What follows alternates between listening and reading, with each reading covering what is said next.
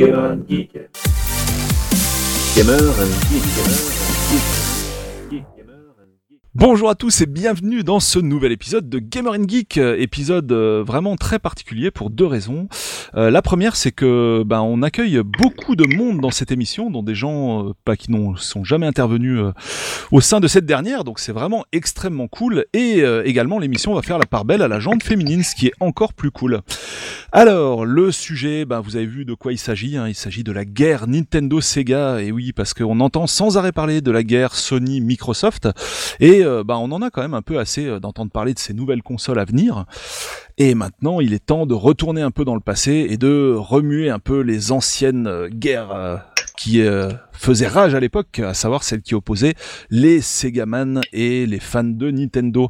Alors, avec moi autour de cette table virtuelle pour aujourd'hui, eh bien, on va commencer par les dames, hein, avec Amandine. Coucou Amandine, la forme? Oui, impeccable, bonjour. Alors, toi, tu es plutôt du quel côté de la force, si tu devais te définir? Bah moi je suis un peu du côté des deux en fait. J'aime les deux. Je suis Vraiment pour la paix autant. des ménages. Ouais, alors bon, à l'origine je suis plutôt quand même pro Sega quand même, mais euh, mais je dois admettre qu'il y a quand même- il y a du bon dans les deux. Il y a du bon dans les deux, mais bon, si mon cœur devait choisir vraiment euh, un des deux, ce serait Sega. Et alors, quand tu étais, enfin, à l'époque, euh, dans tes jeunes années, même si tu n'es pas vieille, euh, tu, est-ce que tu étais les deux simultanément, ou est-ce que quand Oui. tu étais pour une marque, tu étais contre l'autre, et quand tu étais, Non. et vice versa, non? Non, non, non, non, j'ai eu la chance de pouvoir euh, toucher aux deux en même temps, donc euh, j'ai découvert les deux, bah, les, les, les deux machines en même temps. Alors moi j'avais, euh, on a eu d'abord la Game Gear et la Mega Drive, la Game Gear, hein, je dis la Game Gear et pas la Game Gear, Ouais, ok. désolé. Il n'y a pas d'intégriste, hein, enfin. Donc tu peux, tu peux y aller. Bon bah du coup j'ai eu celle-là d'abord et après euh, la, la Mega Drive et, euh, et c'est à ce moment-là que j'ai connu bah, la Game Boy et euh, la SNES peu de temps après donc qui étaient de très très bonnes machines aussi toutes les deux enfin avec des de très bons softs puisque c'est ça en fait qui faisait vraiment la différence c'était les jeux Bah les oui. jeux et, euh, et donc voilà j'ai pu profiter de deux mais c'est vrai que Sega bah voilà quoi Sonic hein il y, a- pas photo Ah, Sonic, c'était bien de la bombe, quoi. Donc Bah on oui. te connaît aussi sous le pseudo de Pesca, et tu fais de magnifiques illustrations qu'on peut voir sur ton Facebook, c'est ça? Sur un Facebook Pro. exactement sur un Facebook Pro qui s'appelle Pesca Illustratrice Et bah voilà, bah jetez un coup d'œil si vous voulez voir euh, le boulot Merci. du coup que fait Amandine. On va passer cette fois à Vanessa. Salut Vanessa. Salut Alors toi, euh, bon, je présentais un peu tes activités, donc du coup, euh, tu travailles à l'association mo5.com en tant que responsable. Du coup, euh, c'est quoi On pourrait dire marketing ou euh, tu, tu gères le site notamment Responsable- Ouais, responsable de la com, c'est-à-dire que j'ai fait le site internet de l'association, et puis en gros, j'ai un petit peu mon mot à dire euh, sur la façon dont on présente les activités de l'association euh, Ouais. au public. Voilà. Et du coup, sur le site, t'as fait un boulot de ouf parce que bah faut voir de quoi on est venu et le site Merci. actuel est vraiment magnifique. Donc gros gros bravo à toi, c'est super cool. Mais tu as une fonction, euh, enfin tu as un, un travail secret comme ça dans l'ombre puisque tu travailles à Segamag aussi. Tout à fait. Je suis membre de l'équipe de Sega Mag, donc le premier site francophone sur Sega. Et on donc, fait euh, des news sur euh, l'actu- l'actualité, mais également des tests, des interviews, des reportages. Donc on est extrêmement actif. hein, euh, Il y a beaucoup d'actualités chez Sega, mine de rien. ah Donc, bon? euh, Ça existe encore Sega ou euh, ouais? Pareil qu'ils font des petits jeux, genre Total War, un truc un peu pas très connu. Enfin, c'est pas Et c'est un donc peu confidentiel. bon donc je ne te demande pas de quel côté de la force tu es. Je pense que voilà, on a on a vu ton CV, c'est bon, hein? Forcément, c'est euh, ma marque de cœur, c'est Sega. Donc, euh, même si je me suis mis Nintendo un petit peu sur le tard, ça reste euh, je- bah, mon ADN, c'est Sega. Ok, d'accord. Et du coup, on va passer à, ben, on va passer à Guillaume. On reste du côté des MO5. Euh, D'accord, Guillaume, bonjour. Bonjour Guillaume. Donc toi, tu œuvres euh, d'arrache-pied sur euh, bah, le mag MO5. hein, donc c'est toi qui l'alimente Voilà. en news Le site régulièrement, d'actualité euh, rétro gaming euh, de l'association mo5.com. de référence. Voilà. Et alors moi c'est particulier parce que je suis euh, et Sega et Nintendo. Enfin j'ai un peu changé entre guillemets, mais euh, voilà. Et en fait, euh, ce qui est intéressant, c'est que je pense que c'est à cause de Sega que j'ai mon trait de caractère parti euh, le plus important, enfin entre guillemets le plus marqué chez moi. Ouais. Qui est que je suis toujours dans le camp minoritaire le camp opprimé. Donc euh, c'est pour ça que j'ai été Sega euh, pendant toute la durée où ils ont été constructeurs puisqu'ils ont jamais euh, dominé. Et ensuite je suis passé chez Nintendo quand ils se faisaient dominer par Sony quoi. Donc euh, peut-être que le jour où, où Nintendo dominera, à ce moment-là je deviendrai fan de Sony. euh, ce serait vraiment très étrange, mais voilà. Alors c'est pas toujours le cas, mais c'est vrai que c'est le cas dans beaucoup de domaines très différents. Si je sais pas s'il y a des s'il y a un film qui est très populaire en général, je vais pas l'aimer. Et le, con- et- et le contraire et inversement. Le rebelle. Euh, voilà, exactement. Mais euh, parfois même en cours de la conversation, c'est-à-dire que par exemple si quelqu'un euh, critique Nintendo, je vais me mettre à les défendre. Mais par contre, si quelqu'un à côté de moi euh, défend Nintendo de manière très exagérée, je vais euh, aller le nuancer derrière. Quoi. Donc tu es le chevalier blanc de l'émission, quoi, en fait. voilà, voilà, voilà. Ok. Bon, et ben du coup, on va s'éloigner un petit peu de MO5 pour passer du côté de Haruno Taku. Alors toi, tu as une chaîne YouTube. euh, allez voir sa chaîne, c'est vraiment super sympa. Euh, chaîne YouTube, euh, bah, on peut dire axée principalement Sega. Hein, je pense que c'est pas, hein Tu, tu es Oui, d'accord avec ça? Salut à tous. Salut à tous. Salut. Spécialisé, spécialisé Sega Retro Gaming euh, dans tout ce qui est réparation, ce qui est euh, unboxing, euh, collector, tout ça, tout ça. Tout. Voilà, nettoyé de Nintendo à 100%. Et toi, tu as bossé donc chez Quantic Dream et tu as passé quelques années de ta vie chez Ubisoft également. C'est ça. Voilà, dans le, la- le contrôle de la qualité principalement et la production sur la fin. Voilà, et dès que tu voyais passer un jeu Nintendo, tu rajoutais deux trois bugs dedans, quoi, histoire de, voilà. Sega, Sega vaincra. Sega vaincra et Sega 20. d'ailleurs. À 20 fait. toujours, à la fin. Bah ça on va en reparler, hein, on n'est pas forcément d'accord là-dessus. hein. Alors du coup on a également Julien Desbris, habitué de l'émission que je ne présente plus. Salut Julien, la forme? Écoute, euh, je ne dirais qu'une chose. euh, quand euh, nous, on a euh, Zelda Breath of the Wild, vous avez Shenmue 3. Bravo Sega C'est pas Sega. C'est pas un jeu Sega, Bah, on, a aussi, on a encore. aussi Yakuza. Oui, On a aussi Yakuza les droits pas trop mal. mais C'est pas vraiment. tout à fait. Et du Mm. coup euh, on a également Stéphane avec nous, habitué de l'émission Salut. que pareil je ne présenterai pas. Salut Stéphane. Salut. Cette émission s'articulera autour de plusieurs épisodes, on ne sait pas encore exactement combien, mais dans, ce, cette séquence, dans cette émission, on abordera euh, tout d'abord la guerre 8 bits ainsi que la guerre 16 bits, et on s'arrêtera là parce qu'il y a quand même déjà beaucoup beaucoup de choses à dire. Allez, c'est parti. Du coup, je vous propose de commencer par les 8 bits. Alors, qu'est-ce qu'il y a à dire en termes de guerre Nintendo Sega? Qui était le plus fort à l'époque des 8 bits?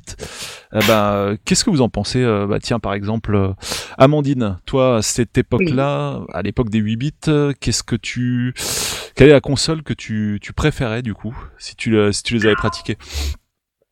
Alors, je vais parler d'une façon totalement mercantile, mais j'étais petit. Quand la, la Master est sortie, euh, bah moi je préférais la Master System. Alors j'ai eu ni la NES ni la Master, hein. mais euh, je préférais la Master System parce qu'il y avait un jeu intégré dedans, et puis c'était pas n'importe lequel, c'était Alex Kidd. Euh, en tout cas, moi j'ai joué sur une version euh, avec Alex Kidd chez une copine, et on l'a massacré le jeu.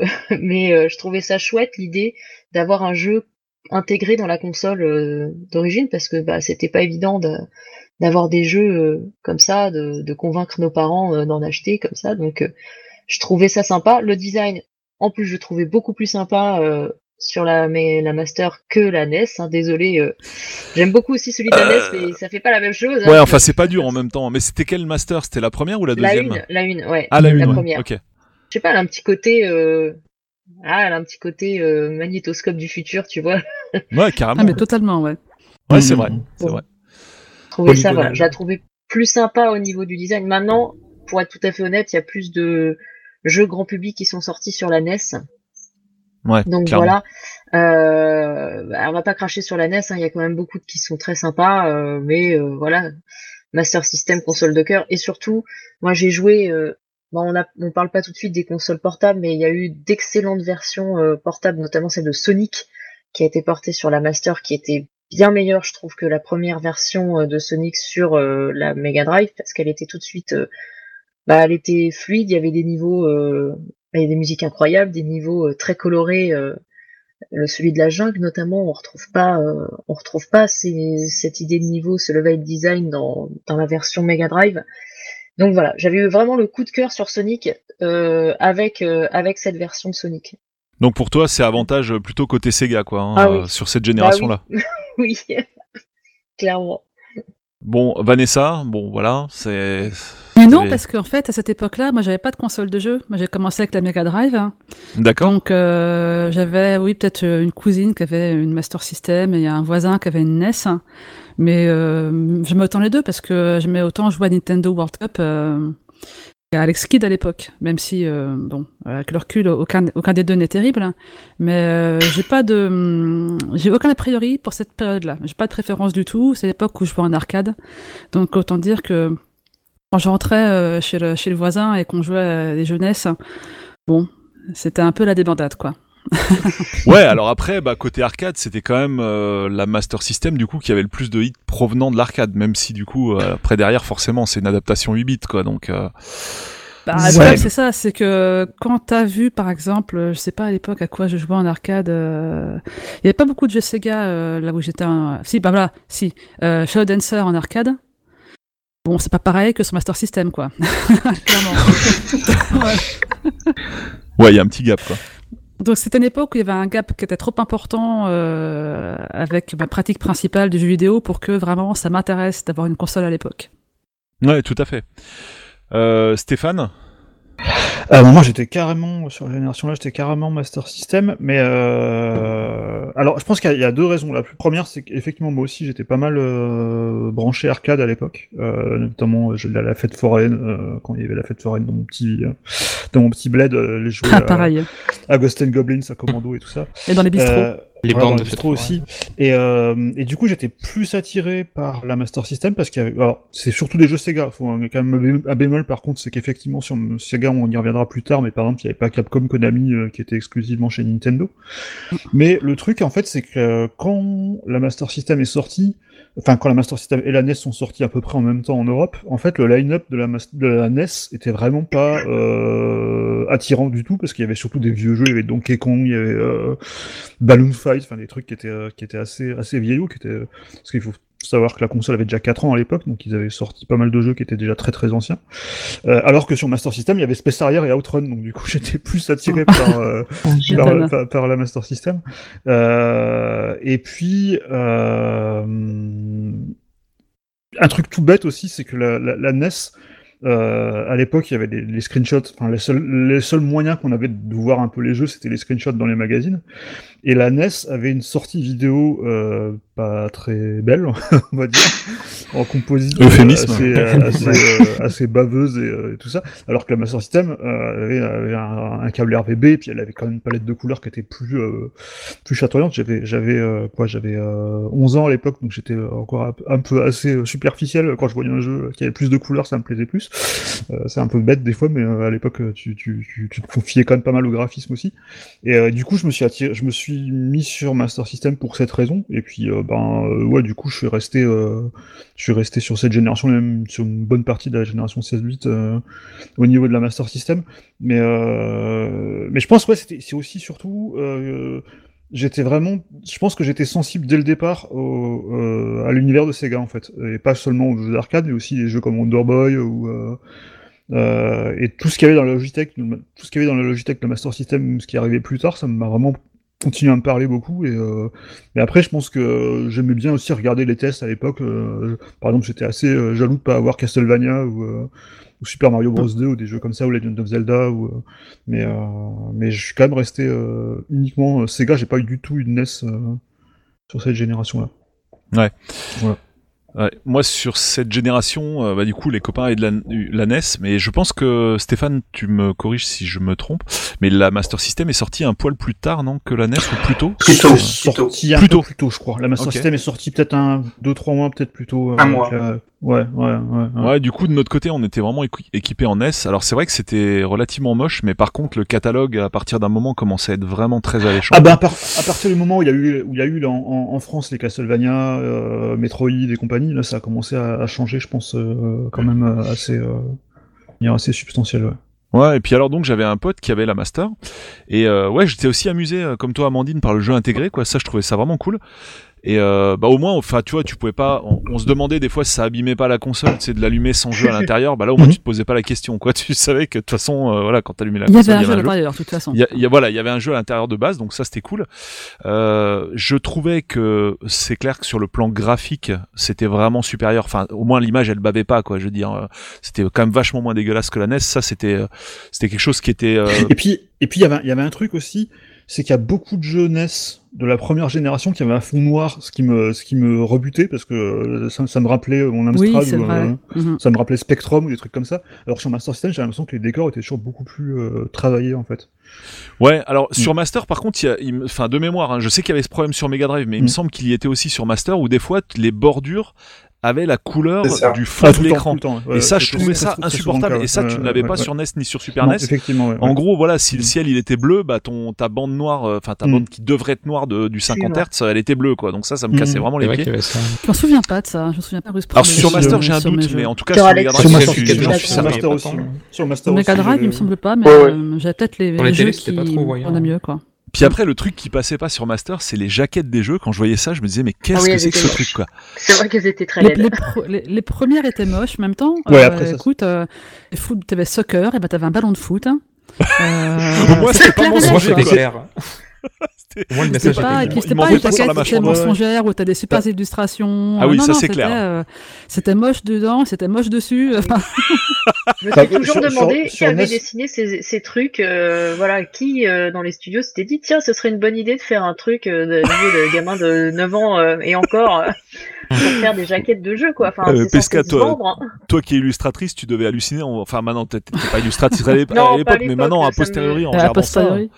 Ouais, voilà, je trouvais ça déjà moche, mais voilà, mais maintenant aujourd'hui, je vois ça, je me dis mais c'est du foutage de gueule quoi. Enfin, comment tu veux vendre un jeu en faisant ça quoi? C'est pas possible. Moi, j'ai quand même. Quand tu compares aux, aux boîtes euh, de la Sega Mark III au Japon, c'est quand Oui, même c'est surtout le ça, grand ouais. écart quoi. J'avais vu la Ah, Space- oui. genre Space Harrier, tu compares la jaquette japonaise à la, vers- à la version européenne, c'est assez. Et moi j'ai acheté, j'ai même acheté Pro Wrestling, donc euh, j'a- j'avais j'avais la pire Mm. jaquette de tous les temps euh, en ma possession. Et donc voilà avec le, ce le- catcheur avec la tête sous la tête sous le bras. ah oui le, le fameux quoi. Ah oui, oui, ah, c'est ignoble ça. Et le, le pote, il avait, euh, enfin, je sais pas si soit il choisissait pas bien ses jeux ou quoi, mais il y avait des jeux, mais je trouvais que c'était d'une nullité insondable. T'avais un truc de ninja vu de haut qui lançait des étoiles japonaises. Ah non, il était bien. The Ninja. Non, il était bien, Ninja, celui-là, c'était pas pas mal. ça. hein. Ah non, mais Voilà. celui-là, The Ninja, en ouais. C'est très très dur. Ah, je Ouais, trouvais. C'était une espèce de je- commando, mais euh, en version. En version Ouais, l'espèce d'Ikari Warrior en fait, mais en ninja quoi. Tu vois, non, non, en vraiment fait, bizarre. en, en fait, c'est, alors c'est un jeu que moi, pareil, je, l'ai- je l'ai- au départ, ça me disait rien, et une fois on me l'a prêté, et en fait, il était vraiment euh, pas mal Ah du ouais tout, en fait. Euh, ouais, ouais, ouais, ouais. Oui, il est pas mauvais, il est Ouais, très ouais. très dur par contre. Ah, Ouais, ok. Par contre, ouais, c'est pas facile du tout, mais. Euh... Puis alors sur la, Mm. comment dire, sur le la mascotte, quand on va parler d'Alex Kidd, j'ai pas du tout eu, enfin moi j'ai pas eu le même contact que toi, du coup Amandine. Euh, moi, je- enfin j'ai ce jeu, j'ai vraiment pas accroché en fait. Mm. La hitbox, elle était bizarre. À chaque fois, je me faisais buter en mettant le coup de poing ou quoi. Il... J'avais vraiment l'impression d'un espèce de faux Mario euh, fini à la serpe en fait. Oui, non, mais c'est vrai c'est un qu'il est- Mario je- inversé. Je, l'aimais pas. Je trouvais moche aussi, tu vois, le, le... Alex Kidd. Je sais pas toi, Vanessa, ce que t'en pensais euh, à l'époque. Moi, mais- je trouve qu'il bah, je trouve qu'il est encore assez beau. Euh, par contre, effectivement, la maniabilité, enfin non, le, Ah ouais, effectivement, la hitbox, Ouais, fait que quand tu mets un coup de poing, le, coup- le, le point il fait 4, il fait 4 pixels, hein, Ouais. et il faut se coller aux ennemis euh, pour les pour Mais- les c'est pas très judicieux, quoi. Mais vous avez eu de la chance de l'avoir en, en, en intégré à la console, parce que moi j'avais acheté une des premières Master System. Euh, et en fait, à l'époque, il y avait encore un- le petit jeu de labyrinthe avec le, le petit escargot dans le labyrinthe. Snail. Et Alex Snail, Alex-. Et Alex Kidd, je l'avais acheté parce qu'il avait des super notes à l'époque. Dans, dans, Gen- dans, Gen- dans Gen 4, dans Tint, il avait, il, avait, il avait mis vraiment des super notes. Et du coup, je l'avais acheté. Mais moi, j'avais, à l'époque, franchement, j'avais bien aimé. Euh, j'y ai rejoué euh, quand j'ai rejoué quand on a commencé à avoir des émulateurs euh, sur PC de, de, de jeux Master System. Et alors autant euh, et encore maintenant autant euh, j'arrive complètement à rejouer à des Wonder Boy ou, euh, ou des Kung Fu Kid Ah, ou plein d'autres jeux qui ont très bien vieilli au niveau gameplay. Mm. Alors Alex Kidd, je peux vraiment plus quoi. Alex Kidd, c'est Ouais, chouette. non, mais c'est hyper, vraiment chaud, c'est ouais. hyper dur Mm. en fait. À la limite, je la préfère, je préfère patience, on même, a je plus envie préfère- de se, se prendre la tête. Mm. Maintenant, je préfère même le deuxième encore, le, le Stars, que je trouve plus euh, agréable à jouer que, que Miracle. Ah ouais, moi que- j'avais vraiment ouais. beaucoup de mal quoi, franchement. Après, c'était euh, pas trop la mascotte à l'époque, hein. c'était plus Opa Opa la mascotte de Sega Oui, que Alex oui. Kidd. Ouais. Ok. ouais. Oui, Mais c'était plutôt le petit, le petit euh, truc de fantasy. Le petit vaisseau, ouais, enfin, le petit ouais, vaisseau. Ouais, ouais, ouais. ah, du coup Alien, c'était enfin, c'était vraiment c'était vraiment mitigé quoi. Il y avait un seul truc qui me faisait mais vraiment envie de ouf, euh, c'était bah notamment en arcade quoi, les R-Type, euh, même le Shinobi, même s'il était fait à l'arrache par rapport à la, la version arcade. Ah, Shinobi était Bah, à l'époque, à l'époque t'avais que ça il- quoi. c'est Donc, pas à l'arrache, euh, c'est moins Non, réussi, Shinobi, mais c'est un- euh, oui, c'est moi. c'est une non, bonne conversion. Oui, je voulais dire 8 bits Shinobi, quoi, il est en vraiment fait. excellent. Mais, euh, Mm. mais franchement, je pense qu'ils sont au maximum de ce qu'ils pouvaient faire sur la plateforme quoi. Ah oui. Et effectivement, ces jeux-là, enfin, Oui, oui, je, oui. je réinsiste sur R-Type parce qu'à l'époque, il était hyper réussi, quoi, en fait, euh, la version euh, Master System. euh, Là, c'était vraiment les, les trucs qui me faisaient lorgner sur la sur la bécane, quoi. Et sinon, Presque, le était truc, presque euh, plus réussi que sur, sur Atari ST. Ouais, bah, sur Atari ST, oui, franchement, oui, la version, non, la version c'est- Master était presque mieux, euh, meilleure. euh, Ah, version Master, elle est à top, que- quoi. Et idem pour Double Dragon et pour d'autres euh, jeux. Et Mais en puis général, après, les portages c'était arcade sont bons. Hein. Engon est Mm, bien. mm, euh, je crois qu'Outrun est Ouais, pas ouf, mais bon, c'est quand même correct. Space Harrier est pas si mal. Donc, euh, il... la, Ah, console se débrouillait bien à ce niveau-là. plutôt bon. Ah, Outrun, il est bien. Non, non, il est, elle est, elle est bien la version. Ah, Outrun, Ouais, oui, mais pas, Engon euh, était moyen. C'était un- peu saccadé à Outrun, mais c'était quand même bien. C'était quand même bien. Ah, Engon, moi, je, moi, Pour en fait, du moi, 8 j'ai- bits. Engon, moi, je l'avais avec la console parce qu'à l'époque, il était livré, la console était livrée avec Engon en carte. Et euh, du coup, c'est le premier Mm. jeu que j'ai eu sur la console. Ah, et Engon, les cartes très, très bien. ouais, ouais. Bah voilà, le truc moi qui m'avait fait kiffer à l'époque, c'était déjà les cartes. Je trouvais ça ultra futuriste d'avoir ton jeu sur un truc au format pseudo carte de crédit, on va Mhm. dire, quand même plus épais, souvent, Peut-être c'était souvent les futur, pires jeux, par contre, hein, qu'il y avait sur les cartes. Ah ouais, Bah, c'est les c'est petits. les plus hein. petits. hein. Ouais, c'est les voilà. moins- c'est ceux qui prennent le moins de place. Comme Quoi. des- des pas terribles. Il y en a un qui était très bien, par contre, quand même, c'était Teddy Boy, qui était, je me rappelle, j'avais Teddy Boy qui était, qui était assez sympa. Mais je me rappelle, il y a, il y a un tennis, notamment, qui est une, une atrocité, euh, qui est le tennis de la NES en pire, ce qui est pas, ce qui est déjà pas facile. C'est déjà ouais, c'est pas évident. Et, euh, et c'est une, une catastrophe. Et je l'avais su, euh, c'était un copain qui l'avait en carte et c'était vraiment pas. Non, la, la plupart des jeux cartes étaient quand même. Bah, c'est les tout premiers jeux qui étaient sortis en fait. Les premiers jeux de la console, la Mark III en fait, étaient en carte euh, avant qu'ils passent. euh, Et, euh, et du coup, ben, c'était vraiment les premiers jeux de la console et du coup, c'était pas presque encore des évolutions presque de la, de la SG1000 quelque part. hein. Bah, ceux qui avaient les boîtes moches, Mm. quoi. Hmm. Moi, je me faisais fantasmer les, les jeux en carte, mais c'est clair qu'au final, j'en ai jamais acheté parce que. Alors oui, euh, parce que moi, du coup, comme j'avais que les jeux à 99 francs au départ, parce que mes parents ne voulaient pas dépenser trop d'argent, donc je me suis tapé tous les Ghost House, Transbot et tout, et donc, comme je les avais déjà en cartouche, j'allais pas les racheter en, en Bah carte. oui, Ghost. House, c'était- il était pas si mal Ghost House, mais c'était quand même pas terrible. Euh, oui, mais. Ouais, Non, mais j'ai un mauvais que- souvenir. Euh, T'avais une série de jeux à 99 francs à l'époque Ah ouais, ouais, ouais. Ouais, ouais, ouais. c'était Ah non, en carte, c'était de vraiment pas cher les jeux. En carte, ouais, ils étaient pas Ah ouais, chers, ok. ouais, ouais, Carte, ils ouais. coûtaient vraiment Ah non, en cartouche aussi, c'était à 99 francs. mais, euh, Est-ce que quelqu'un peut rappeler le euh, nom des cartes Défense, euh, Le nom des cartes, ça peut être intéressant pour les auditeurs. C'est les MyCard. Sega. Les My Cards, voilà. My Au Japon, Card, c'est les MyCard. Je pense qu'en Fran- en Occident, c'est Sega Card, tout bêtement, non Je crois que c'était, je crois que c'était Sega Card. Parce qu'il y avait, il y Ouais, avait parce que les- il y a- My Card, il y a- en j'ai jamais vu hein, les- sur une boîte française. hein. Je, je sais pas s'il était en Euh. carte, mais dans les jeux à 99 francs, il y en a un que je trouvais vraiment excellent, c'était Secret Command, qui est un clone Oui, de en Warriors. il était en euh, cartouche, et qui était très bien. Ce qui est, ouais, ce qui est était très ra- marrant, c'est que en, en Europe, euh, enfin en Occident, euh, on jouait avec des espèces de Rambo comme dans les Carry Warriors. Et d'ailleurs, Oui. je crois qu'aux États-Unis, c'est pas carrément Rambo 3. le Aux. États-Unis, c'est Rambo. Moi, j'avais Voilà. la version américaine. Mais par contre, ce qui est très marrant, Ouais. c'est que dans la version japonaise, en fait, c'est des, c'est des mecs en kimono, donc euh, limite, t'as l'impression Oui. que je jouais le Viet Cong, en fait. euh, Oui, oui. c'est clair que ça aurait été rigolo que sorte ça en Occident. en Sega fait, Card. tel quel. Et c'était The Sega Card. Ouais, The Sega Sega Card, je confirme, c'est Mm. c'est- Mm. le nom. Mais euh, alors, et on parlait de Angon. Moi, Angon, par contre, il était intégré dans la console, en fait, parce que j'ai eu euh, Oui, alors, la il y a- console y a- en il y a- 90. Ouais, ouais, parce qu'en fait, d'abord, il était en carte, ensuite, ils l'ont intégré dans la console, et ensuite, ils ont intégré Alex Kidd, je crois. Je crois que c'était un peu dans, dans cet ordre-là, à peu près dans cet ordre-là, je crois.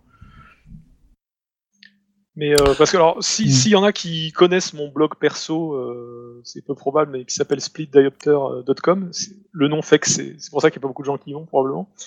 Euh, j'ai eu l'occasion de raconter mes, mes aventures vidéoludiques et donc euh, bah moi ma, ma première console c'était la Master System, même si ça n'a pas été mon premier ma première machine de jeu puisque mon frère a eu un Atari ST avant. Et euh, d'ailleurs, c'est marrant parce que je regarde la Master System, elle est en face de moi, parce que mon écran, de mon fond d'écran, en fait, c'est une Master System 1 qui a été réalisée par un graphiste que je connais. Ah, oui, c'est vrai que j'adore le design de cette console, Ouais. le fait qu'il y ait cette espèce de schéma euh, absolument captivant dessus qui permet de mieux comprendre les, les priorités au niveau des manettes et, et tout ça. Enfin, je pense que c'est ça, sinon je ne vois pas le... pourquoi. Euh, en fait, alors, ce qui est très marrant, c'est que moi, la Master System, euh, je la voulais en fait pour un truc très con, c'est que euh, je, comme beaucoup d'enfants, j'étais fan de Ninja et j'avais vu Shinobi en arcade. Euh, alors c'est Ouais. très, très con parce que plus tard j'ai vu euh, Ninja Spirit sur PC Engine ou alors quand quand il y a eu le pack Tortue Ninja sur NES, je pense que c'est le moment où tout le monde a voulu une NES. Ouais, Euh, même si le jeu était naze, mais bon, voilà, bref, on le voulait pas. Le jeu était ouais. mais il était très Euh. Ah non. C'est un Et piège, alors, L'anecdote, en fait, c'est que c'est qu'en fait, je l'ai un peu regretté plus tard. C'est-à-dire que, euh, bah, déjà au début, quand j'ai eu le Master System, alors c'était la- la- j'ai dû négocier des, pendant longtemps avec mes parents pour l'avoir. Je l'ai eu pour ma- mon anniversaire de mes 10 ans. Il a fallu acheter une télé pour parce que j'avais pas de Péritel sur notre vieille télé. Donc on a dû m'acheter Ah une oui. petite télé 36 cm d'occasion euh, que j'ai la gardée très très longtemps. Vous avez encore les télé Euh, seulement rentré antenne, c'est ça? Ouais, euh, Ah euh, RF. Pour brancher oui, la bah télé oui, euh, la 2600 télé, Ouais. ouais, ouais, ouais, ouais, ouais. Ouais. Comme Attends, Ouais, veut pas ma, ma Mega Drive parents 2 avaient pas- canadienne a une sortie antenne. Ça a euh, perduré jusqu'à la 16 bits dans certains pays, hein, ce- cette connerie. hein. Ah oui, oui, Euh, la oui, PC aux- Engine. Aux États-Unis, aux États-Unis, États-Unis par notamment, il y a eu pas mal, il y a eu pas mal de, de, d'ondes de prise d'antenne encore longtemps. je Bah ouais, c'est ça, ouais. Ouais, ouais, ouais. Ouais, bah, je te Bah, dis, la ma première Drive Engine 2 aussi était en prise canadienne, hein. enfin ma Genesis 2, pardon, elle est Mm. en prise antenne. Et euh, donc, euh, qu'est-ce que je disais? Et donc, oui, non, ce qui est au début, comme j'ai eu que des jeux à 99 francs, bah, j'ai pas eu Shinobi tout de suite. Je crois que le premier jeu entre guillemets à gros budget que j'ai eu, ça devait être le Golden Axe, que moi personnellement j'aime beaucoup. Euh, alors, il est jouable Oui. que en solo, Ah, et il est on bien, peut jouer hein. que avec Mm. Axe Battler, Mm. mais il est vraiment sympa, quoi. Euh, et, et donc ensuite j'ai eu Shinobi et en fait enfin c'est pas que j'ai regretté mais c'est que c'est quand même super dur euh, parce que j'étais j'étais quand même très mauvais quoi et, euh, et alors ça c'est un truc c'est que euh, moi j'ai clairement là aussi c'est une des raisons pour lesquelles je préférais Sega à l'époque c'est que comme c'était plutôt des portages de jeux d'arcade souvent dans les jeux d'arcade quand on mourait en fait on recommençait là où on était et euh, ce qui s'est passé, c'est qu'en fait la NES, je l'ai connue. Alors moi j'ai eu un j'ai eu un pote euh, en, rentrer en sixième qui avait aussi Master System. Par contre, j'avais un ami d'enfance euh, qui euh, aujourd'hui est le qui a été le directeur artistique de Pasta Games. Maintenant, il travaille pour Nano Pico, si les gens connaissent ce studio-là. Euh, et lui, donc, c'est un fan de Nintendo en fait. Et euh, du coup, on- c'est comme ça que j'ai quand même assez vite euh, appris à aimer les deux, on va dire. Et en fait, on échangeait nos consoles euh, régulièrement. On fais- on faisait de l'échangisme de consoles, si je puis dire. Euh, et c'est clair que, pour être honnête, je gagnais un peu au change parce que comme il avait beaucoup plus de jeux que moi et des jeux à plus gros budget, euh, il y a des fois où genre je lui passais, genre il avait déjà la Super Nintendo et je lui passais la Master System. Enfin non, j'exagère. Ah bah, les il a jeux à blasé, le 99 pauvre. Mais enfin, oui, Ouais, il y a- c'est- Enfin, il y a eu des fois hein. où les échanges étaient clairement pas, euh, clairement pas justes. Mm. Mais euh, et c'est vrai que, en fait, moi, j'avais beaucoup de mal avec les jeux Nintendo. Alors, il y a des jeux qui me faisaient vachement envie, comme le, le, par exemple, le Batman de Sunsoft, euh, qui est vraiment excellent. qui était ouf. Mais Mhm. le fait, que- le fait de recommencer au début du niveau dès qu'on meurt. Mais moi, j'ai envie de jeter la manette, quoi. Je fais, c'est c'est pas possible. Quoi. Et, euh, Après, dans les shoots euh, de l'époque, c'est la norme aussi. Euh, hein, oui, de- de- redémarrer, c'est euh, c'est vrai. ça. Mais au- je jouais, ouais, au mais début et à je n'avais hein. pas, je n'avais pas AirType. Enfin, j'avais Transbot, moi. Dans la série à Transbot- 99 Alors, euh, pour, francs. pour l'info, je, je viens récemment, en fait, dans Transbot, comment on accède au niveau souterrain. J'a- J'avais fini par y arriver par accident. Des Enfin, années plus tard. Qu'est-ce qui le déclenchait en fait Je le savais pas. C'était pas écrit dans le manuel, donc je, je- j'ai appris que récemment. J'ai déjà oublié d'ailleurs. Je, ne sais plus. Mais euh, euh, oui. Et alors, ce qui est, euh, par contre, ce qui m'a marqué sur la NES, parce qu'on parlait des graphismes. Alors c'est vrai que moi, je vantais le fait que ouais, sur Master System, c'est quand même plus joli. Parce que un truc qui me choquait sur NES, c'est par exemple les, sélecteurs, les options là. C'était censé être un triangle, mais le triangle était tellement difforme que ça ressemblait même pas. C'est un peu un pâté. Ah, une- à une cause de C'est quand même à plus cause de la net sortie hein, vidéo. sur Master System. hein. Voilà. Ah non, mais ça c'est évident là, Et, sur euh, le plan par technique, euh, c'est clair. Alors là, on peut en parler parce qu'évidemment c'est c'est pas pareil au Japon, mais par contre au niveau du son, c'est vrai que sur Master System les bruitages étaient super crachotants, les bruits d'explosion, tout ça c'était un petit peu foireux. Mhm. Euh, et c'est vrai que sur NES, moi ce qui m'a halluciné, c'est la première fois que j'ai vu le premier Mario, qui est quand même pas un jeu, euh, enfin c'était pas un jeu de première génération de la NES, hein, puisque c'est sorti deux ans après, mais le son du saut de Mario, j'avais l'impression qu'il y avait une puce dédiée dans la console pour faire ce son, c'est-à-dire que les- un son qui est d'une telle rondeur, qui n'a pas Et ce puis côté justement crachotant. euh, Et Le fluide. truc, c'est que Mais justement, c'est le côté crachotant, il y a un petit côté un petit peu euh, vieux jeu dans les salles, Oui. tu sais, un peu Atari, Alors, un peu. Pour être honnête, maintenant j'ai un fétiche pour le Spectrum et j'adore les espèces de bruitages de Spectrum, les petits poètes poètes, les petits euh, qui ressemblent à rien, Oui, hein, oui, c'est oui. c'est vraiment naze. Mais donc, je peux tout à fait nuance. comprendre qu'on peut avoir une nostalgie de ces bruitages-là, mais c'est clair que effectivement, je me disais waouh, la, la NES au niveau son. euh, Mais après, Bah, la- ce qu'il la- faut savoir, c'est qu'au Japon, Elle a toujours été plus ronde. euh, la, la Sega Mark III, euh, elle, elle avait un composant, un module FM et euh, en fait le son était pas du Ouais. tout le même. euh. Mm, mm. On pouvait acheter un module FM. euh, En France. Non, non, non, non. Ah non, non, non, non, III, franchement, elle avait on pas On peut module module FM Master. System, mais on peut Il pas, était, il on était peut à part. C'est Master module. System japonaise, hein, Ouais, qui est identique au modèle euh, euh, anti-grisonnement au modèle occidental, Ouais. mais qui a eu le module look, FM quoi. intégré. qui a le modèle, qui a le modèle FM. Mais euh, alors moi j'ai de la nostalgie en fait. C'est marrant parce que quand j'ai commencé à jouer en émulation, j'ai pas compris pourquoi la musique était différente parce que forcément les émulateurs émulaient aussi la puce FM, notamment le Mm. l'émulateur euh, de Mecha qui avait été fait par euh, bah, le futur euh, Lizard Cube, euh, qui ont fait Streets of Rage et Streets of Rage 4 et, et, et le remake de Wonder 3. Strap. Strap, voilà. Il avait commencé par faire un émulateur qui émulait notamment cette, cette puce. Donc, je comprenais pas pourquoi la musique était différente. Parce que, mais parce que, mais en fait, c'est vrai qu'elles sont meilleures parce que forcément la synthèse FM c'est quand même beaucoup plus riche euh, euh, au niveau harmonique que, que les pauvres ondes carrées euh, qu'il y avait sur la sur la, la Master System. Mais par contre, moi j'ai quand même plus de nostalgie parce que forcément c'est comme ça que j'ai été découvert ces jeux. Du coup, des fois, je remets quand même la musique en version en version PSG parce que je trouve ça plus plus conforme à mes souvenirs. Mais euh, Ah, PSG, c'est la de Master System, hein, c'est pas le club de voilà, foot. hein. voilà, voilà, voilà, Ouais, ouais. Que- euh, euh, Mais on sait jamais, voilà. La enfin, nostalgie du je sais plus, je sais plus ce que c'est le, le, le P, mais c'est le, le, le SLG, c'est Sound Generator. Mais euh, en tout cas, euh, c'est vrai que la NES, par contre, à ce niveau-là, je l'ai découvert beaucoup plus tard parce que j'ai pas eu de NES à l'époque, mais c'est vrai que niveau musical, alors déjà de base, euh, les musiques sur NES étaient quand même plus chouettes parce que il y avait des, des ondes, enfin, qui étaient un peu plus complexes que sur Master System. Mais alors là où ça a complètement encore l'écart s'est encore creusé, c'est quand il y a eu des jeux, notamment Super Mario Bros 3 ou, euh, ou le Castlevania 3 japonais, qui, a, qui- je crois qu'il y avait carrément une puce euh, supplémentaire pour, le- Ouais. pour le son. Et les, musiques science, de- et, et les musiques sont à, à- à mourir dans, dans, dans Castlevania 3, on dit que presque de la PC Engine ou, euh, ou, ou de l'arcade.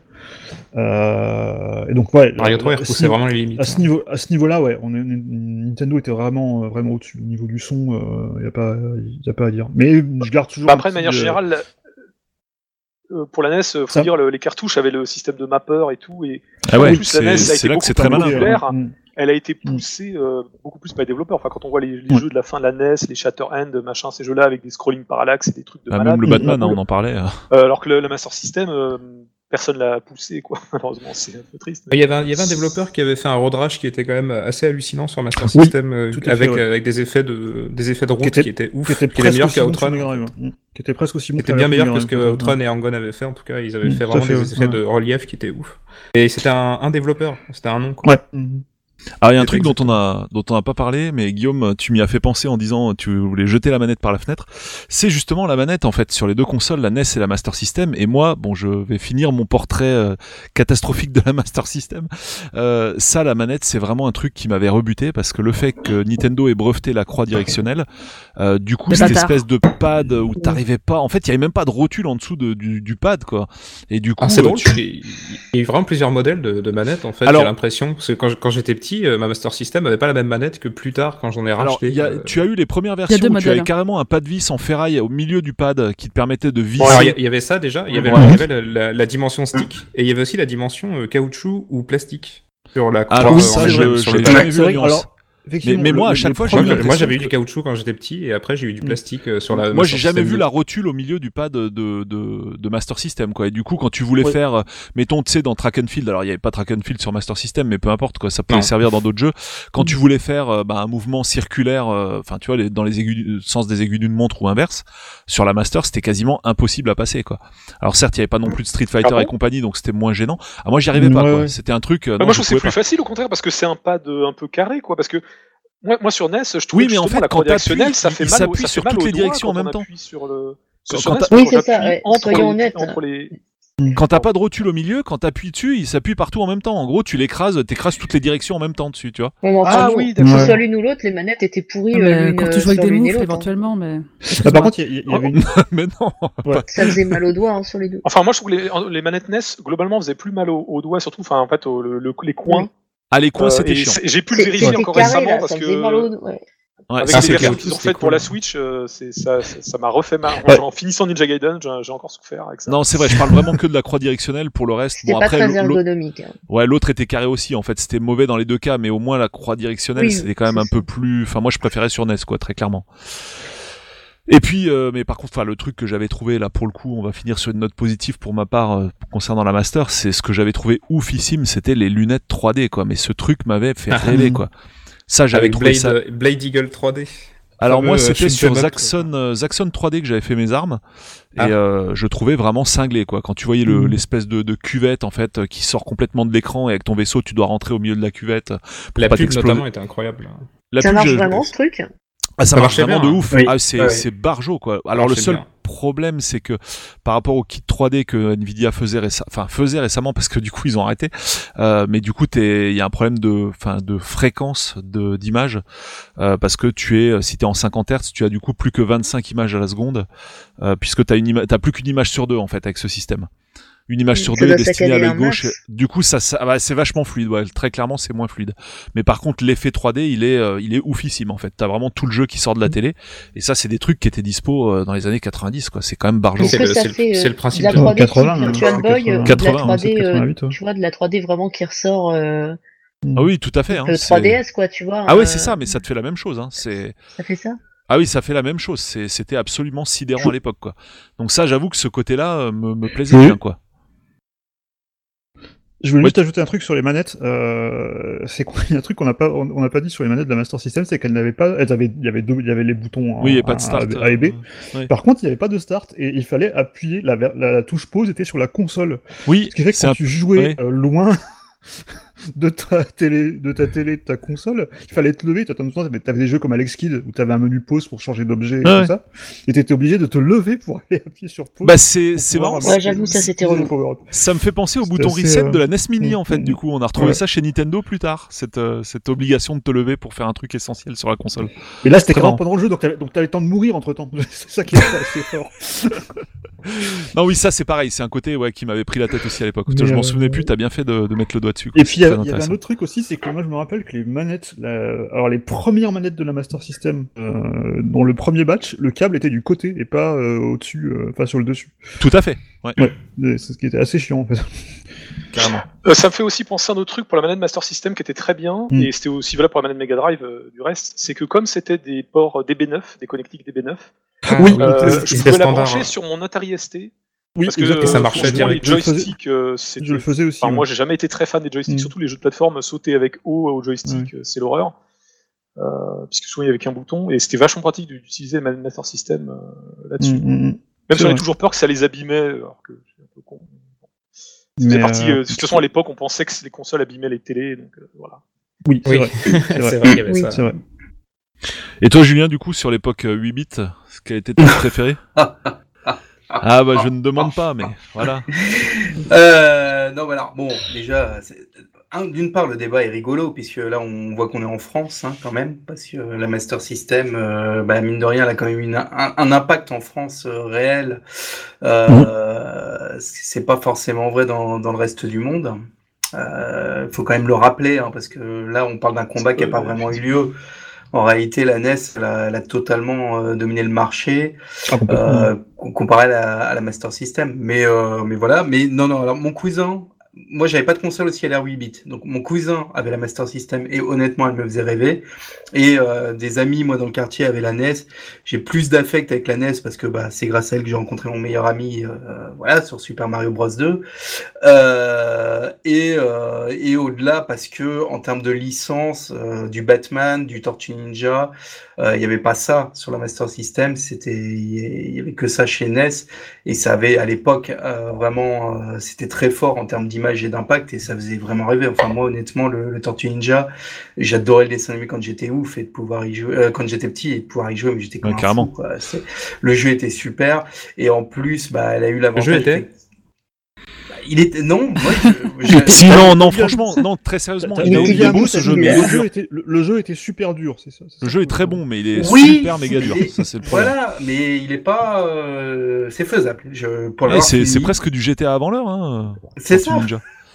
Oh, est horrible ce jeu. J'avais joué sur. Amstrad, je crois, à l'époque, c'était infernal. Non, quoi. mais Les sur Amstrad, attends, on parle de la version dessus, c'était nul. euh, Non, c'était pas que vu de enfin, dessus. Mais non. Non mais vu dessus c'était nul, vu de côté c'était nul, enfin au bout d'un moment c'était horrible, il était infernal ce jeu. J'ai un avait hein, a laissé Mais- tourner la, la console pendant une Mais c'est semaine. hein. c'est c'est intéressant ce que tu c'est intéressant ce que tu dis parce que moi en fait ces licences là du coup je les ai j'ai bah, les Tortues Ninja typiquement je l'avais sur Atari ST en fait Ouais. du coup, ça me manquait. Enfin, euh, j'a- j'avais les deux en fait. Et, euh, et j'ai- ça m'a pas trop Mm. manqué le côté euh, licence. Effectivement, moi, ici, moi, il y- moi, il y avait un truc parce qu'il y a un, un éditeur que j'adorais qui était Konami. Euh, et Ah ouais. j'étais euh, et, et, et, et j'étais vraiment euh, triste de pas avoir de, de, de Castlevania euh, ou de contrat sur euh, sur ma sur ma C'est ça. système. ça, ouais. Bah, c'est là que la Ah, on, Master attends, s'est on fait. Grisor. Hein. T'avais quoi? Grisor, hein, qui est le. Ah, sur est- Amstrad, il y avait sur Amstrad. il y sur avait- Amstrad. Pas, pas sur Atari? Non, sur Amstrad. Bon, puis la, la System a eu quand même euh, quelques clones, euh, quelques clones rigolos. Bon, il y a le cas de Golden Axe Ah oui, Warrior qui était- qui est quand même. Moi, ça m'a choqué euh, à quel point c'était une repompe de c'est Zelda. Zelda, Vraiment, c'est- euh, violent, quoi. Euh, Enfin, Il y a aussi bah, un, c'est vrai un qu'il y a pas eu de- Castlevania. euh, est- Je pense qu'il n'y a pas eu de. Il n'y a pas eu de procès à l'époque juste parce que Nintendo dominait tellement Sega qui, je pense qu'ils en avaient rien à foutre. Mm. Ils s'en Et, euh, foutaient totalement, C'est vrai que hein, c'était ils c'était assez faire, hein. choquant. Hum. Euh, et euh, Il y avait un Castlevania puis- aussi. euh, il y avait des jeux aussi qui. Ah oui, Oui. bah, euh, Master. euh, Attends. Master of Darkness. Master Ah of oui. Darkness. Master of Darkness. Ouais. ouais, ouais. Qui était Castlevania ça. en fait. Et, euh, euh, avec hein, le, le protagoniste qui a le meilleur nom au monde. Comment Ah, s'appelle oui. le héros de ce jeu? Euh, Ça s'en souvient? euh, Si, si, mais si, c'est un mot en français en plus. C'est français, c'est français.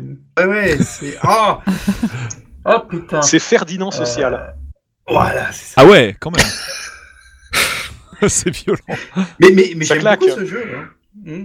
Il, il est Mais en même temps, il y a. Simon Belmondo hein, dans Castlevania, je vous rappelle. hein. Oui, C'est oui, vrai, j'avoue. Oui, oui, oui, oui, c'est c'est- Belmondo, ouais. ouais. Ouais. C'est vrai. Euh, mais euh, non, puis il y avait, euh, puis c'est pas, il y avait un jeu. bon, moi, j'avais l'impression que c'était un clone de Metroid. En fait, c'est quand même très différent, mais un jeu avec un, un espèce Non, de. mais c'était Belmont, hein, pardon, pas euh, Belmondo, hein, je corrige juste. Comment euh. il s'appelle euh, C'est Belmondo.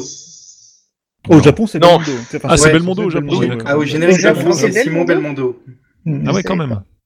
Ouais. Ah oui, oui. Mm.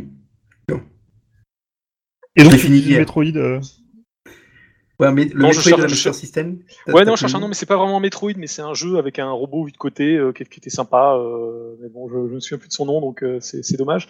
Mais euh, après, ce qui est, moi, ma frustration, c'est qu'il y a plein de jeux vachement bien sur Master System que j'ai pas connus parce que, bah, en fait, à l'époque, je regardais vaguement la presse, mais euh, elle était pas toujours Mm. très fiable. hein. La presse, en plus, recommandait des jeux bizarres. Hein. euh, Puis ils étaient à plus de 99 francs ou euh?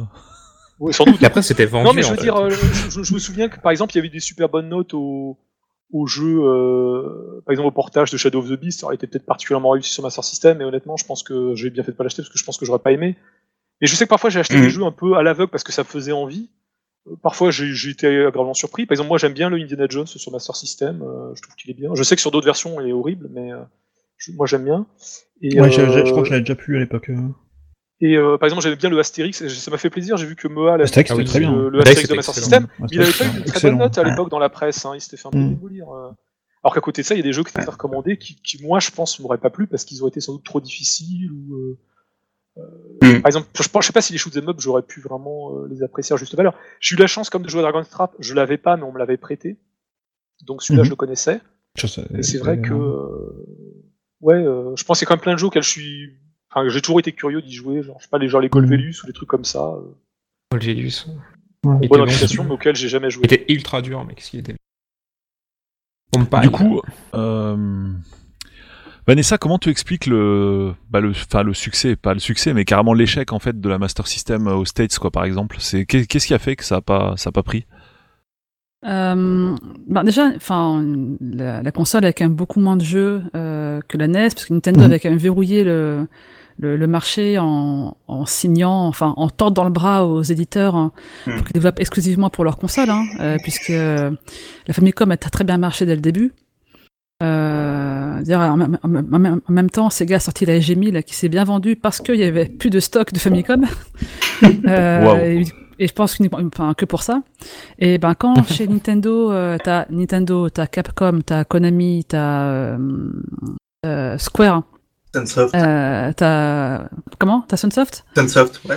Voilà, euh, t'as, enfin, t'as, t'as tous les, t'as, t'as tout le monde sur NES Mm. et qui peuvent pas développer ailleurs. Et ce Master System, t'avais qui? Bah t'avais que Sega et, Et puis Enix. euh, et Enix et des développeurs occidentaux un petit peu sur la fin, mais qui développaient pour le marché local. T'avais Euh, peut-être. ben, euh, T'avais pas Taito qui avait fait deux, trois trucs, je crois. Mais Si, mais il y avait- y Oui, parce que t'avais Bubble Bubble ouais, par exemple, ça, il me ouais, semble. ouais. Il y avait Compa, il y avait Falcom Story, aussi, hein. euh, Et puis t'avais avais aussi Enfin, pas mal de jeux. C'était de quand jeux- même des, ouais. des jeux mineurs, enfin des éditeurs un peu mineurs et Mm. qui n'avaient pas la puissance de frappe en termes de- d'achat de, licence. Euh, T'avais pas de Batman euh, Mm. sur Il faut pas oublier qu'il y avait des jeux, euh, il y avait des jeux Sega sur NES. Hein. Oui, Euh, et l'inverse Oui, et genre, t'as eu, eu sur Altered NES. Beast, hein. euh, sur. euh, ah, tout à fait, oui. C'était à l'époque, une époque un peu Mm, funky à ce niveau-là. T'a- t'a- T'avais l'inverse aussi où t'avais Et, des euh, jeux euh, d'autres Mhm. éditeurs qui étaient euh, repris en licence par Sega et développés par Sega comme Double Dragon ou, euh, ou Bah, il y a de Earthquake nouveau du Sega euh, sur ouais. Nintendo hein, maintenant. Ça arrive aussi sur Nex. Donc il y Mais, avait euh, ça, et non, puis je pense que Nintendo avait une force de frappe marketing qui était plus importante, ils savaient mieux ce qu'ils Mm. faisaient. Et, euh, Non, et puis il et faut pas oublier qu'ils avaient de l'avance, quoi. Je veux dire, encore une fois, euh, la Famicom, elle est sortie en 83 en même temps que la SG1000. Par contre, la Sega Mark Mhm. III, donc l'équivalent de la Master System, est sortie quand même, euh, je crois, donc en 85. Donc ça faisait déjà Ouais, deux ans que la 85, Famicom était sortie, Mhm. c'était déjà un gros phénomène. Ouais. hein, C'était l'année de Oui, Mario. c'était pas Et possible aux États-Unis, et aux hein. États-Unis, c'est pareil. La NES, elle est sortie en Mhm. 85 ou 86. 86. Euh, ouais. Bon, 86. Enfin, elle est sortie en 80, je crois qu'elle est sortie en 85 dans certaines villes. Euh, fin après, 85, en- voilà, en limité, euh, et en C'est ça. 86. Voilà, ouais, Mais la ouais. Master System, je crois qu'elle est sortie qu'en 87 en fait. C'est qu'en Europe Ouais, où elle est sortie. sort- La sortie était simultanée. Donc c'est pour ça que c'est un Mhm. avantage. Mais aux États-Unis, en plus, Oui. il y a eu le crash. euh, c'est très particulier les Ouais. États-Unis parce qu'il y a eu toute la situation où en fait tous les constructeurs se sont mis à faire des micro-ordinateurs. Euh, ils ont transformé la Mhm. ColecoVision en ADAM, et etc. Parce que tout le monde voulait des micro-ordinateurs parce que les consoles, ça devenait euh, le gadget à éviter. Euh, alors, j'ai eu l'occasion d'en discuter avec des Américains récemment. Il y a eu aussi d'autres trucs auxquels on pense pas, mais quand il y a eu le crash, euh, l'Atari- enfin le, le, le crack, comme on dit en français, d'Atari, euh, il faut dire aussi, il y a eu, en fait, c'est le Noël 82. En fait, il y a eu le, le- le gros phénomène des poupées patoufs. Les Cabbage Patch C'est vrai. Kids. C'est- euh, Ça Mm. paraît ridicule aujourd'hui, c'était un gros carton. Et en fin de compte, euh, bah, c'était un peu le gros cadeau de Noël. Euh, les gens se battaient pour l'avoir, donc du coup, c'est un peu, même si en fin de compte, la ColecoVision, c'est quand même très très bien vendu. Et euh, je pense que même Oui. ET, le jeu fameux ET sur 2600, c'est bien vendu. C'est juste que euh, je crois qu'il y a eu quand même euh, 4 millions d'invendus, ce qui est un truc euh, quand même énorme euh, parce qu'ils pensaient en vendre beaucoup plus que. Mais il y en avait Mhm. plus que de parcs installés de, alors, de alors- consoles. alors, en fait, non. Alors c'est marrant parce que j'ai eu l'occasion de parler. En fait, c'est une légende. En fait, les gens pensent ça, mais en fait, c'est pas tout à fait vrai. C'est juste que euh, il y en avait moins que le parc installé. C'est juste que à ce stade-là, je pense qu'il y avait beaucoup de gens qui avaient déjà rangé leur console. Donc c'est surtout Ouais. qu'il y avait trop de jeux par Mhm. rapport aux gens qui jouaient encore, mais par rapport au nombre de consoles Ouais. vendues, il y en avait sans doute beaucoup plus. Euh, et donc, enfin, tout ça pour dire que quand quand euh, quand la NES est arrivée, euh, ça a été, c'est qu'on a un, un peu peut-être un peu de mal à se rendre compte, mais ça a complètement sauvé le, le marché du, du jeu vidéo aux États-Unis. Donc c'est vrai qu'aux États-Unis, euh, c'est marrant parce que nous, par exemple, on est très attachés à la taille ST et à l'Amiga. Mais euh, les Mhm. Américains, euh, enfin l'Amiga, ils disent non mais c'est de la merde, l'Amiga, ça arrive pas du tout à la hauteur de la Mega Drive et de la Super Nintendo, hein, pour eux. Ouais, Donc, euh, a- et- voilà, ce que je veux dire, c'est que la NES, c'est la, c'est la machine qui a ressuscité les jeux vidéo aux États-Unis. Donc, euh, Mm. à partir de là, euh, Mhm. Ouais, voilà, là c'est compliqué pour euh, un deuxième quoi. Et puis je pense quand, quand, quand, quand elles sont arrivées en Europe, à l'inverse, le marché était très différent parce qu'effectivement, il y avait, euh, bah, il y avait tout le, tous les Spectrum, euh, le Commodore 64 aussi, qui est une machine aussi américaine, mais qui a Et puis il y a pas eu ce fameux marché chez en nous Europe, aussi quoi, surtout. En, en Angleterre et, et en Allemagne notamment. Et, et du coup, les deux sont arrivés à peu près en même temps. Et la Master System, je pense qu'elle c'est ça qui m'a attiré euh, moi quand je l'ai acheté, c'est qu'elle avait un, une image et une Logitech qui était plus proche de ce à quoi on jouait déjà sur, euh, ouais, sur les, Amstrad les jeux d'arcade en fait, voilà, parce voilà, que les- il y avait les portages de Mm. d'arcade, et puis il y a aussi Mhm. les éditeurs euh, anglais comme euh, US Gold, Ocean, Oui, tout voilà, ça, exactement, ouais. ouais. qui développaient, alors ils développaient aussi sur NES, mais c'est vrai qu'ils étaient très Mm. présents sur Master Ils étaient System. très présents sur Master, ouais, tout à fait. Ouais, mais euh, c'est équilibré. tu, tu peux pas sous-estimer l'impact malgré tout de Nintendo en France. Euh, déjà, Ah bah oui. honnêtement, euh, à l'époque, euh, pour les parents, une console, ça s'appelait Nintendo. Oui, Et t'as qu'à voir l'évolution, tu vois, de, de, de Nintendo quand il va sortir son magazine sur le, le, le SAV téléphonique. complètement, mais ça, ça, arrive ils, plus ont, tard. ils ont été submergés. Ah oui, ça, arrive ça, après. ça, ça, ça arrivait plus tard, parce que ça, ça c'est aussi un truc, c'est que le lancement européen de la NES, à la base, c'était euh, c'était pas une grande réussite, parce que comme je l'ai dit, il y avait les jeux, le catalogue qui était quand même de lancement qui était quand même plus orienté euh, vers les vieux euh, Ouais, c'est- ouais, de la 83, fois, c'est- 84. C'est de la faute euh, de Ron Judy, là, le, Ah oui, Voilà. le mec qui s'occupait, euh, qui en fait, qui leur filait les, le, le, le déstockage, en fait, Exactement, les invendus exactement. Et, du coup, euh, ben, il y avait, euh, alors que, Oui, mais- alors que quand la console est sortie euh, en France, aux États-Unis, il y avait déjà eu Castlevania, il y avait déjà eu Legend of Zelda, il y avait déjà eu Metroid. Alors qu'en en France, on les a eu peut-être un an, peut-être entre Oui, six mois et un an après, quoi. En France, en France, il y a, il y a- il y a un gros souci au lancement de la, de la NES, euh, Mhm. c'est euh, le, le, le changement de distributeur, euh, Exactement, ouais, quasiment ouais. au Day One. Mhm. Ouais, et ça, ça a quand même foutu la merde Mhm. pour le démarrage de la, de la console. Euh, mais Pas Bandai après, qui, qui distribuait en France? ben, pas au début justement. Oui, au, oui, début, non, au début, c'était une espèce d'importateur de- d'audio, je crois. Oui, c'est ça. D'ailleurs, les, jeux, qui sont les jeux qui sont sortis avec leur avec le macaron de ce distributeur-là sont super cotés. ça moi, vaut plus cher. Bah, en fait, c'est c'est le monsieur Lavanant, frère de Dominique Voilà. Lavanant, qui, euh, qui a un coup de cœur sur un salon et qui décide de la distribuer, mais il- finalement, il n'a pas les épaules et euh, Nintendo Mm. s'en rend compte assez vite et il confie à Bandai, euh, qui était plus implanté. Quoi. Mais du coup, Mm. euh, bah, forcément, il y a eu en plus ce passage de relais dès le début. Donc le, le démarrage a été compliqué, mais après, ils ont vite, ils ont vite rattrapé le- leur retard. Et oui, puis Mario, euh, en- Mm. enfin, ils avaient une figure de proue, ce qu'il n'y avait pas sur la Master System. Ouais. euh, ce qui, selon ce qui est marrant aussi, c'est au Royaume-Uni, je trouve qu'ils font un peu de révisionnisme inversé entre guillemets, c'est-à-dire que maintenant les Anglais adorent dire que oui, la NES ça a été un échec au Royaume-Uni. Alors peut-être que effectivement la Master System était devant, mais je trouve que c'est très exagéré parce que moi c'est pareil. Moi, quand- en fait, c'est quand j'allais en Angleterre, au Royaume-Uni, alors c'était peut-être plus justement au début des années 90, mais c'est là que je ramenais plein de catalogues. En tout cas, euh, Nintendo faisait beaucoup de com, hein, en tout cas au Royaume-Uni, Euh, et c'est vrai que oui, c'est pas. Je pense que le, le- c'était beaucoup plus équilibré que ce que les, les gens prétendent en, en Europe. en fait. Mhm.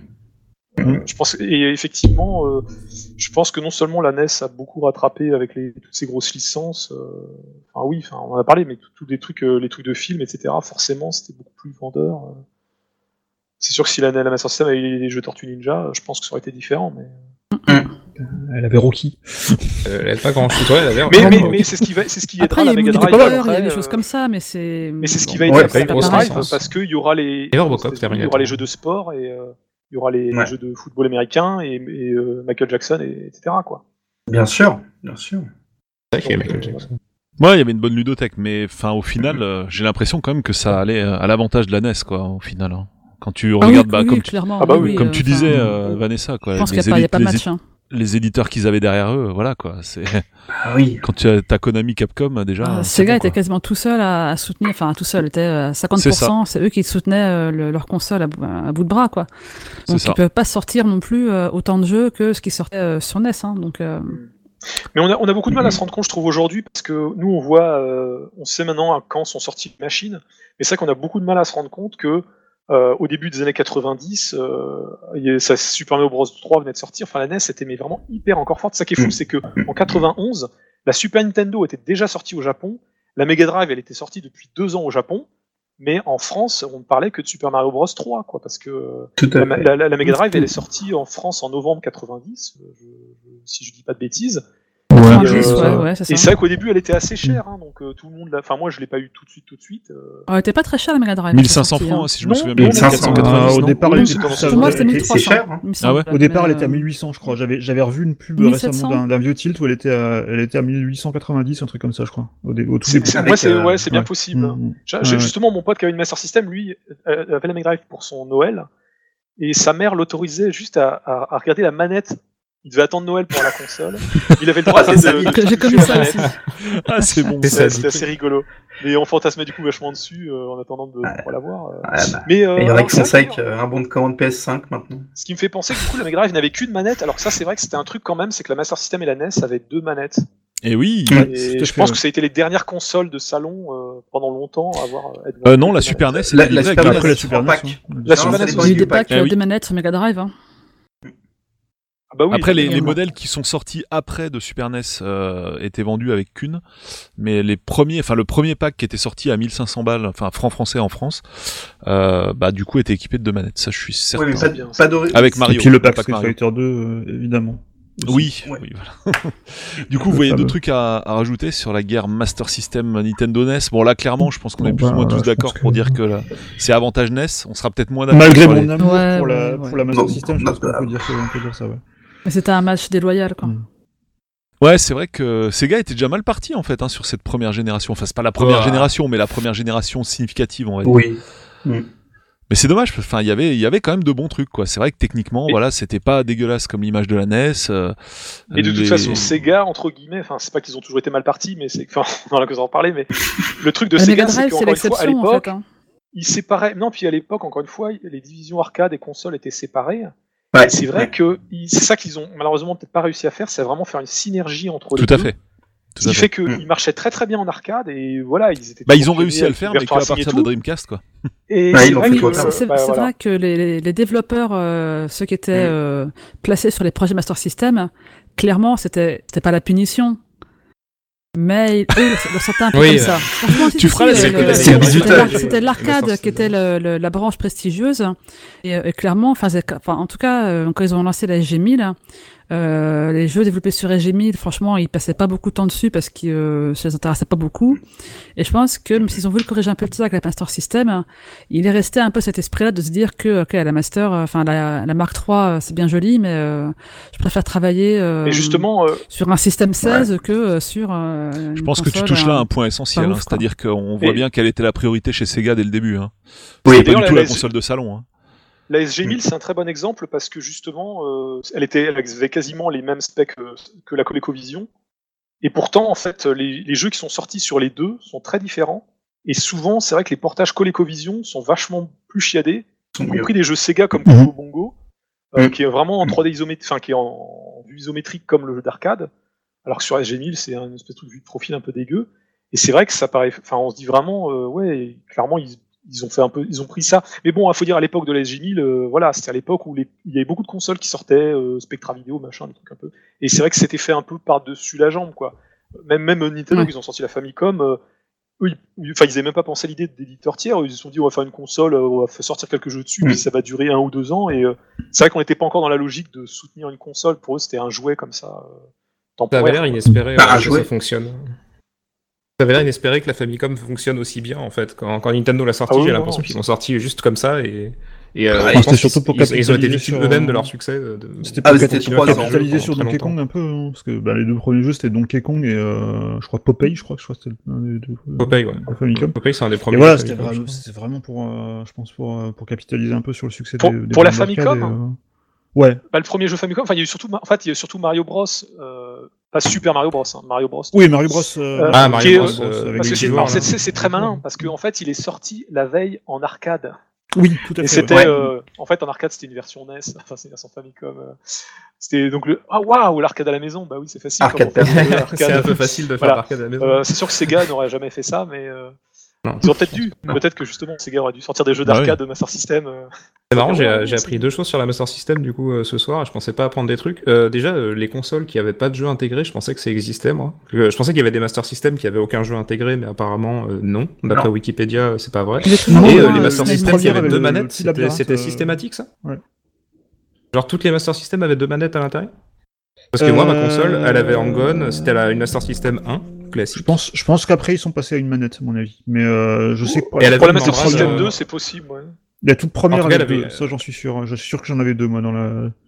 Moi, elle avait Ouais, une directionnelle en caoutchouc, elle avait pas de, pas de vis pour mettre le stick, et euh, il me semblait qu'il y avait Ouais, qu'une c'était pas les premières alors, hein, parce que les premières c'était pas les t'avais pas de premières. vis pour pour visser Ah ouais le Ouais, le stick directionnel Et dedans. hein. le petit et, et le petit truc en caoutchouc euh, pour le remplacer. Euh... D'accord. Tu l'utilisais pas. Ouais. Mm, mm. Et du coup, En fait, cas, je trouve euh, que ouais, euh, tu dis euh.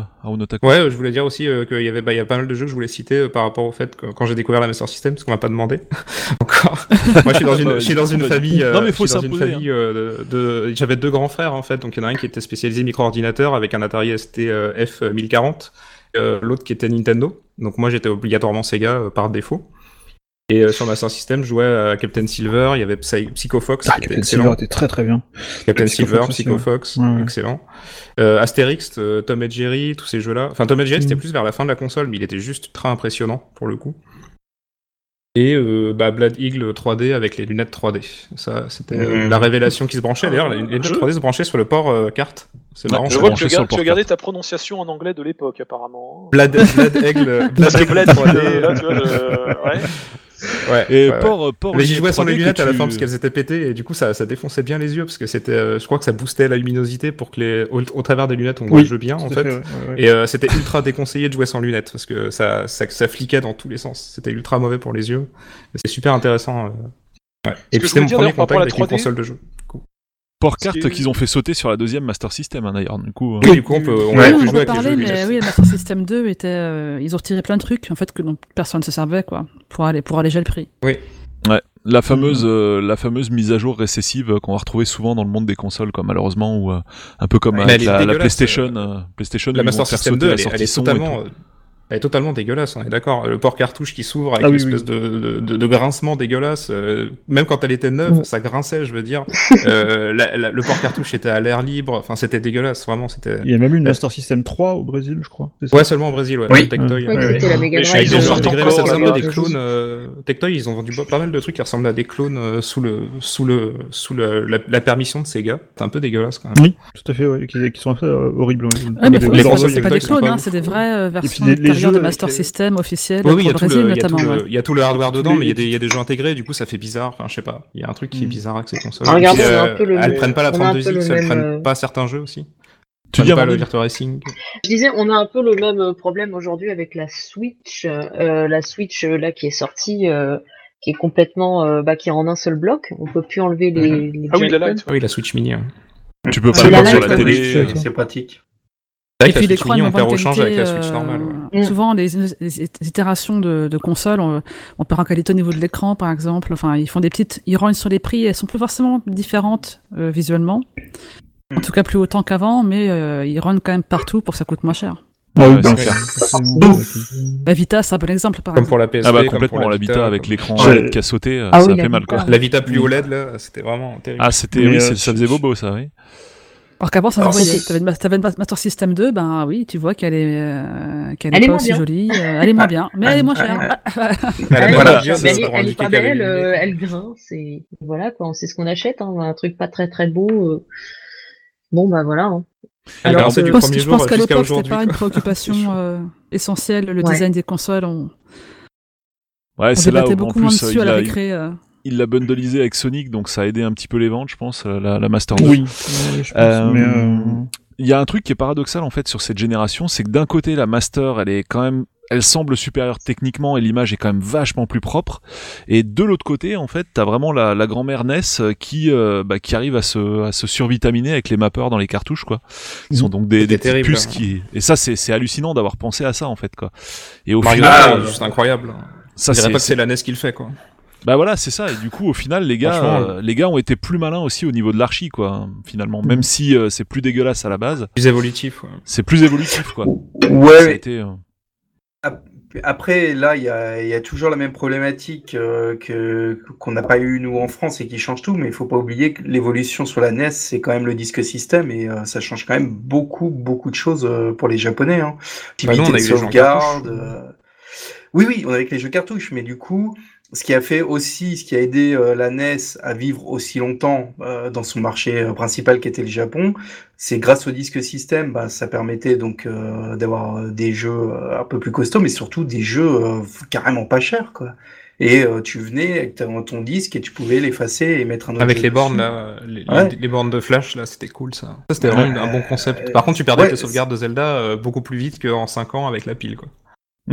Oui, Ça, sûr. oui, Ça, la, la, la démonétisation des disques, déjà, à l'époque, c'était problématique même sur les jeux, et sur les sauvegardes, c'était pire encore, quoi. Ah oui, puis sur- surtout au Japon. Mais euh, Ouais. bon, enfin, du coup, ça a vachement participé. C'est une évolution qui a vachement participé à faire durer clair, la, la console dans le temps.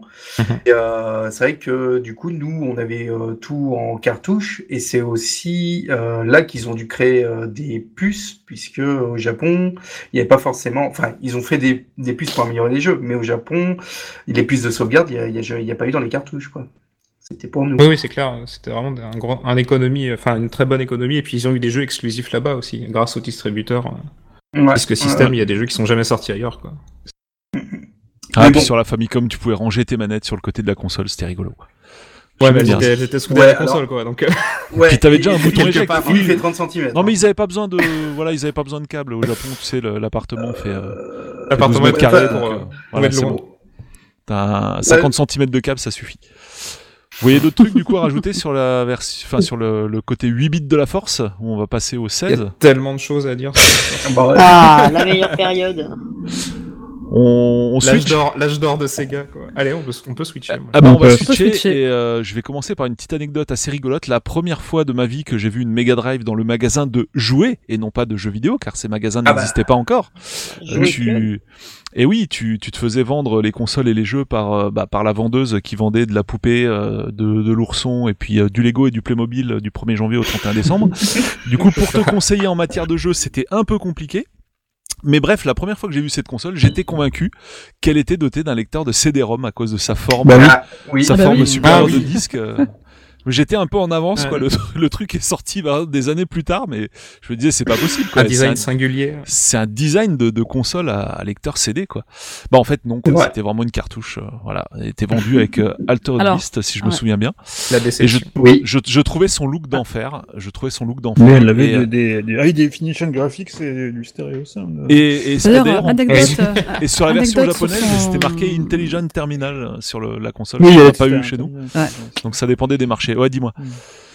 Alors, Anecdote sur le look de la Mega Drive, en fait, son look a été défini avant euh, l'intérieur. Ouais. C'est-à-dire que quand il pas- Sato qui l'a créé, euh, en fait, il a a un moule, et hop, vas-y, ça c'est ton moule, il faut que tout tienne dedans.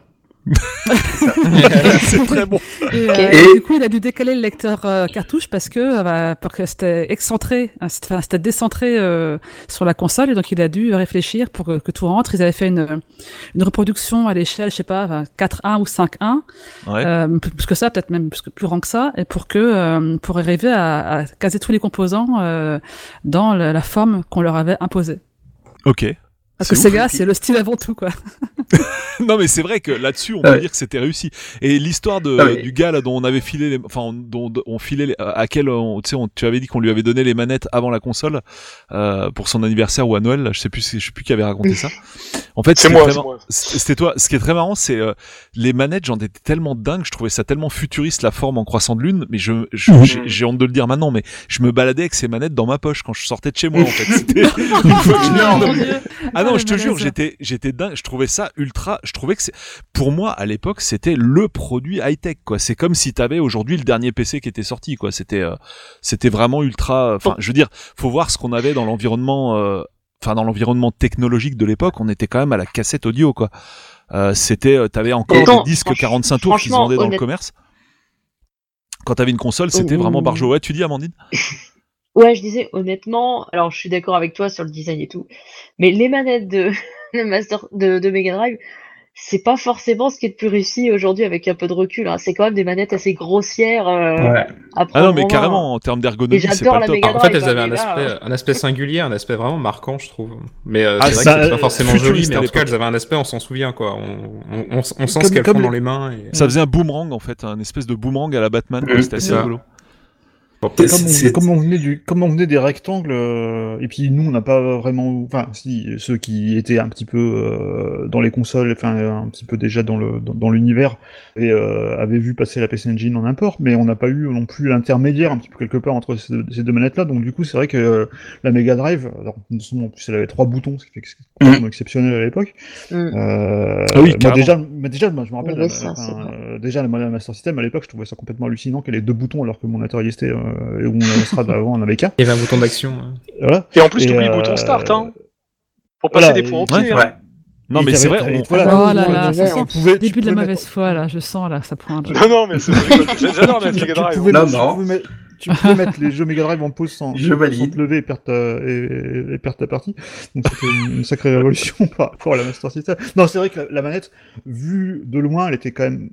Moi, faut- personnellement, j'ai- jamais vraiment eu de problème avec cette manette. Je trouve même même euh, même encore maintenant quand j'ai quand Non, moi non j'avais plus. hein. euh, Elle était peut-être un petit peu grosse. euh, Bah moi j'avais un Oui, peu c'est la directionnelle encore une fois que je trouvais ça mieux qu'avec la Master personnes- System mais ça restait moins bon que Nintendo je trouvais mais enfin bon J'étais une des rares personnes qui étaient contentes euh, d'a- d'apprendre que c'était la manette 3 boutons qu'il y avait sur la Mega Drive Mini en Europe et pas la, et pas la 6 boutons. Parce que moi j'avais Oh, tout bah, pareil, c'est un peu la- l'emblème. Hein. Et euh... mais c'est vrai que la...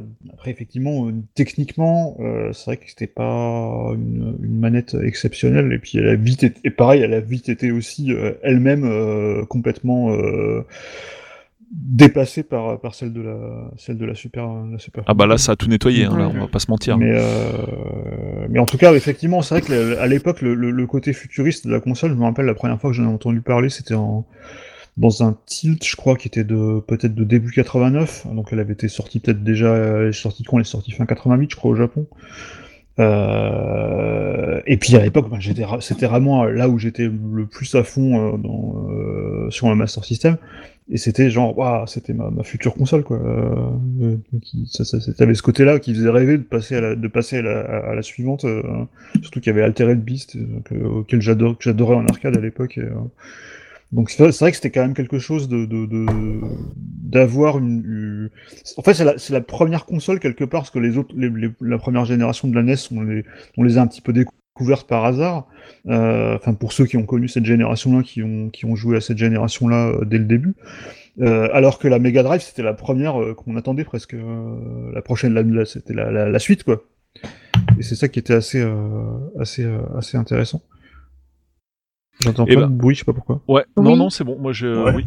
Tu dis Euh, Tu voulais parler à J'avais plein de j'avais plein de bips, mais je sais pas pourquoi en fait. Non, c'est bon. Euh, De mon côté, tout, tout va bien. D'accord. De côté enregistrement.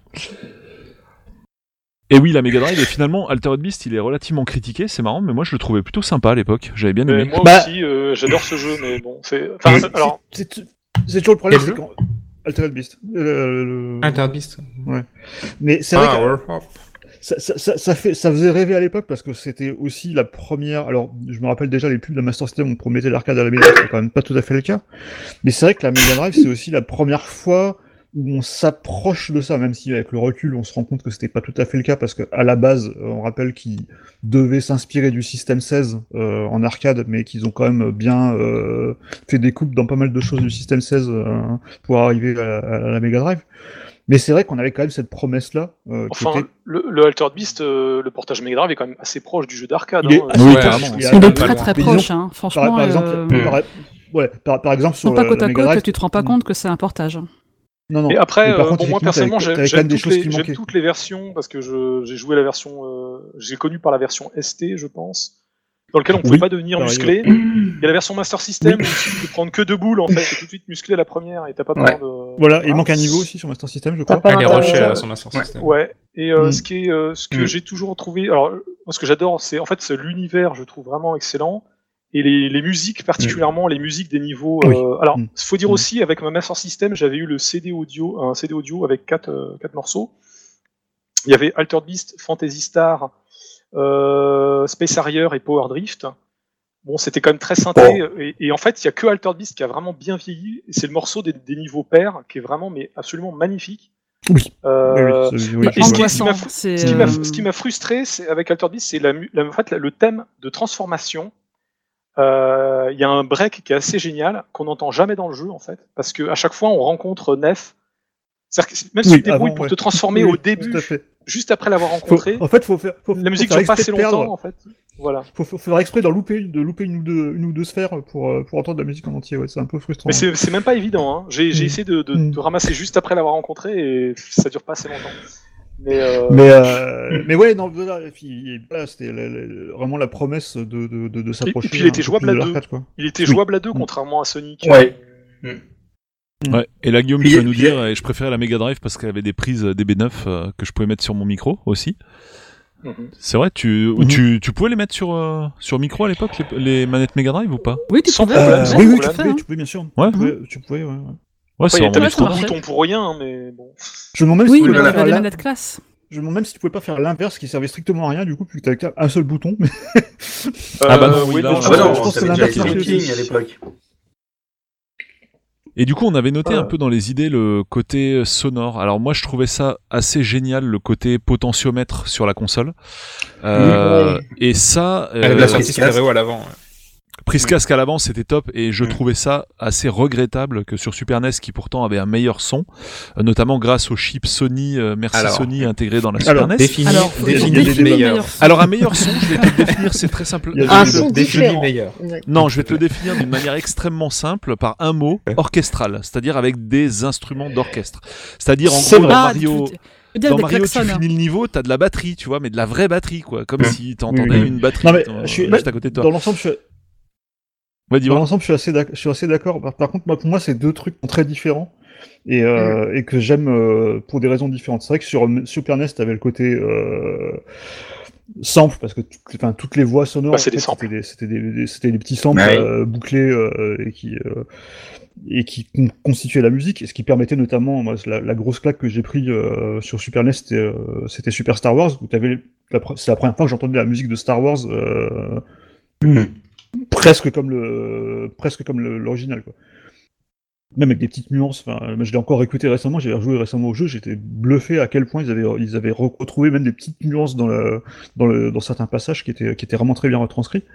Par contre, euh, la, la Mega Drive avait quand même une puce sonore FM euh, qui était quand même de très bonne qualité et qui permettait par contre de faire des musiques, d'excellentes musiques dans des genres plus, euh, plus électroniques, par exemple. Je pense aux musiques de Streets of Rage, par exemple, c'est euh, vraiment. Ouais, euh, Street of Rage, voilà. j'y pensais aussi. Et, euh, et ça, et c'était quasi, euh, c'était quasi de la techno euh, minimale avant l'heure, quoi. Et Pour, le rock aussi, euh, Mm. mais de toute Mm. façon, je trouve, enfin, c'est le bon exemple. Ouais, tout ce qui est guitare électrique hein. euh, Voilà, ressort ouais, mieux euh, ouais, sur bah, Nintendo. Je pense Euh, le comme X-Zone, dans Sonic comme ça, 3, ouais. le Ice Cap, il a une Ah Ah, Ice Cap, quelle, quelle musique géniale. Bah, Ouais. et Ah, de on Michael Jackson aussi. euh. Euh, Mm. Mais euh, Mais les deux, les deux pour moi étaient, les deux pour mais moi you- étaient you- vraiment. euh, Non, mais- en fait. le bon Mais exemple de ça, c'est Yuzo Koshiro, parce qu'il a fait Street Mm. of Rage Bah voilà. sur Mega Drive. Tout à fait, ouais. Il a fait même- Actraiser sur Super Nintendo. Et Actraiser, c'est Ah, vraiment ouais. euh, le, le fameux thème, Ouais. euh, je sais plus de fin, Mm. qui, qui, qui parodie le, le logo 20th Century Fox. C'est le, le style orchestral. euh, voilà. Ouais. Bah, c'est ça, c'est ça que t'avais pas sur Mega Drive. Les musiques étaient Et aussi les- très belles, elles étaient très bonnes, mais ça restait du, du très bon bip bip, mais du bip bip quand même. Alors que là où, du côté de la Super NES, euh, Ouais. de Super NES, t'avais ouais, vraiment des mais- instruments de musique, euh, c'est ça. Il y avait un son puis- plus rond sur Nintendo, mais euh, Oui, trop rond, même un, un peu Même trop édulcoré, quoi. C'était pas aussi brut Oh. que sur la Mega ça manquait de Drive. caractère quand même. Hein. C'est- Exactement, ouais. Elle c'est- fait c'est- plus de choses, euh, c'est riche, Et mais de ça manque de toute façon, la souvent. puce et- sonore de, de- la Super Nintendo a été sabotée C'est par Sony. totalement hein. euh, tel comme commentaire. Non, non, mais sérieux. Totalement, j'assume totalement ma partialité. Hein. Ah ouais, non, mais là, t'é- t'é- t'écoutes la musique d'un Super Adventure Island, c'est ouf, quoi. T'as l'impression d'entendre un CD mais de, de techno, quoi. C'est un truc de malade, quoi. Sur, sur Super mais NES. euh, tu, tu, com- tu compares Street Fighter 2 euh, Turbo sur Super NES et sur Mega Drive. Autant les voix Mega Drive elles sont pourries, mais pas à cause du, du type sonore, hein, euh, parce que c'est un problème de driver, puisqu'il y a un, un mec qui a réalisé un patch hein, de la ROM Street Fighter 2 Dash hein, et avec des meilleures voix. C'était un problème Ouais. vraiment humain et pas un problème hardware. hein. Mhm, mhm. Mais, euh, mais les musiques, elles ressemblent bien plus à celles de l'arcade Mega Drive que Super Nintendo. Sur Super Nintendo, euh, le thème de Ken, c'est euh, un concert de klaxon. Euh, c'est pas possible, quoi. Ça fait, Bah, le pro- ça le- fait point, point, coup, point, que point, point, point, point tout le temps, alors que sur Le Mega problème, Drive, du tu entends les le guitares. problème- ouais. Bah oui, parce que le problème, c'est que du Voilà. coup, sur la, sur la Super. NES, elle peut faire que des samples, en fait. Et euh, alors que la Mega Drive peut faire de la FM, ce qui est utilisé dans, Ouais. en, en arcade. Donc c'est quand même, c'est c'est vraiment généré en fait par la par la console qui génère vraiment les ondes. Alors qu'effectivement sur et c'est pour ça que je trouve que moi les musiques Super NES, autant à l'époque j'étais complètement bluffé par leur qualité. euh, et, euh, et c'est vrai que ça reste quand même, il y a quand même des, des, des petits bijoux. Euh, of euh, Mana. et- Bah, Secret Super of Mana, Metroid, Final, Final Fantasy VI, Super Metroid. Su- euh, Super voilà. Metroid, euh, c'est une tuerie. Mm. Mais bon, c'est un jeu tardif, hein, on oublie un peu que Super Metroid Mm. sorti quand même en 94. hein. C'est vrai. C'est vrai. Enfin, Castlevania 4, il sort au début et les musiques, elles déchirent Ah ouais, toujours. Castlevania, Ouais, même grave. Actraiser, hein. Actraiser, Bah, c'était même- quand même super. Bah, Su- Super Mario, Mais, euh, Euh, si- si- Super Mario sinon, World, dans le hein, style rock, des musiques de ouf. euh, il y a un morceau Mega Drive que j'aime beaucoup dans le style rock, c'est le thème d'Eternal Champions. Et je trouve que c'est un Mhm. morceau qui était vachement oublié parce que comme il est sorti en version Mega CD, et alors on va peut-être parler du Oui. CD-ROM, mais moi euh, personnellement le CD-ROM je trouve que c'est de la merde et euh, Oui. ça détruit Pareil. complètement euh, la musique. On s'est mis à faire de, des de la, avis modérés. de la musique euh, qualité, euh, qualité CD entre guillemets, mais, euh, mais qualité pourrie, euh, qualité synthé. Et euh, je trouve qu'il y a plein. Non mais un très bon exemple. Le jeu, euh, le seul bon jeu de, de David Perry, l'adaptation de Terminator, bon, parce que c'est un des meilleurs films au monde. Le seul bon jeu de David Perry, quoi. Alors oui, j'insiste, chaud. j'insiste. Non, ça, je peux Il pas. a je peux raison. pas- Je peux Il pas a me taire. Non, mais le- raison. Bon, et, et encore, je reconnais que le jeu Terminator, il a des défauts, mais bon, j'ai de l'affection parce que j'adore le film. Mais ce que je veux dire, c'est les, mu- les musiques La de musique la Drive est- sont ouais. géniales. Sur Mega CD, il y a Mhm. Tommy Talarico qui nous a fait du rock progressif de merde, parce que Tommy Talarico est un Mhm. connard, il faut quand même dire les choses. Bon, voilà. Je vais bientôt publier un article sur Tommy Talarico, Il est vous allez découvrir plein de choses sur lui, mais euh, je vous le dis clairement, c'est un connard. Et il n'a jamais travaillé sur Metroid Prime, contrairement à ce qu'il prétend. Enfin bref, la Super NES, Yuji c'était Naka, quand c'est un euh, connard aussi pendant qu'on dénonce. Hein. Enfin, ça, c'est, euh, Euh, hein Ah non, j'ai pas de problème, pourquoi c'est. Ah bah, c'est- Mais voilà. fait Sonic. Mais voilà. Alors pour, pour la... et- et, euh, je comprends pas. Mais bref, c'est un sujet, c'est pas grave, c'est pas grave. bah, Pour il, la- il va faire un super jeu. Il va faire un, un jeu fantastique qui va sortir. Balan, Ouais, moi j'ai vraiment hâte. Hein. Ah, je son troisième je suis fan clone de euh. hein. Suis- J'aime j'aime Knights, j'aime Burning Rangers, euh, j'aime tous les jeux de Yuji Naka. Donc, euh, à part Ah, aime Sonic, aussi genre. euh, 12. Roddy the Sky Soldier. hein. Franchement, euh, Sonic, euh, il y en en a pas beaucoup que je- j'accepte euh, vraiment, mais avec le recul, en fait, à part Sonic 3, il y en a pas beaucoup que j'aime vraiment. Ouais, mais... Mais euh, Burning Rangers, quoi, et Knights. Enfin, non. Il y a les échos. Mais même les musiques Non, de le mortel, sur. Mega Drive, je les trouve plus réussis que sur euh, SNES. Alors ça fait euh, bondir certaines euh, personnes de mon entourage, mais Bah, en fait, c'est un, côté plus, euh, plus vrai. euh, Les musiques Mega Drive sont plus euh, pures, je trouve. La Super NES, on a l'impression qu'elle met un muffler euh, sur, sur, les, sur le son à chaque fois. Bah, Elle rajoute c'est un espèce d'effet euh, étouffé, quoi. Bah oui, parce que le problème c'est que c'est des samples qui sont d'assez basse résolution en fait. Du coup, c'est assez, il y a pas beaucoup de, il y a pas beaucoup de bandes passantes en fait. Du coup, ça fait aujourd'hui, je- aujourd'hui, je trouve moi que les musiques Mega Drive vieillissent mieux que les musiques que que certaines musiques Super NES. Parce que parce Ah, que oui, ce ça dépend que des titres, hein, mais- que C'est normal, ça.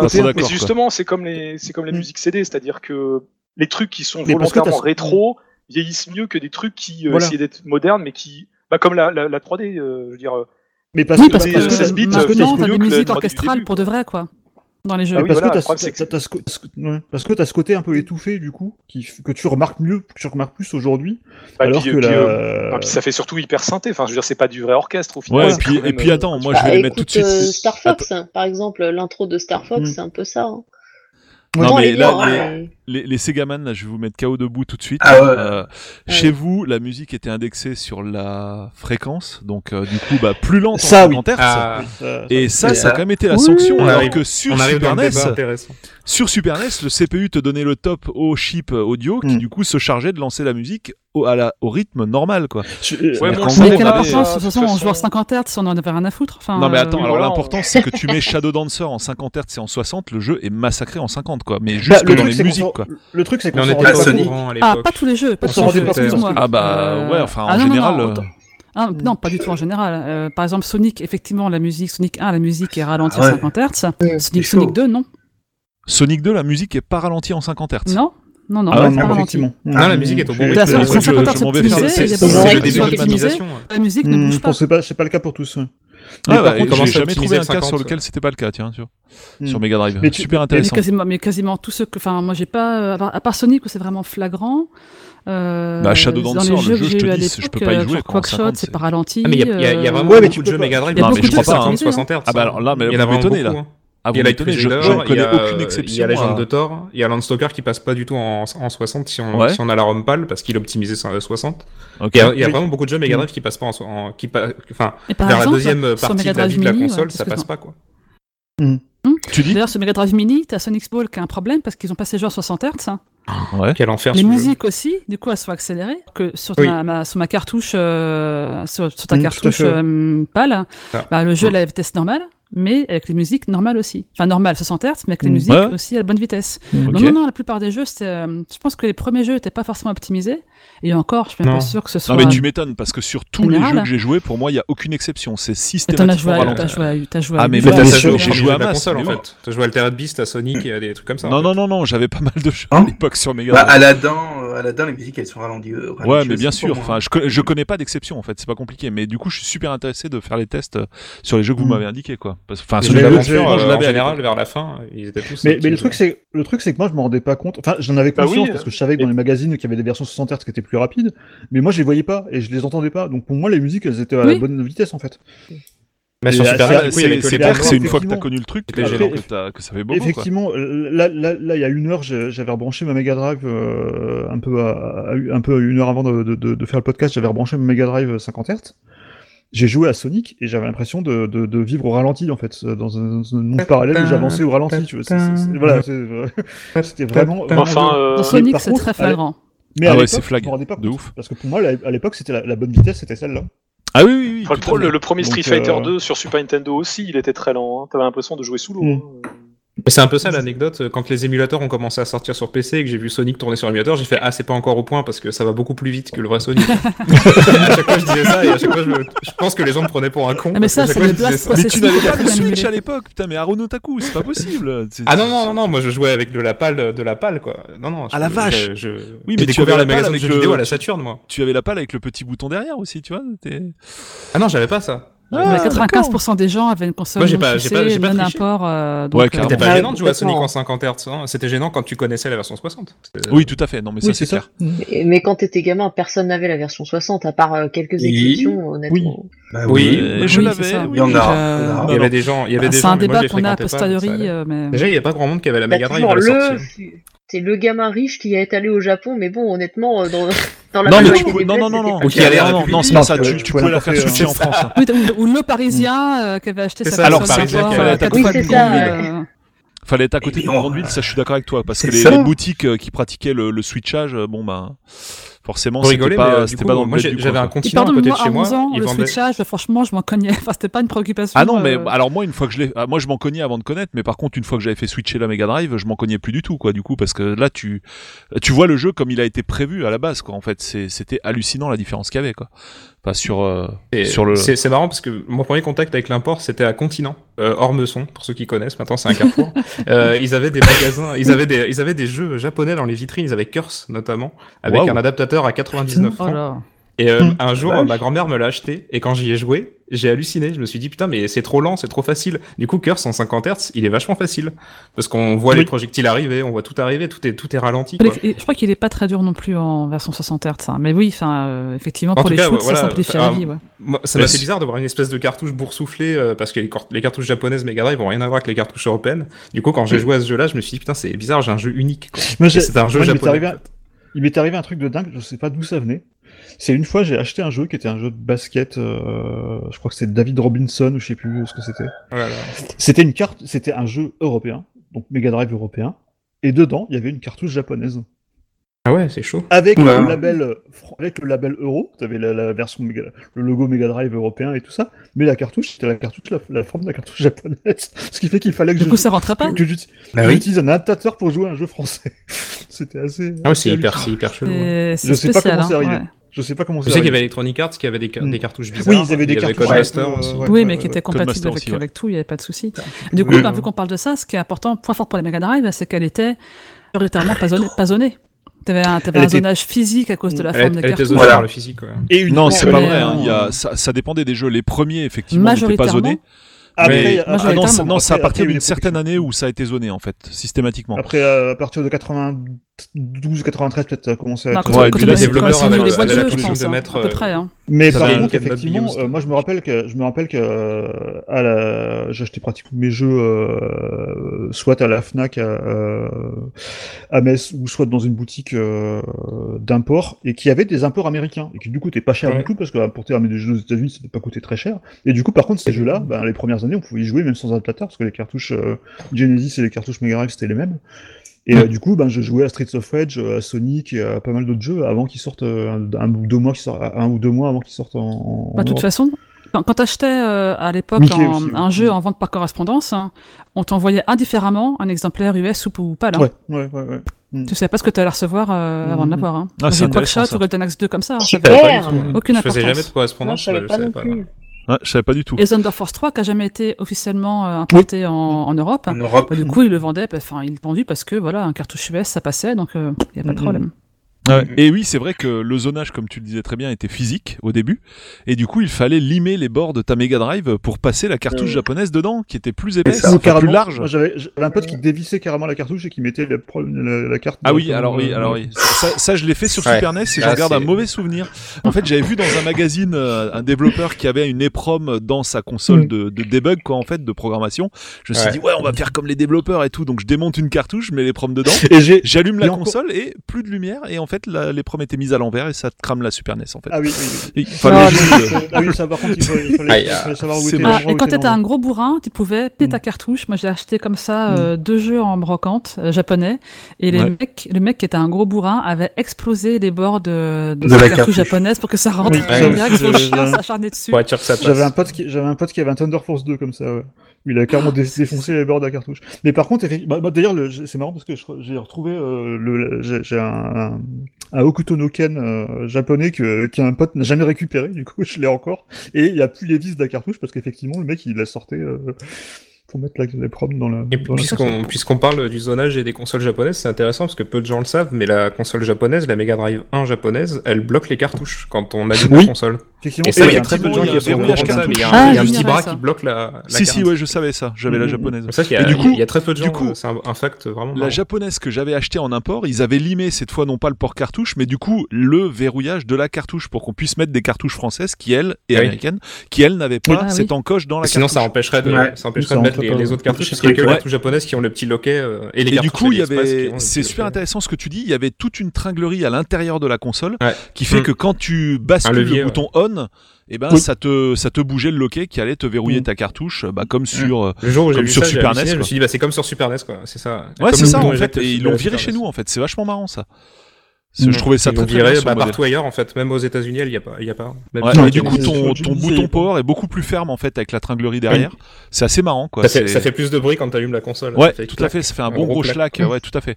Du coup, j'avais démonté la tringlerie et je l'avais foutu sur ma console européenne que j'ai encore aujourd'hui. Donc, j'ai encore la tringlerie de ma console japonaise. Donc ça, c'est c'est un fact méconnu de la Mega Drive. Voilà. Ouais, tout à fait. C'est Ah ouais. carrément, carrément méconnu. Ouais. Et alors, autre petit point quand même sur la Mega Drive, euh, en cette époque où ce sujet fait toujours débat, elle était rétro-compatible avec les Oui. jeux. Ah oui, avec Avec un. Ah, System. ouais, c'est un très bon point Avec force adaptateur, oui. Ouais, du coup, a même plus qui- que la, plus que la Master System 2 puisqu'elle lisait aussi les cartes avec l'adaptateur. Oui, tout à fait. C'est Je vrai. sais pas, je sais pas si on pouvait Avec le utiliser les modèle lunettes 3D par contre. adaptateur, euh, pas- oui, le le modèle second 1 modèle, ouais. d'adaptateur, comme tu dis. Ouais, le modèle 2, euh, bizarrement, ça a mais, sauté euh, aussi. Quoi. mais oui, parce que parce qu'en fait, dans la, dans la Master System, dans la Mega Drive, il y avait, eu- il y avait le Z80 de la, de la Master System qui était utilisé notamment pour le son, je crois. Euh, si je dis pas de bêtises. Oui, c'est ça. Euh, C'est le, le et chip, donc, euh, le bah, chip donc, de la t'as- Mega Drive, c'est le chip C'est le principal de la Master ouais. System. Et donc, du coup, bah, tu pouvais euh, utiliser le Z80 pour jouer à des jeux Master System euh, aussi. Mais euh, cela dit, euh, la, la Super Nintendo devait C'était bien l'être. pensé quand même. La mm, Super mm. Nintendo devait l'être à l'origine. C'est pour ça que. Exactement, Enfin, oui, je- exactement. ouais. Il paraît que c'est pour ça que son CPU est lent. parce qu'il Mm, a été exactement, conçu ouais. pour être euh, Alors ça, je l'ai appris, ouais. mm. avec la NES. En Euh, préparant c'est- dommage euh, parce que comme ils que- n'ont pas du tout ça. utilisé, euh, bah du coup, euh, c'est vrai que la Super Nintendo était pénalisée pour des jeux, pour les shoot 'em up surtout, euh, enfin pour les jeux qui demandaient vraiment de la Ouais. rapidité. Euh, pour tous les Ouais, jeux, il fallait plus trois sprites à l'écran en simultané. Hein. Enfin, euh, Oh, même Non, il y a euh, eu la formule magique a été trouvée avec Alex, euh, avec à l'est quoi. À l'est, c'est vraiment le premier shoot euh, qui ramait pas quoi. Et du coup, c'était impressionnant. C'est tu dis ah c'est Ouais. marrant le, le jeu il marche. euh, Bah, euh, après bon, c'était de l'émulation, mais c'est vrai que quand j'ai redécouvert Mm. euh, sur le tard euh, des jeux Super Nintendo euh, sur la console virtuelle ou des trucs comme ça, j'étais quand même Mm. vachement choqué que même Mm. des jeux comme les Mega Man X, qui pourtant avaient souvent dans les cartouches des, des trucs pour les booster, euh, souvent dans les boss, il y a des, des gros ralentissements Mm. et des trucs, euh, c'est un peu Ouais. horreur. Ou... Mais bon.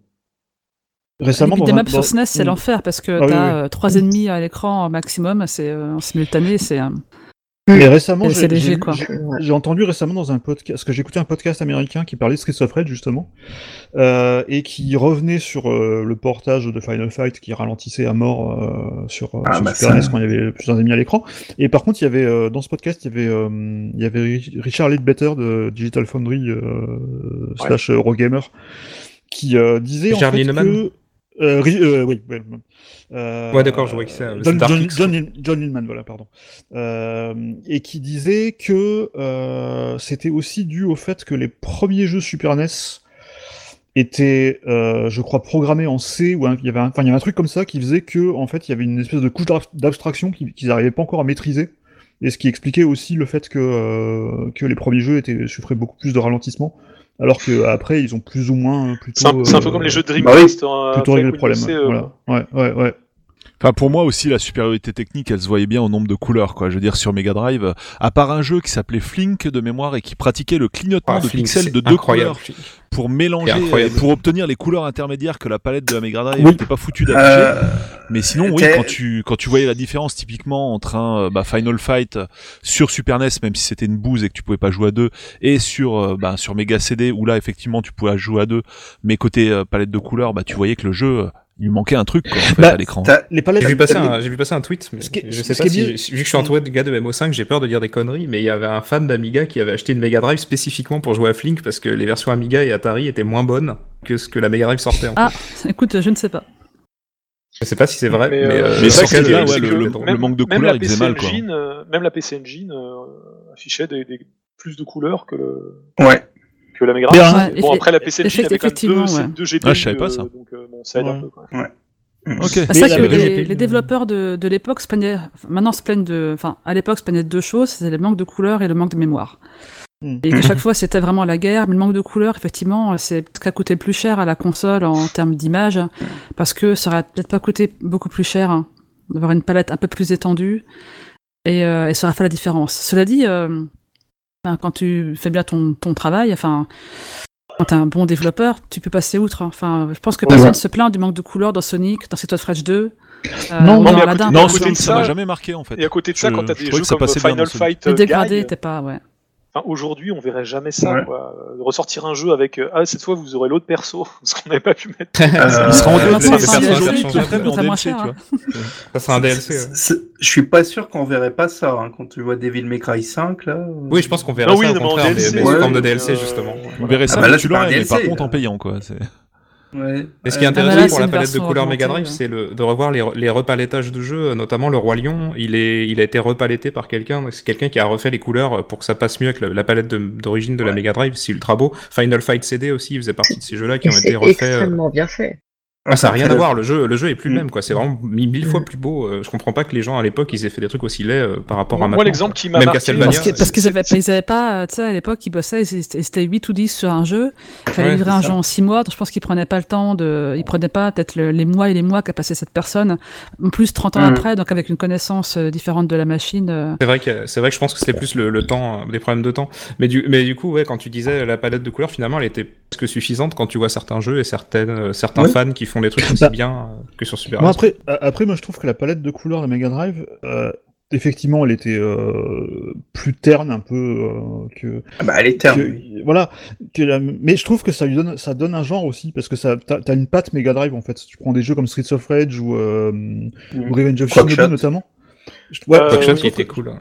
Bah ça me choquait pas que- sur Quackshot ni Sonic euh, par exemple. Je trouve, mais, que, euh, moi, je, trouve que, je trouve que ça lui donne un, ça, ça donne un style, tu reconnais un jeu Mega Drive en fait. Même à l'époque, quand tu, quand Bah, tu voyais oui, des screenshots des jeux Mega Drive, tu trouvais ça C'est plus pastel, hein, euh, la Super NES, ouais. Mm. Mais c'est vrai que Bah, ça, ouais. ça claquait. C'est un, bah, c'est un peu le même problème que la NES par rapport à la Master System en fait. C'est-à-dire que tu avais l'impression que les jeux étaient plus tristounés en fait sur, euh, sur Mega Drive. Mais avec le recul, je trouve que ça donne un, un- ça donne un genre, euh, euh, une espèce de, de ouais, vraiment t'as vraiment une patte Mega Drive en fait. Euh, et Bah, qui- de manière générale, qui fonctionne très bien, qui fonctionne très très bien dans, dans certains jeux. ouais. Après l'époque, les aussi, consoles euh, Sur ça rend bien. graphisme. Mm. tu dis Et Amandine à côté de ça, tu prends un jeu comme World of Illusion, euh, j'ai joué sur les deux versions. Sur Mega Drive, il y avait vraiment une patte beaucoup plus affirmée au niveau de la, au niveau des couleurs, des tonalités. Je suis d'accord. Mm, mm, mm. 70 Mais sur Mega Drive, il était, il était ouf. Oui, mais Ouais, il était oui. fait pour la Mega Drive. Oui, ça, ça se voyait du coup. Mais même la sortie vidéo, j'ai l'impression que la, j'ai l'impression que la SNES au niveau sortie vidéo, elle faisait des, des trucs plus flous et euh, il y a peut-être plus de Alors couleurs, mais c'était attention, sur Mega Drive, t'avais une, euh, une sortie RGB. Oui. Sauf erreur de ma part, et je ne sais pas si c'était Ouais, sur Super NES, je ne sais pas. Je peux pas dire de c'était un câble RGB qui était avec. hein. aussi, Il me semble, il que me la- semble que la- c'était la aussi résolution. T'as aussi la résolution de la SNES qui est quand même euh, pas. Ah oui, c'est pas les fait. pixels carrés, c'est des pixels rectangulaires, Ouais. c'est ça Mm, mm, mm. Il y avait cette histoire-là que, qu'ils étiraient, ils étiraient l'image sur Super NES alors que sur Mega Drive c'était bien carré. Oui, exactement. Parce qu'en fait, la, la, Ça rendait le truc plus net. je la, pense. la, la résol de la hum, Super NES, si je dis pas de bêtises, c'est aussi. c'est- Enfin, je crois que c'est du 256 par 256 ou un truc comme ça. Ou un... En fait, c'est tu as 226 pas- pixels carrés, Non, c'est ça, ça. Non, ça c'est la, carré. ça, c'est la NES. Ça c'est la NES.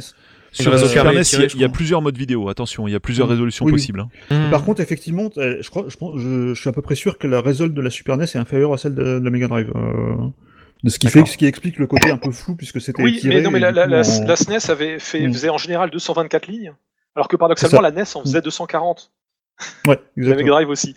Donc la, la SNES ça faisait moins de lignes, mais bon, à l'époque, on, 240 de toute façon, on avait souvent des bandes en 50 Hz, donc euh, déjà. Mais il y avait plusieurs modes vidéo. Faudrait voir l'ensemble des Oui. modes euh, sur Oui, oui. Wikipédia qu'il y avait. C'est 256 par 224 à la Super Nintendo, effectivement. Mm. Ouais. Mm, mm. Alors, Alors que sur la Mega Drive, euh, crois ça, fait des, ça. fait des pixels rectangulaires. des pixels 320. carrés. euh, Sur Mega Drive, c'était du 320 par quelque chose, je crois, il me semble. Mais au, au niveau des, des palettes, comme moi, sur ce qui m'avait super choqué, mais c'était un cas particulier, c'était Virtua Racing.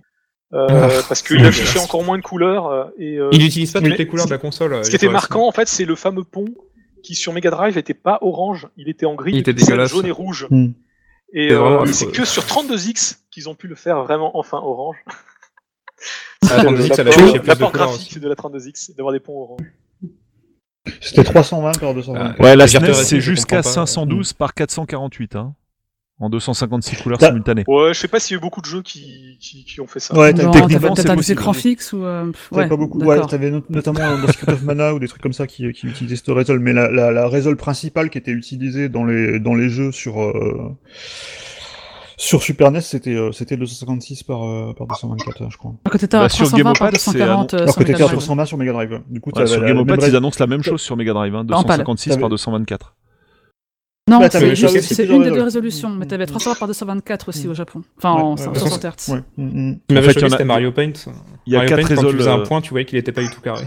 Mais Il y a quatre, je différentes sur que- euh, Super NES et euh, aussi, euh, enfin, il y en a même beaucoup plus sur Mega Drive. Il y a, il y a plein de résols. Ah oui, les modes, les modes de rendu, il y en a des tonnes. hein. Ouais. Oui. Ouais, Il y, a, il y a même des démo makers qui en, faisaient- qui en fabriquaient. Donc...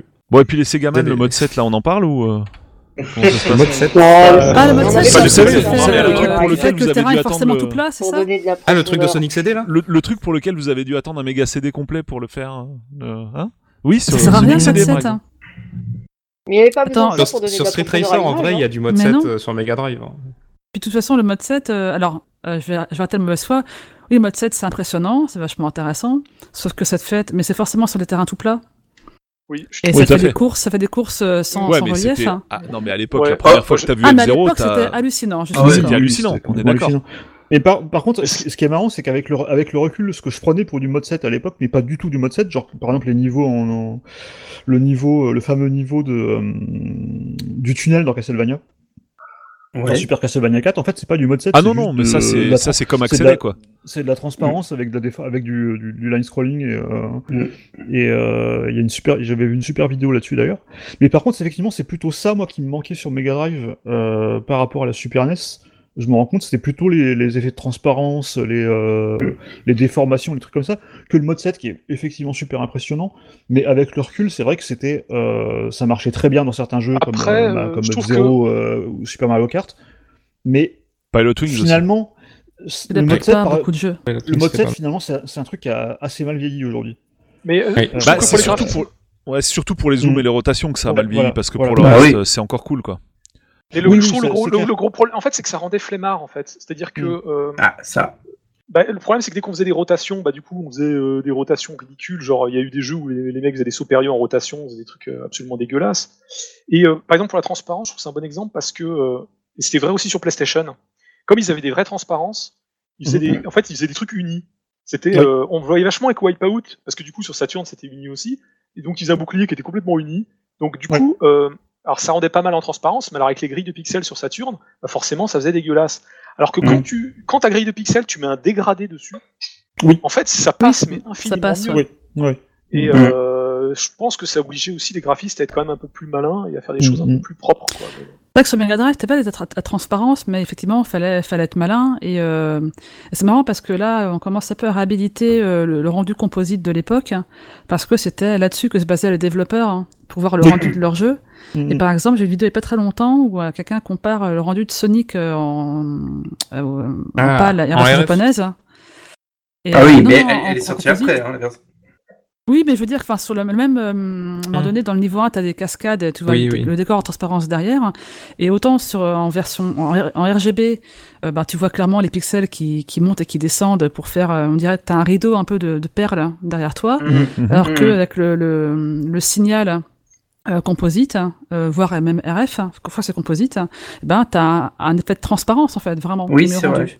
Oui, oui, c'est. Après, oui, c'était oui, difficile. Donc, évidemment, oui, Alors, par contre, c'était en fait, pas en les- hardware, il fallait, fallait être astucieux, ça demandait plus de travail aux développeurs, donc c'est jamais forcément, c'est pas non plus une bonne chose, hein, clairement. Les, ca- les cascades de Sonic, c'est un, un bon euh, benchmark technique pour les câbles, justement, puisqu'en composite, c'est transparent, et en RF unit, c'est encore pire, c'est que vu que ça, ça- ça véhicule le, le son et l'image en même temps, c'est dégueulasse, et du coup, comme ça se, comme il y a plusieurs lignes qui se, qui se rapprochent, ça fait un Mhm. effet d'arc-en-ciel aussi. Ah oui, Donc c'est vrai, si tout on, fait. si tout à on fait. passe vraiment avec un câble RF unit devant une cascade de Sonic, et ben on a un arc-en-ciel sur l'écran. Mais euh, c'est vraiment lié, euh, c'est lié au fait que le câble est mauvais en fait. Mm. Et c'est c'est assez amusant de voir ça. ouais. Cette vidéo, elle était super. euh, Enfin, moi, elle m'a Mm. elle m'a mind blown. Le, le benchmark, quoi, du coup. Le- la cascade Sonic. Mais mais Après, c'est drôle parce que du coup, on reproche la transparence à la Mega Drive, mais c'est à cause du fait que les câbles sont bien trop, Bah. bien trop bons en Europe, quoi, en fait. Bah, à cause du RGB. euh, c'est- allez, c'est allez, allez. Non, mais c'est vrai, c'est comme la transparence Saturn. Bah, La transparence Saturn en composite, elle passe beaucoup mieux. la transparence, euh, une case sur deux, là, elle passe beaucoup mieux en composite qu'en en RGB, hein, clairement. Ouais, bah, pareil, si t'éteins ta télé, tu la vois plus du tout, hein, donc euh, c'est. Non, mais en vrai, enfin, les jeux étaient développés pour le composite. Euh, ouais, mais de toute façon, non, mais honnêtement, à part ce que tu disais. Ça reste de l'astuce, justement, que- Ce que tu disais très clair. justement, Vanessa, c'est clair que la- le coup des ralentissements quand il y avait, ça c'était quand même, ça a été le problème de la Super NES dès sa sortie, qui a heureusement été euh, relativement bien réglé par la suite. Mais sorti de ça, tout le reste c'était mais chaos debout pour la Mega Drive, quoi. C'est Ah ça bah, le problème. C'est, c'est là vraiment ça, enfin ça nettoyait tout quoi. La Super NES, moi je me souviens, c'était la vitrine technologique quoi. Autant je trouvais la console relativement moche sur le plan du design même à l'époque. Mm. Oh non. Euh, Oh non. autant, ouais, je- franchement, j'étais pas fan. J'étais pas fan. Ouais, tu sais, on en avait déjà parlé, notamment la partie inférieure de, Ouais. la, de la Super NES qui est faite pour accueillir Ah. quelque chose. Alors, euh, Mm. ouais, Satellaview, Oui. lecteur CD, t'en sais rien. En tout cas, chez nous, il y a jamais rien eu. Mais au final, ta console, elle est surélevée de, de 3 cm. C'est c'est moche, quoi. Quand c'est posé sur une table, Ah, je trouve ça moche. Alors que la Mega La. Super NES US, par contre, qu'est-ce qu'elle est dégueulasse, la SNES US. Ah bah la Super on en, NES, on en ça, parle de la ça, version c'est encore américaine. notre- Ouais, ça c'est encore notre débat là. C'est affreux. Quoi. Ouais. Ah. Enfin, ouais, enfin, tu, tu dis, tu dis euh, KO debout, mais euh, je je suis pas d'accord parce que. Moi, je suis pas d'accord sur tous les jeux, hein, perso. La, la, la, la SNES a plus de couleurs, ça c'est indéniable. Du coup, effectivement, t'as des, t'as des meilleurs dégradés, t'as des, t'as des meilleurs rendus sur certains jeux, mais le, pour moi, enfin, le, je pense que le, que d'un côté t'as un pros qui soit vraiment véloce, de l'autre un pros asthmatique. Pour moi, ça compense en fait. Et du coup, c'est pas Mm. les mêmes euh, attentes que t'as avec les deux consoles. Bah, disons que ça compense jusqu'au moment où les gars arrivent à faire avec l'archi de la SNES, plus complexe et plus chiante.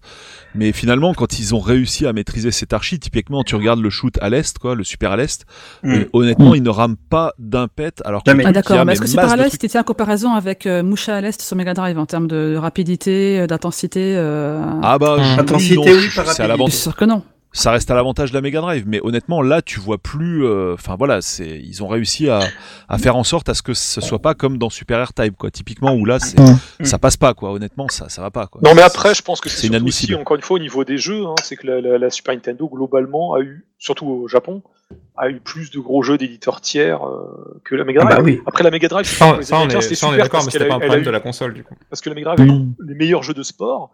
Et c'est vrai qu'il y en a certains, euh, même je sais qu'à l'époque, je me suis, j'ai eu l'occasion, c'était pas forcément mes jeux, mais l'occasion de jouer à des NHL 94. Euh, je me suis mis à moi, euh, je jouais un peu à des jeux de basket et tout, alors que d'habitude je joue pas du tout à ce genre de jeu. Ils étaient très bons, mais après c'est vrai qu'évidemment, Ah oui, on- n'aime pas les jeux de sport, euh, l'intérêt forcément est limité, Non, quoi. non, non, mais les jeux de sport, euh, ils ont occupé euh, une grosse part de la ludothèque de la console euh, vraiment en fin de vie.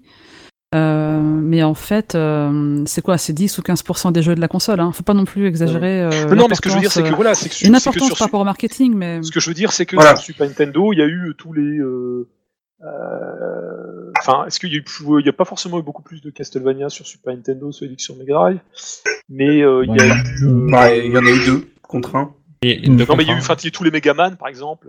Voilà. oui, oui, mais enfin, après, C'est effectivement, là. t'as plus de jeux Super Nintendo et je pense que la ludothèque Super Nintendo, elle est plus homogène Mhm. en termes de qualité. Ouais, ouais. Ça, C'est Ouais. c'est l'impression C'est que j'ai. Mm, mm. Puis elle a les RPG.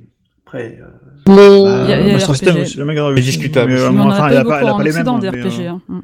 Mais c'est vrai, Oui, bah, non, non, bien ça, sûr. c'est- mais ça, c'est vrai que c'est un truc, effectivement, c'est les RPG. euh, on en parle beaucoup aujourd'hui, avec euh, le recul, mais à l'époque, on n'en a pas eu pratiquement un Oui, seul. on s'en Europe. fichait un peu. Euh, les Final. Fantasy sont pas sortis, il y en a aucun qui est sorti en Europe, Non. je crois. non, À part le Mystic Non, non, Quest, sur tout, Super NES, il y a pas euh, grand-chose. euh, voilà. Alors que sur, déjà sur Master System, on avait déjà eu Fantasy Star, euh, Ease, Golvelus et tout ça. Euh, sur Mega Drive, il on a... sorti en Europe. Ouais, exactement. Moi, je l'avais, Ouais. très- j'avais toujours. beaucoup aimé à l'époque. Et, euh, et puis sur Mega Drive, on a eu bah, après la- les autres Fantasy Star de 3 à 4, on avait, euh, on avait Sword of Vermilion, on avait des choses euh, aussi euh, côté européen, euh, forcément. T'avais les Donjons et euh, Dragons, t'avais la légende de avec- Thor. Avec tout, le- ouais, avec- Landstalker, puis t'avais- Soleil. t'avais- T'avais tous les trucs Light Crusader. T'avais tous les trucs. Force. euh, Et donc voilà, Par rapport à l'importance des licences aussi, euh, c'est vrai que tout à l'heure on disait que, que Tortue Ninja c'est un gros enjeu quand même. Mm. Et c'est vrai que je pense que ce qui a aussi pas mal joué en faveur de la Super Nintendo, alors moi je m'en foutais à l'époque parce que je regardais pas du tout. Euh, je pense que c'est peut-être plus Vanessa, mais euh, les jeux Dragon Ball Z, euh, Ouais. en tout cas pour les pour Oui. Player One, et pour Ah beaucoup de magazines, c'était un gros enjeu quoi.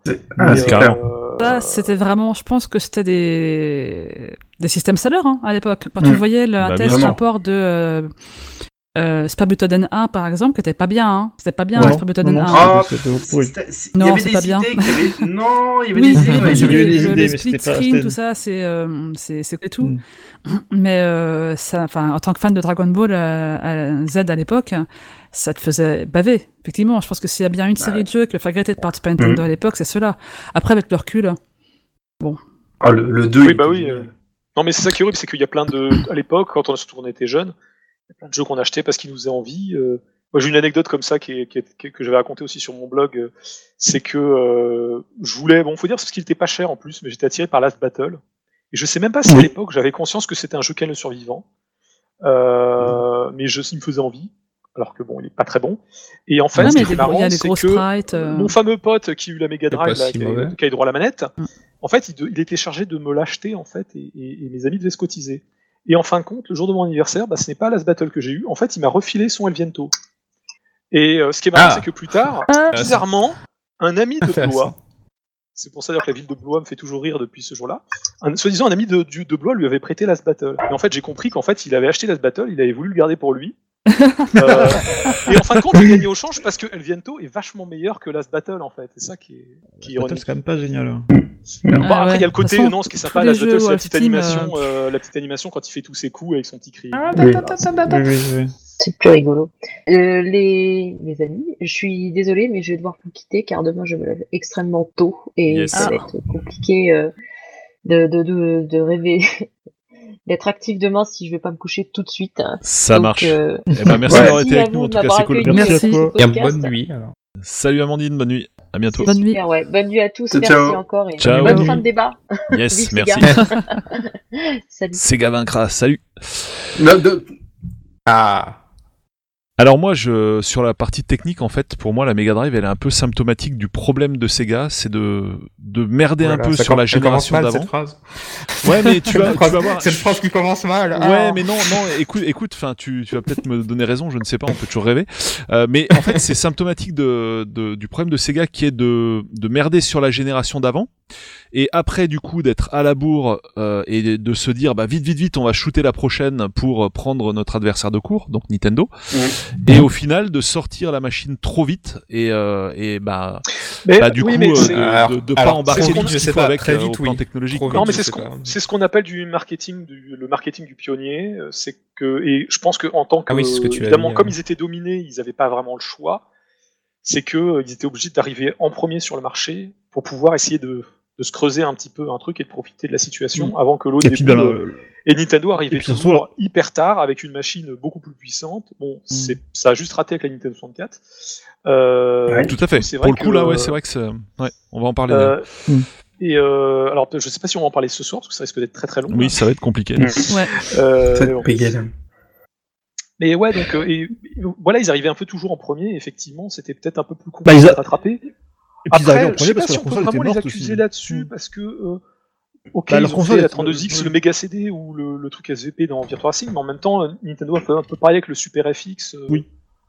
enfin, il y a eu C'était aussi plus un peu discret chez Avec Nintendo. Mais en fait, jeux, il y a beaucoup de jeux Nintendo qui ont des puces dans les cartouches. hein. Ça a été le cas sur Mega Drive, ça a été le cas aussi, j'ai l'impression, sur Saturn, où ils ont sorti, ils ont voulu shooter à tout prix euh, avant Sony, et au final, bah voilà, la console est ce qu'elle Ah, est. la, Saturn aux US, Non, c'était le pire lancement de Non, ils sont l'histoire. sortis quasiment en C'est même temps hein, au. Japon. Hein. C'est pas. Il peut n'y a, pas de, y a pas d'écart C'est- entre la il y a- il y a PlayStation et la Saturn à la exception, en fait. sortie. Hein. Je trouve qu'il y a une exception à ça, c'est la Dreamcast où ils sont effectivement sortis avant tout le monde, mais avec une putain de machine en fait. Et là, ils ont Ouais. réussi leur coup. à- C'est d'ailleurs très injuste en fait la mort de, de la, enfin de la, de la, de la- Mm. la C'est leur meilleur Dreamcast. coup, c'est leur Dans- meilleur coup qui les a, qui les a balancés euh, dans la La meilleure- Dreamcast. En fait, c'est vraiment, c'est toutes les conneries qu'ils ont fait avant en fait qui ont tué la Dreamcast. C'est pas, c'est Mm. pas la Dreamcast Oui, bah oui. en elle-même quoi, mais mais là pour le coup c'est l'exception où effectivement ils sont sortis avant tout le monde, mais Non, mais ils, a- ils avaient. mais la console est magnifique. Mm. Oui. Mais bon après non, enfin pour le- pour les, pour- Non, enfin, on peut on pas reprocher à la. Mega Drive d'être sortie trop tôt parce que Non, la parce qu'il y Master la System, elle exi- elle existait pas. C'était le moment de, de la sortir, elle était au top euh, technologique pour l'époque où elle est sortie, donc euh, Et puis Ouais, au Japon, il y avait la, la PS Engine aussi. Il y avait la PS Engine parle qui était sortie euh, qui était, qui était sortie entre. Du coup, c'était comme, c'était à la fois en avance par rapport à Nintendo, mais aussi en réaction par rapport à la PS Engine, qui était quand même un gros succès Mm. au Japon. Oui, mais Oui, ça, la. PS Engine était un peu- un. Alors la PS Mm. Engine c'est différent parce qu'elle avait un positionnement beaucoup plus high tech. Et c'est vrai Ouais, que la PC Engine avait même de l'avance, parce qu'elle avait déjà le lecteur CD-ROM, Mm, alors tout que à fait. euh, Ouais, la limite, euh, euh, la, la Mega Drive arrivait déjà euh, sans, entre guillemets. Quoi. Enfin bon, de Mm. toute façon, l'autre était, était séparé aussi. Mais je pense, mais je pense, que- je pense qu'à l'époque, il y avait de toute façon moins le concept de génération parce que il y a la, la, la Famicom Oui, qui oui. est sortie en 83. Euh, Ah mais non, mais de toute façon, voilà. ça c'est le truc qu'on oublie tout le temps, c'est qu'au Mm. début des années 90, moi je me rappelle, il y avait des jeux, ils sortaient sur Master System, Mega Drive, les, les NES, consoles, les consoles Super Nintendo. Game Boy, Mm. Game Gear, Mm. Lynx, Voilà. ils sortaient sur j'a- euh, ouais. GX4000. Oui. Bien sûr.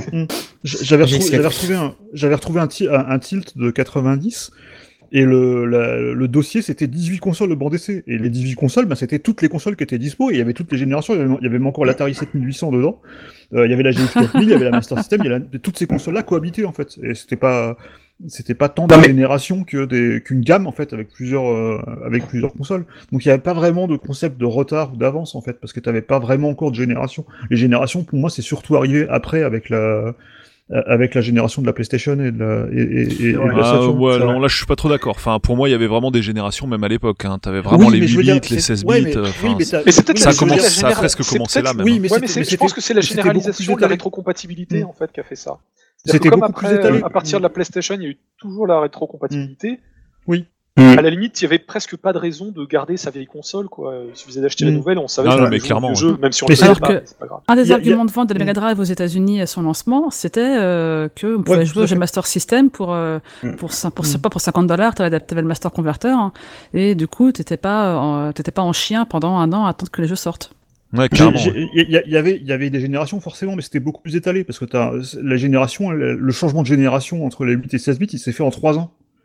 Bah disons qu'il y a eu un truc un peu Mm. insensé ou qui a fait que la NES s'est battue contre la Mega Drive pendant quoi un Mm. an, deux ans, je sais plus exactement ans, comme ça de mémoire. Oui, en Europe. Mais, c'est insensé quoi. Je veux La, dire. la, la- la NES, elle s'est arrêtée en 93 euh, au, au Japon, je crois, si je dis pas. 94 je dis pas même, le dernier jeu, 94, ouais, ouais, ouais. Mm. Donc, Mm. euh, Et, euh, Ah, la Super Nintendo est sortie deux ans de retard production. euh, chez nous. Quoi.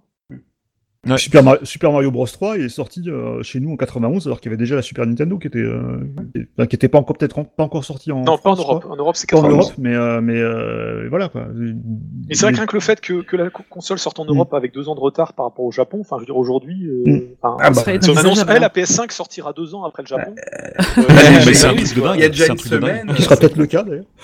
Mais c'est vrai, et en plus, le, le gap technologique entre la Mega Drive et la Super NES, on peut se dire, euh, oui, bon, finalement, elle est sortie qu'un an en avance, la Mega Drive, à la limite, c'est pas beaucoup et tout, mais à cette époque-là, un an d'écart au plan technologique, c'était énorme, quoi. On n'était pas Non, vraiment sur le, Franchement, non, non. on n'était pas sur licence. Ah, je- là, En- franchement, en- je- non, non, excuse-moi, mais en dehors du nombre de couleurs, et, euh, ok, t'as, Mm. ok, t'as le mode 7, t'as les zooms machin, mais ça, le- ça c'est des gadgets en fait. La- le vrai gap entre les deux consoles, c'était le nombre de couleurs et puis basta. Transparence. Des- Bon, enfin, ça joue, ça fait partie, quoi. c'est- deux philosophies même de consoles différentes en fait. Ouais. C'est pas forcément de. C'est pas sur le plan techno. euh, à l'époque déjà et qui n'étaient pas assez différents et euh, Non, parce que c'est vraiment, le support éditeur tiers qui a fait la différence, parce qu'honnêtement, euh, tous les jeux qui sont pas une sortis sur Nintendo, ils auraient pu sortir sur Mega Drive euh, un peu différent. mais Oui, voilà. bien sûr. Un peu Nintendo, différent. ils ont Tout juste qui- mis du temps à tout ce sortir qui la tourne SNES, sur hein. l'une tourne sur l'autre sans difficulté particulière, à part peut-être, bah, sauf les jeux les plus euh, les plus gourmands, avec les plus. euh, je pense que Gunstar Heroes, je sais pas s'il tourne. Euh, Hmm. Nintendo par exemple. Si, avec une voir. puce. euh, Avec une puce additionnelle. Mais si tu Oui, veux, mais tu comme- dis, tu juste, des jeux tu de dis Nintendo, juste le nombre de couleurs, mais le nombre de couleurs à l'époque, c'était le truc, quoi. C'est comme si tu parles de teraflop va. aujourd'hui sur les consoles Oui, de nouvelle génération. mais à l'époque, la euh, C'est pas comme si l'écart technologique euh, était vraiment gigantesque quoi. Ah non, il est pas gigantesque, je dis pas euh, qu'il est gigantesque, mais mais je veux dire à l'époque, je me souviens très bien du contexte de l'époque, le nombre de couleurs dans un jeu, c'était crucial quoi. En fait, c'était vraiment ça qui, bah, c'était ça qui faisait que ton jeu il était beau ou enfin que t'avais des que t'avais des gros dégradés dégueulasses, tu avec euh, tu vois les, les couleurs euh, typiquement par exemple la statue de la liberté dans Shadowlancer euh. ou des trucs comme ça, ou euh, ou que tu aies des vrais euh, des vrais aplats, euh, des beaux dégradés quoi, qui où tu vois pas les strates. euh. Ouais, mais je pense- consoles à l'époque, euh, quand on avait 12 ou 13 ans, qu'est-ce qu'on a enfin, Mm. Franchement, on s'en foutait quoi. Ah moi non Je non, moi j'étais moi j'avais l'œil aiguisé à tout âge-là. je. Ah Ouais, franchement mais non, je moi j'étais je pense j'étais à que- cheval sur ces détails quoi. Je pense que ça avait son importance, mais je pense pas que c'est ce qui a perdu Sega. Ouais. Enfin, ce qui a fait que Sega.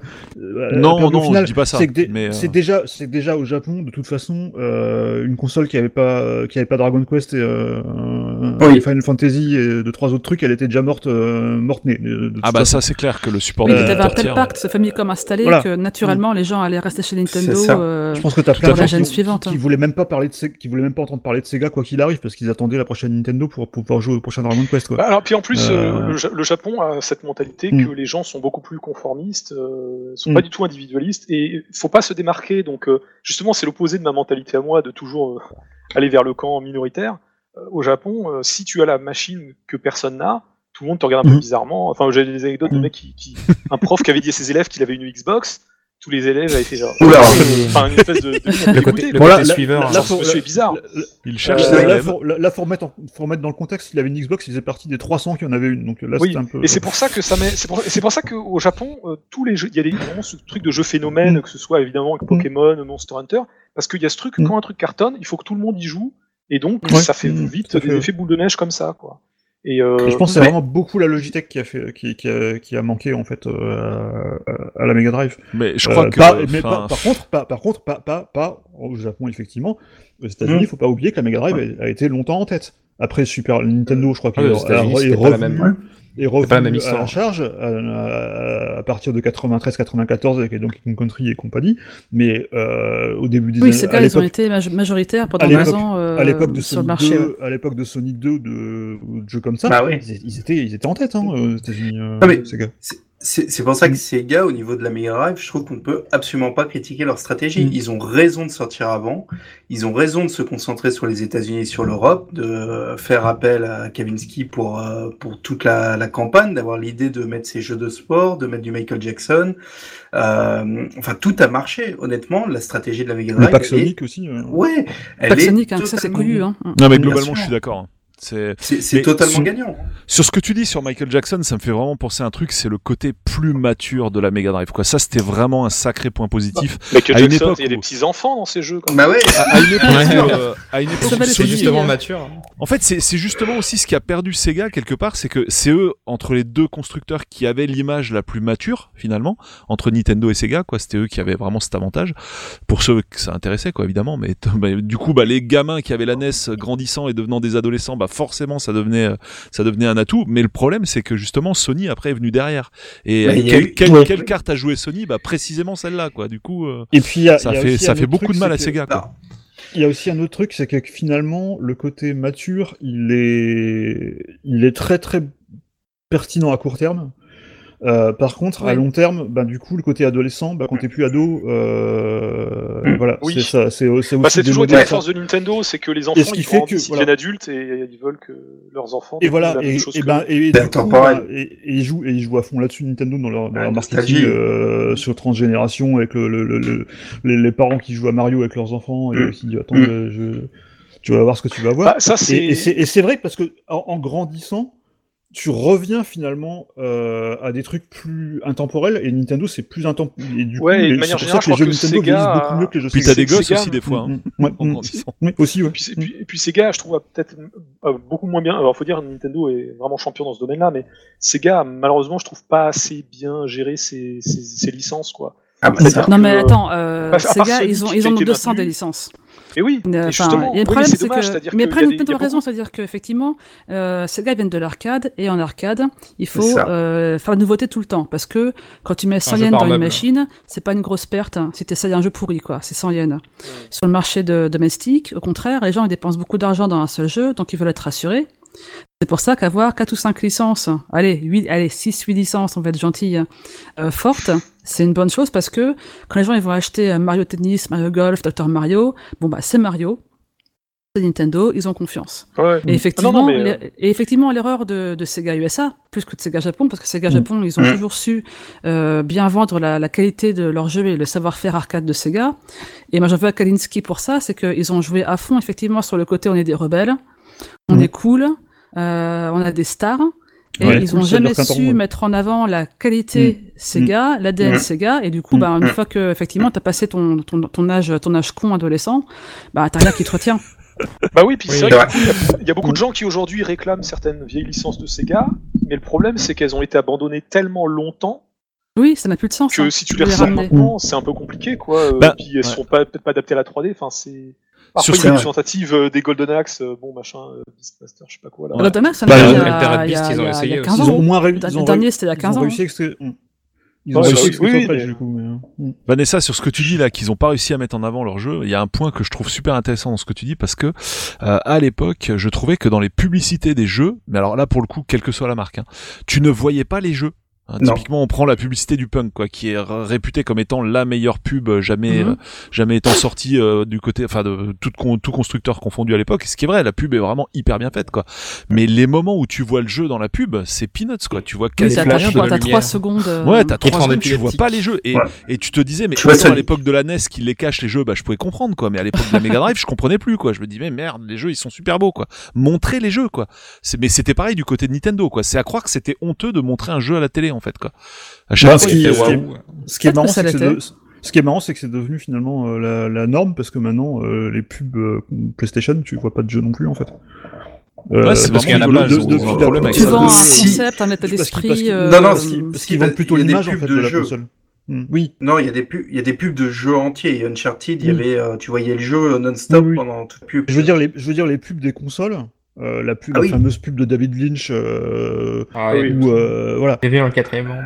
En troisième C'était monde. voilà, voilà, c'est C'était un pur coup marketing pour dire euh, on l'a. Voilà. Oui. voilà. C'est chaud. C'est ouais. plus vendre, c'est plus vendre de l'image, et je pense que Sega là-dessus, là-dessus, je trouve qu'ils étaient une bons. philosophie, ouais. Mais par contre, là où ils étaient, mo- là où ils étaient euh, pas bons, c'est notamment aux États-Unis où ils ont beaucoup aussi joué sur le côté, euh, on est des rebelles, euh, on fait de la pub comparative par rapport à Nintendo. Nintendo Ça, Nintendo c'est does très, très mal aussi. Nintendo. Parce que déjà, déjà, tu te, tu te mets dans, le- dans le, dans, dans le rôle de, de- du concurrent, ce qui est jamais bon Mm. en fait. Euh, Bah oui. Parce que ça veut dire que t'es deuxième, ça Après, veut dire pour le que coup, c'était vraiment deux. les challengers. À une époque, Voilà. c'était les Mm. challengers. Il fallait Oui. bien qu'ils démarquent. hein, mais, euh, Mais, euh, mais c'est vrai que du coup, ça, ça marche un temps, mais le problème, c'est que ça vieillit très vite, en fait. Et euh, ce genre de marketing, il vieillit très vite parce que, euh, parce que voilà, ça, ça, joue sur des tendances, et c'est un peu aussi ce qu'ils faisaient aussi sur les jeux, parce qu'ils, sur les jeux, du coup, comme ils n'avaient pas d'éditeur tiers, euh, puisqu'ils étaient tous acquis à la cause de Nintendo, bah, ils s'alliaient avec des sportifs, ils s'alliaient avec, euh, avec des, des Joe Montana, avec... Euh, Enfin, sur Mega Drive, euh, c'était quand même moins grave qu'à l'époque euh, de la Master Ah oui, System. hein. Ils avaient Voilà. Capcom Konami, ils ont eu Capcom aussi. Bon, bon, euh, ouais, Voilà, mais, mais, mais oui, quand même. Mais, euh, mais ils ont quand même. Mais ils n'avaient pas Square, joué- ils n'avaient pas mais euh, du coup, Enix. du coup- mais du coup, ils jouaient beaucoup sur des choses qui étaient à la mode de manière assez éphémère, en fait. Oui, Et, euh, et qui peuvent disparaître du jour au lendemain. Bah, typiquement, le fait de, de s'allier avec Michael Jackson, c'était une idée de génie en 90 ou 91. Euh, dès 92 93, quand il a commencé un bon. problème euh, de- d'accusation de pédophilie, euh, bah, c'était mort, quoi. Euh, Je suis pas bah, sûr que ça ait joué vraiment à la la- défaveur de Sega et ses accusations de Hmm. pédophilie. hein. Je pense, pas, Mais- je pense ah que bah, ça avait pas joué Non, contre je pense pas. euh, Non, non, Bah, mais, je veux dire, ont- mais je- mais je veux dire, si. je veux dire, c'est- Hmm. mais je veux dire, Ah, je vrai- Pas persuadé. C'est- vraiment Bah, des- ils ont quand même, euh, ils ont quand même, ils l'ont quand même plus crédité sur les musiques. sur Sonic 3, Oui, euh, d'accord, mais c'est- euh, bah ouais, c'est pas Non, rapport à Sonic Sega, 3, c'est euh, compliqué. non, mais que il n'a jamais été crédité hein, sur Sonic 3, Michael Jackson. hein. Non, non, a- mais ce que, Non, il a jamais été Oui, mais crédité. n'empêche je qu'au veux dire- final, le jeu a jamais été réédité, euh, probablement à Oui, cause oui. de ça, non? Non, mais ce que je veux dire, Non, c'est non, que- c'est problème de droit, je pense, justement. Ce que je veux dire, c'est qu'une personnalité euh, super connue ou, euh, ou un style euh, super à la mode, ben ça vieillit vite et que du coup. Ah, mais ben, oui, ouais, mais c'est comme c'est euh, pas les les soirées, C'était à la mode euh, des années pour- 90. les, soirées, Mm. les soirées de lancement Dreamcast où on t'invite, Mm. euh, je sais pas, Ophélie Winter ou des trucs comme ça. Enfin, c'est. euh, comme tu dis, non, mais Ah, ça oui, y est, euh, Ah oui, voilà, ça, c'est typiquement genre de Mais du très coup, ça rappelle, mais- Mm. Oui, Et ça, c'était pas USA parce que, franchement, Mm. en, en Oui, Europe, oui, ils jouent après, en beaucoup moins là-dessus. pas- Mais en Europe, Mais ils qui, qui a mieux vieilli du coup, la. Dreamcast ou Ophélie Winter Et euh, Ophélie Dreamcast. ça se discute. Bah, je sais pas dans laquelle a le plus de plastique, moi, en tout cas. mais- Lara Croft. Et, et la preuve que c'était pas une stratégie payante, mais que c'était pas non plus le seul choix, c'est que au, au Japon, la Saturn s'est bien vendue à sa sortie, Mm. quoi, Oui. parce qu'il y avait Virtua Fighter dessus. Parce que les gens Ouais. savaient que en achetant cette console-là, ils auraient ce jeu-là qui était le maître étalon de ce qui se faisait à l'époque en 3D. Alors que Et puis- euh, aux, aux- aux USA, Virtua Fighter, tout le monde s'en foutait parce que euh, Mm. Ouais. ils avaient pas assez bien vendu la marque Sega, ils avaient vendu que la marque Mega Drive. Ah, C'est GSA, vrai. la sortie de la Saturn était un marasme. sans- Bah, ils ont tout raté en fait. euh, Il faut vite sortir ont- la Non. Vite sortons la console et ça sera fait quoi. Oui, mais Ils non, ont- c'est affreux, quoi. Non, c'est pas vrai parce que la Saturn, c'est le moment où Sega aussi tient. Sega Japon veut absolument réussir au bout d'un moment être profite Oui, dans son oui, oui. dans son pays et ils ont réussi. Ils ont sur les sur le début. Ah non, je parle du lancement américain, moi. Je parle pas Ah du oui, lancement non mais euh, Le lancement- là, le- euh, Le lancement américain, c'était en mode euh, il faut qu'on place une console sur le marché maintenant et euh, tant du- pis s'il y a rien et on le fait. Elle, sorti- elle sortira demain. Ouais, voilà, elle sort, elle Oui, sort non, mais- demain, finalement elle, est, finalement elle est déjà sortie en fait. En plus, non, mais ils peuvent pas, ils peuvent pas prévoir que Sony va foutre, euh, enfin, maîtrise la 3D et va foutre 100 dollars de moins, quoi. Je veux dire, Mm. là, Ça, bah non, clairement pas. De toute façon, c'est clairement un. un- l'ont, ils l'ont su, hein, mais c'est une euh, trop- cascade, trop, euh, euh, trop, euh, trop tard, quoi. Trop Ah bah ils l'ont ils su en même temps que Sony Japon, hein, parce que Sony Japon aussi, Mm. ils le savaient pas qu'elle coûterait 100 dollars de moins et ils ont pas apprécié. Hein. C'est c'est c'est Oui, assez mais le les malheureux. 100 dollars truc, de moins, que- et puis le truc, c'est que Sony aussi. pouvait se le permettre financièrement, Oui. alors que Sega, C'est voilà. sûr. Bah non.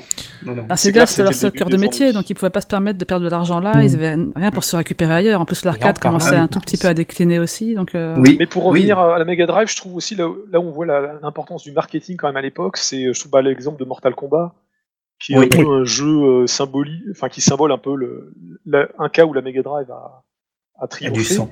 Et ce qui est très marrant, c'est que et voilà parce que même si je, le fameux connais, côté je connais- mature. je connais- je connais mal le portage Super Nintendo, il, il est, il est peut-être pas très bien par d'autres aspects, mais honnêtement, je pense que pour le joueur lambda, euh, il n'était pas forcément si mauvais le portage Super Nintendo. Ah, mais le truc, c'est la fait. différence. il était pas même meilleur plus que la. propre, mais juste t'as pas le il était même gore. plus propre, ouais. ouais, ouais. Non, mais en Mais plus, non, la mais- euh, ce qui est génial, c'est qu'il faut pas Non. oublier que sur Mega Drive, il n'y avait pas de sang par défaut non plus. Il fallait faire Non, un fallait, pour fallait avoir le sang. catch Donc Oui, mais- c'est ça qui est assez génial, c'est que Mm. le, jeu a, vraiment fait un, un effet très positif à la Mega Drive, juste parce que il y avait le sang. Enfin, je veux dire, c'est quand on y pense. Ah, mais C'est Mortal Kombat, c'est un jeu de baston moyen, Oui. donc euh, Ouais, le seul intérêt à l'époque, c'était euh, c'est une les merde. digits. L'industrie qui- était vraiment très Oui, mais c'était très bien à C'est un joueur nul comme moi, parce Ouais. que euh, alors je sais pas si c'était le cas sur Super Nintendo, ce que j'aimais beaucoup déjà sur Mega Drive, c'est que comme il y avait qu'un seul bouton de coup de poing euh, et pas deux, tu devais pas trop euh, réfléchir à quel bouton. Enfin, ils- ça simplifiait pour certains coups spéciaux. Et Bah, point ce qui pour était une très simple, c'est pour faire les boules de feu, par exemple. Enfin, les, Oui. le feu classique caméra. facile. Sur, bah, avant- sur, dans Street Fighter 2, c'est horrible parce qu'il faut faire ton quart de tour et après le bouton, avec un espèce de timing super précis que j'ai que j'ai beaucoup de mal. En plus, le premier, il Oh. était tellement, le premier Street Fighter 2 était tellement lent que le timing était encore plus difficile à choper. Euh, Ah, moi, j'ai alors que- connu que le dash euh, alors que sur, donc euh, je sais pas. alors que sur, alors que sur Mega Drive, tu maintiens le bouton, tu fais bas à droite et ça sort. Alors, on pourrait presque considérer que c'est mal programmé, Mais- mais je veux dire, c'était, du coup, c'était infiniment plus facile. Et les fatalités, tu maintenais bloc, et comme ça, tu faisais toute ta manip à la con, comme ça, le mec sautait pas, il faisait pas d'ânerie, et, vrai. euh, et ça sortait tout seul, quoi. Mais Ouais, moi, il y a oui, quand, ouais, quand t'as un sac, c'est plus pratique. Mais il y, a- il y a un point que je voudrais euh, savoir sur ce fameux Mortal Kombat. Moi, je l'avais sur Super Nintendo. Euh, Et j'ai souvenir d'un code pour avoir du sang. Alors, j'avais la Non. version. Bah, Ah non, c'était en un. fait. Alors, C'était un code ni, et, et ni dans la version japonaise du jeu. Je sais pas. T'avais t'a- t'avais un code. Non, c'est sûr que euh, non. C'était la T'avais un code Nintendo. Il y avait Ouais, un code Game Genie, quoi, C'était- certainement. C'était Nintendo qui bloquait, hein. c'était pas, c'était pas par région. C'est Nintendo Non, non, qui voulait pas de sang sur sa machine. t'a- t'a- T'avais un code qui permettait peut-être de colorer les pixels, euh, de les Ouais, avec. Ouais, genre un code peut-être. action replay qui change Ouais, l'adresse mémoire du au Game Genie, ouais. trucs Mais, comme ça. euh, mais- par ça. contre, effectivement, t'avais pas, de toute façon, t'avais pas les fatalités. euh, Mais par contre, pas les mêmes euh, fatalités, ouais. c'est pareil, ça a changé parce que, parce que Mortal Kombat 2 Ah était ouais. quand même beaucoup plus joli sur. Nintendo. Et, Ouais, et en mais plus, Nintendo, ils se sont dit, euh, bon, Et en plus, alors justement, j'étais un peu jaloux, alors j'ai attendu d'avoir la 32X pour avoir un, un Mortal Kombat 2 un peu. Ah oui, Sauf Mortal que- Kombat 2 sur oui, 32 c'est bien. Sauf que sur 32X, en fait, le problème de la 32X, c'est que elle gérait plus de couleurs uniquement pour les, pour les sprites, si je dis pas de conneries. Donc on gardait les décors moches de la version Mega Drive, mais on avait les sprites plus jolis.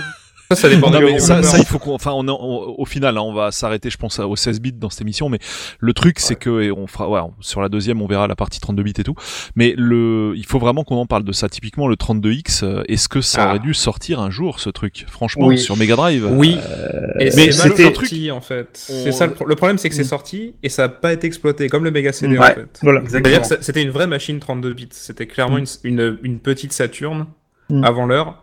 Et euh, quand on voit les derniers jeux sortis sur 32X, vraiment, je vous encourage à aller en émulation les regarder parce que c'est Ouais. juste hallucinant. Mm. Il y a des Et shooters sur rail qui étaient plus sur rail et qui étaient euh, juste euh, super beaux. Euh, je pense que, en fait, elle faisait ce que la, ce que la Saturn commençait à, enfin, ce que la Saturn faisait bien mieux, quoi. Mais elle en commençait vraiment à être une petite Saturn, vraiment. Bah, la le Virtua 32X, Fighter était euh, pas mine de rien, nous on l'avait acheté quoi. à son lancement, euh, ce qui n'est pas forcément le cas ni de la Mega Drive ni de la Saturn d'ailleurs.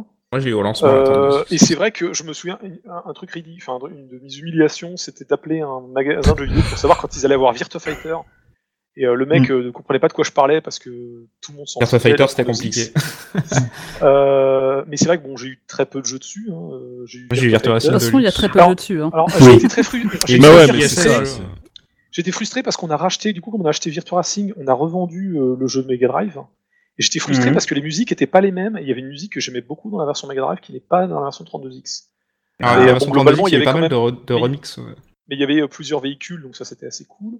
Donc j'avais Virtua ouais. Racing, Deluxe, euh, j'ai mhm. eu Star Wars Arcade, qui était un des premiers mhm. jeux. Très bien. Star Wars Arcade, il est très impressionnant. Hein. Le framerate était déverrouillé, ce qui fait que parfois, quand mm. t'avais. Euh, enfin, il y avait vraiment mm. peu de choses à l'écran, mais quand t'avais juste un TIE Fighter qui te passait juste devant l'écran, c'était en 60 images secondes, fluide, quoi. C'était hyper impressionnant, quoi. C'était très, très bizarre. Euh, parce qu'à l'époque, c'était, enfin, les jeux en 3D en 60 images. Moi, je me souviens très bien que le premier jeu en 3D que j'ai vu vraiment 60 images par seconde, c'était euh, Segarly en arcade. Et euh, j'arrivais pas à expliquer visuellement ce que je voyais en fait. En fait, j'avais l'impression que le jeu était en relief tellement il était fluide. Ouais. Ah, c'est ouf ça. Euh, c'est super. Bizarre, les écrans, les écrans en projection à l'époque aussi. Il y a des gros écrans de ouf en arcade qui, amplifié. Ouais, moi, moi je, enfin, je, je, me souviens dans le contexte de l'époque, euh, j'avais encore une Mega Drive, il me semble à ce moment-là, mais j'ai pas compris le produit. Hein. Je me suis dit, mais qu'est-ce qu'ils sont en train de faire quoi Le, enfin, personne va acheter ça. Effectivement, bah, le ce qui s'est passé. Ça a été géré par les Américains surtout, et du coup, il y a eu plein de C'était purement une console euh, américaine. Euh, la marque. Je sais pas, le, il y avait un jeu de baston euh, dégueu là, euh, cosmique euh, machin là. Cosmic Carnage. Carnage, ah. quel enfer. Hein. Ah, il y avait un jeu, il y avait un, jeu de moto, un jeu de moto. Ah, ah Motocross Motocross Championship.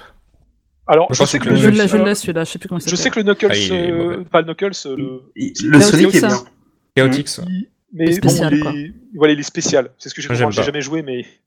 Moi, je il y a des jeux qui me faisaient envie, genre Colibri, mais il paraît que c'est pas si. Colibri, c'est un bon shooter en fait. Colibri, je T'avais l'impression. C'est Echo en shooter en fait. En fait, t'avais l'impression ah, que le côté. J'aime euh, pas Echo. Ah, J'avais l'impression que côté, côté ah Nintendo, il y avait le patron qui bloquait absolument toutes les initiatives un peu euh, hors normes, on va dire, au point que bah, la Game Boy a carrément failli pas sortir en fait. Hein. Ils l'ont lâché parce qu'ils étaient à la bourre. Euh, euh, sur la Super NES. Mais euh, ce côté Sega, c'était tout le contraire. Quoi. Euh, vous avez, une idée. Allez, ça, vous avez une idée. Allez, on le fait, on le fait, on le fait. Tu vois, y a, y a personne. C'est encore le cas aujourd'hui d'ailleurs. Hein. Enfin, peut-être pas aujourd'hui, aujourd'hui, mais. Euh, mais là, la Game Gear Micro. mais ça, c'est un, gadget, on s'en fout de la Game Gear Micro, quoi. C'est ouais. comme Steve Jobs chez. Apple, quoi. Maintenant qu'il est là, il n'y a, personne, il y a plus personne pour leur dire qu'ils font de la merde et qu'il ne faut pas qu'ils fassent, quoi, en fait. Sega, non, mais enfin, tu, tu vois. Un micro, c'est pas une console, c'est pas une console mini, c'est un gadget commémoratif euh, qui se trouve. Oui. Non, je, euh, je, veux dire, je, veux dire, à l'époque, euh, pas. À, euh, l'époque, typiquement, ça aurait jamais dû sortir, quoi. La seule fois où il y a eu un cas comme ça chez Nintendo, c'est. 32X, hein, Virtual Boy. Hein. Oui. Ouais, le Virtual Boy, quoi. Ouais. C'est, là, enfin, la 32X, c'est un peu pareil, quoi. T'es en face d'un produit euh, en version bêta qui aurait jamais dû sortir. Non, mais ça, c'est à cause de la guéguerre euh, aussi entre Sega US et Sega oui. Et, euh... mais en, plus, ils fait la patate chaude. Personne n'assume la création de la machine. Hein. Mm la Virtual Boy, c'est pas, enfin le Virtual Boy, c'est pareil, il est sorti parce que la Nintendo 64 n'était pas prête et qu'il voulait, mmh, pareil, gagner un peu de temps sur cette version-là. Sauf que bizarrement, ça n'a pas eu le succès du Game Boy. Non, mais je, pense que la, réflexion du 32X, du 32X, n'était pas aberrante. De dire non. le parc installé est énorme et ah, bah continuons à, miser sur, sur la Mega Drive, elle, est capable avec les, évolutions CD et le 32X de continuer et attendons peut-être pour avoir une console plus, plus costaud derrière, justement, enfin, reculons la Saturn, euh, ayons un truc qui tiendra mieux la route face à la PlayStation. La stratégie aurait pu être intéressante. Ouais, je pense qu'après, ils auraient euh, peut-être dû choisir entre la 32X. En fait, bah, c'est intéressant parce que ce qui a permis à la PlayStation de gagner la génération, ouais. euh, c'était que c'est la seule qui a réussi les deux virages, 3D et CD-ROM. Bah, oui. Toutes les autres, elles ont toujours foiré l'un des deux. Hmm. Et c'est vrai que le problème, c'est que il y aurait eu que la 32X, donc que la 3D, pourquoi pas. Il y aurait eu que le Mega CD, que le CD, pourquoi pas. Mais euh, comme ils ont sorti les deux et qu'en plus il y a des jeux qui, qui nécessitaient les deux, on avait 3. Ouais, il y, en a 4, je crois, grand max. Oh, 4, ouais. Donc, euh... Oui, mais c'est vrai que du coup, oui, mais ça que. Enfin, et ça existe voilà, en plus en version Mega CD classique. Et le Mega euh. CD et la 32X. Euh, non, mais t'avais 4 jeux qui nécessitaient ah, oui, mais... les deux, la 32X et le Mega CD. Ouais, je savais oui, pas oui, ça. ouais, je crois que t'avais Corpse Killer, Fahrenheit, euh, Night Trap. Le problème du Mega CD, c'est que. C'est que. C'est que pour le coup, le défaut de la Mega Drive d'avoir peu de couleurs, ça s'est révélé un gros problème avec le Mega CD parce qu'en full motion vidéo ça faisait des trucs vraiment dégueulasses, quoi. Mm-hmm. Et du coup, ils sont C'est pour ça que Mega 32X, les FMV sont super belles. Hein. Voilà, mais bon, euh, pour avoir euh, 32X et Mega CD. Bon, Joan Night euh, Trap, super beau, bon. bah, oui, oui, oui. Bon. Il y a Alors, Night qui est bien. Fallait une série multiprise hein, Ils ont pas sorti une version Switch récemment ou je dis de la merde Nightrap, oui, oui, si, dit jamais, jamais il y aura Nightrap chez nous, et puis en fait si. Et oui, tout à fait. Et c'est la meilleure, euh, hein, version. Mais euh, ouais, c'est une version remaster hein, de ouf. Je l'ai fait récemment, donc à moins d'un euro. Franchement, Nightrap, je continue dur. Je trouve que le concept est excellent. Honnêtement, Ouais. je trouve l'idée est vachement plus intéressante que juste un truc d'appuyer au bon moment. Enfin, le côté des caméras, je trouve Ah que bah Road absolument Avenger, génial. oui là si tu prends cet Le exemple, gros défaut, le gros défaut de Night Trap, c'est que c'est que c'est dur. C'est-à-dire que sans Solus, Bah, c'est perdu d'avance en fait. C'est Moi, quasiment ce que je me dis à chaque fois que je lance un Night Trap. Quoi. Il est chaud. Night Trap, c'est perdu d'avance. ouais, mais c'est du par genre, cœur. Il y a, faut- il y a six comme il faut caméras, t'es jamais où les il faut caméras, quand il faut. Enfin, il te prévient Ah, mais tu peux bien, pas mais suivre ça Il va faut switcher de cam toutes les 5 secondes quoi. Genre le Tu peux pas suivre l'histoire euh, et finir le jeu. C'est pas possible. C'est ça, c'est pas possible de tout voir, en fait. euh, c'est- une horreur. Tu peux jamais tout voir. Non mais pour euh, pour paraphraser un pote à l'époque, euh, Sega c'est des vendeurs de bécanes quoi en fait, pas de jeu, tu vois, c'est ils font des ils font des machines quoi, ils font la 32X, Et ils à un font moment, le truc CD, ils font le C'est la culture Putain, euh, arcade. putain, ce Sonic Ouais. 2 euh, des déments, euh, tout à fait ça, quoi. Parce que Mhm. pour le coup, c'est eux qui ont inventé le lancement mondial d'un jeu à la même date. C'est vrai. Euh, ils ont, enfin, ils ont bouleversé l'industrie euh, juste D'un avec ça, quoi. D'un demi-jeu. Non, Sonic 2, c'est un jeu complet. Non, c'est Ah oui, Sonic non, 3, c'est le le 3. demi. Oui, c'est le 3 qui est demi. ouais. C'est vrai. C'est la Ouais, meilleure, moitié non, mais il y a- P2D. non, mais il y avait de très bons jeux. Hein. Je dis pas qu'il y avait pas de bons jeux sur Mega Drive. hein. De toute façon, je l'avais la console, mais mais vraiment, c'est au niveau. Enfin, leur, stratégie hardware, moi, je trouve, a toujours été désastreuse. Quoi, Ben, en fait, en fait, non, justement, en fait, c'est des Ah, spécialistes toujours, hein. hardware et, et ça montre bien que c'est des spécialistes Sauf hardware de voir. Sonic et Knuckles et de voir que le SVP chip à la base, ça devait être une cartouche séparée aussi. Mhm. À la base, il devait sortir Virtua Racing sur SVP et Virtua Fighter sur SVP. Il devait sortir une cartouche SVP.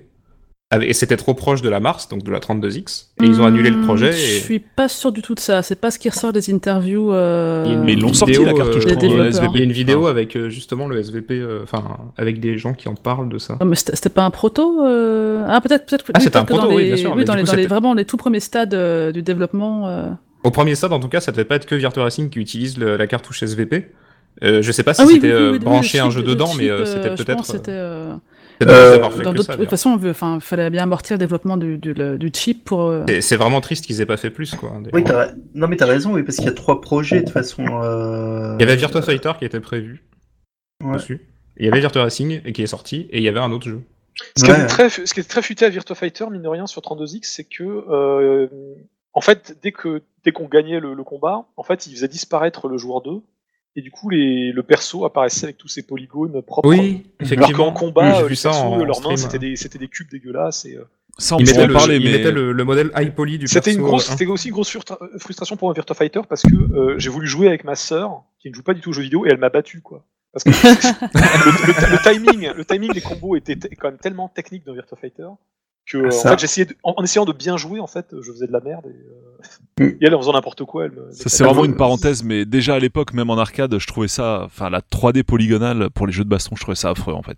Mais je, après me je, disais, pense que voilà. je me disais oui, c'est sûr que c'est le sens de l'histoire, ce sera l'avenir et tout, j'en avais conscience Oui. déjà à l'époque, mais euh, enfin je trouvais ça vraiment très très moche. Je suis d'accord. avec Euh, toi. un Alors, petit peu moins pour les jeux de bagnole, un peu Ouais. moins quoi. Typiquement Segarali, j'adorais quoi, je J'ai une anecdote par rapport à ça, c'est que alors déjà Street Fighter 2, euh, je me rappelle très bien que quand euh, c'est devenu un phénomène avec, avec mon frère, on était nous, on était vraiment fans de beat'em up, hein, parce que le- notre premier jeu sur Atari ST c'était Double Dragon, donc on était vraiment euh, à fond là-dedans. Et c'est vrai que quand on a appris euh, Street Fighter 2, le, le concept de jeu de combat, en fait, on comprenait pas trop. On disait, mais quel est l'intérêt d'avoir un niveau super court comme ça? Je comprends pas. euh. Tu peux pas aller à droite, il y a rien derrière. Enfin, ça nous paraissait insensé. Et on a eu un peu pareil avec Virtua Fighter, c'est qu'on comprenait pas comment un jeu de baston pouvait être en 3D, alors qu'en fin de compte, en fait, il est, il est vu de profil et ça reste de la, un gameplay 2D. Mais on se disait, Mm. mais parce que comme sur tous les screenshots, on voyait des plans euh, un peu cinématiques. De dos. On se disait, mais comment ça se joue ce truc? C'est- Ça doit être le bordel, quoi. Moi, quand au même Et bon. moment, t'avais en arcade Virtua Fighter, alors pas le 1 pour le coup, hein, je sais plus quelle, lequel, quelle édition exactement, mais vous me corrigerez peut-être sur ce point. Et en même temps, tu avais euh, bah, Killer Instinct, et euh, là, tu voyais les deux à côte à côte, euh, ça faisait mal, quoi. Au plan graphique, alors évidemment, bah, t'avais pas le les 1 effets. parce que le 2 était déjà beaucoup plus beau et le 2 Ah, le 2 défonce était- Killer Ouais, mais alors, Instinct, euh, T'es sûr que c'était seulement le hein. 1 en même Alors, temps que pour Killer parler un petit peu d'ailleurs de la Super Nintendo, euh, Ah oui, Killer oui, oui. Instinct, c'est quand même le cas d'un jeu qui a été porté sur Super Nintendo. euh, Enfin, tu sens que. Au forceps, quoi. Ah, ouais, ouais, mais c'est ça. Alors, c'est- c'était pas prévu. Mais tu C'était sentais la vache. Enfin, limite, ta console, elle fume, quoi. Enfin, je veux dire. Ouais. En plus, ils avaient voulu refaire les musiques, qui étaient quand même à la base des musiques de, de, de Rodance, qui étaient quand même musiques Oui. CD. Elle Et était c'était ultra Ils avaient, enfin, ils ils s'étaient bien démerdés. Ils avaient fait des samples et tout, tu les reconnaissais. Mais c'est Oui. vrai que c'était un boulot de. Faut quand même filer le CD à côté pour, pour référence, quoi. Non mais Ils ont c'est voilà, ça qu'on a voulu façon, faire. De toute façon, à l'époque, les gens étaient des malades. Enfin, moi, c'est pas si j'ai découvert aussi euh, il y a quelques, enfin récemment, le portage de Art of Fighting sur PC Engine CD-ROM. Alors, tu utilises en plus l'arcade card, hein, donc pour Ouais. un maximum de RAM et tout. Mais c'était des malades. Ils ont voulu faire l'effet de zoom, mais par à coup, t'as des temps de chargement super longs. Enfin, t'as l'impression qu'ils ont fait le jeu juste pour le faire, quoi. Tiens, pour, pour revenir tu sur le DSP vous êtes tarés, quoi. Sur DSP de Virtua Racing, j'ai l'interview là, des devs sous les yeux d'époque. hein. Et donc, euh, ils disent qu'en fait, ils avaient un prototype d'un jeu en polygone qui tournait sur Mega Drive, mais ils savaient pas encore s'ils allaient inclure ou pas le DSP dedans.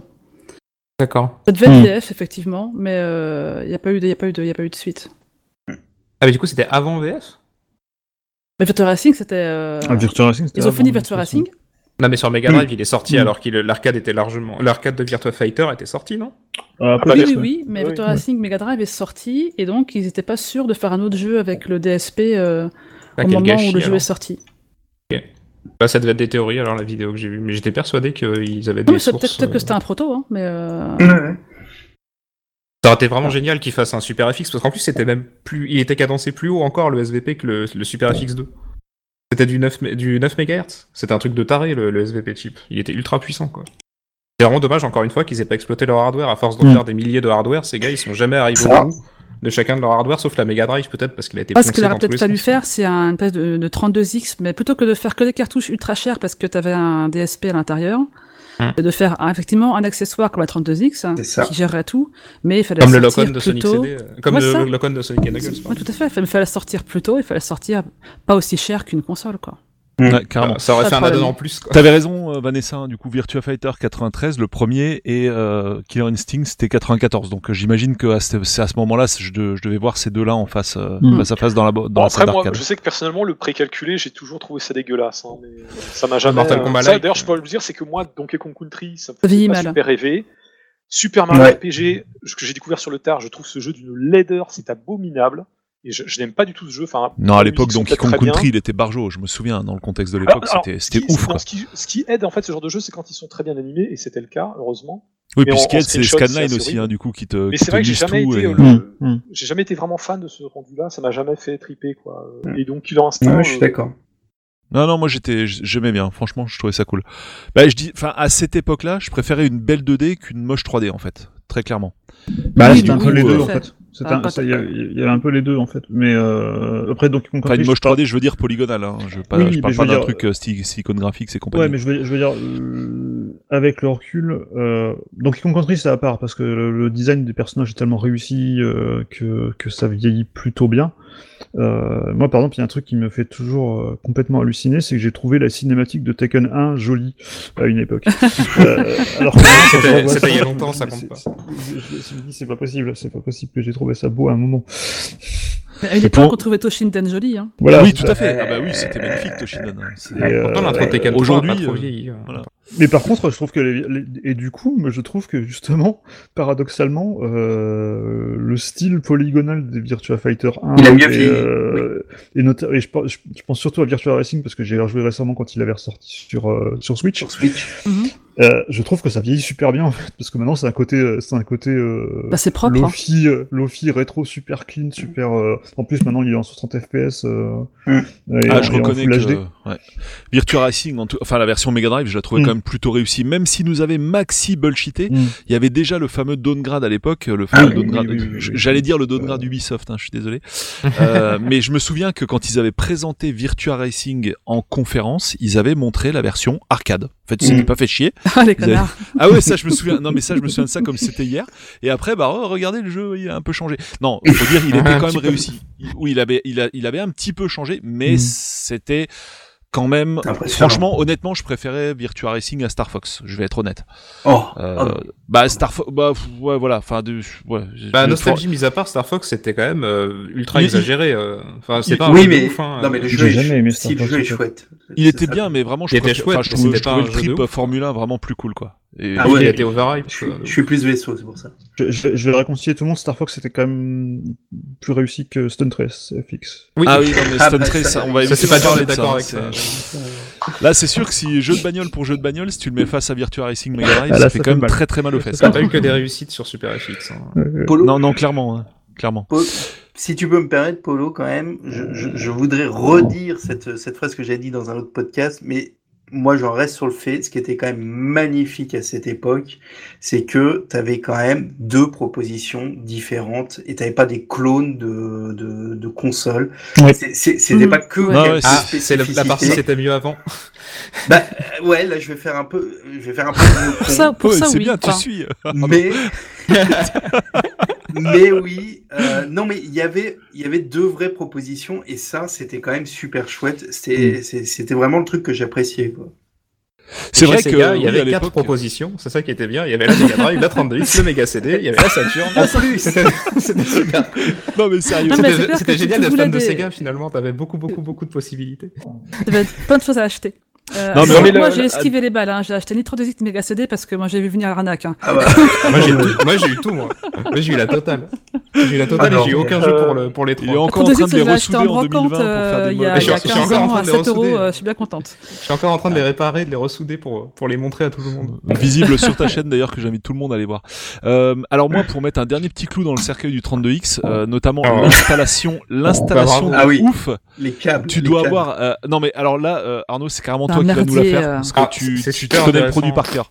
Vas-y raconte, raconte-nous comment tu installes une 32X à la maison. C'est super intéressant. Alors, il faut Et- d'abord une Mega Drive euh, 1 ou 2, mais de préférence 2 quand même, parce que les trois quarts des Mega Drive 1 euh, ne prennent pas en compte la console, ou alors mal, donc faut commander des câbles euh, via le SAV de Se- chez Sega, en appelant euh, le 36, euh, le 3668, euh, je sais pas quoi là. Ou Et 36 c'est pas, et c'est pas une blague, hein, c'est-à-dire que pour avoir le câble RGB euh, de Mega Drive euh, 2 qui se branche sur la 32X avec l'embout gris, il fallait appeler Sega.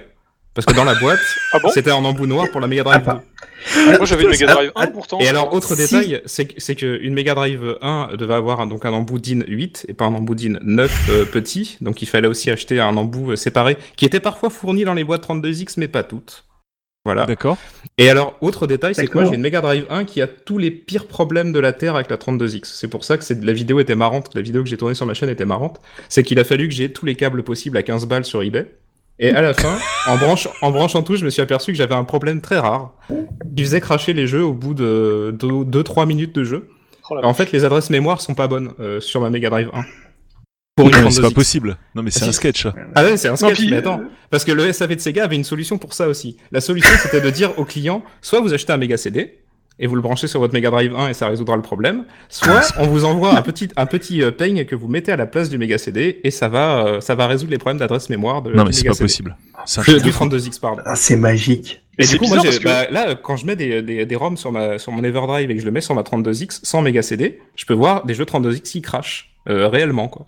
Et Genre Virtua Fighter, je peux moi voir, je euh, suis sûr tout que j'avais une Mega. Drive 1 et j'ai jamais eu de problème avec le. Alors, il y a, Mais il y ça a- dépend des modèles. Mega Drive 1, il y a 4 ou 5 modèles différents. Ouais. ouais. Et moi, après, j'ai le le, truc, pire euh, modèle, celui Le qui truc prend, surtout qu'il euh, faut dire, c'est qu'il y avait quand même deux transfos, euh, un par. euh, Il y avait, Oui, un- il y avait trois transfos. Il y avait- Taille il y avait des trois transfos, transfos si t'avais un Mega CD en fait. Donc si t'avais un Mega CD, t'avais le transfo du Mega Mais- CD et c'était des mais- grosses briques. Et donc, il fallait être de multiprises parce que de toute façon, vu la taille des boîtiers transfo, euh, tu pas et, mettre et- euh, et trois Sega, côte ils à étaient pas côte. euh, hein. Ils étaient pas dénus d'humour, Sega, parce qu'ils ont sorti le Sega Power Strip aux États-Unis.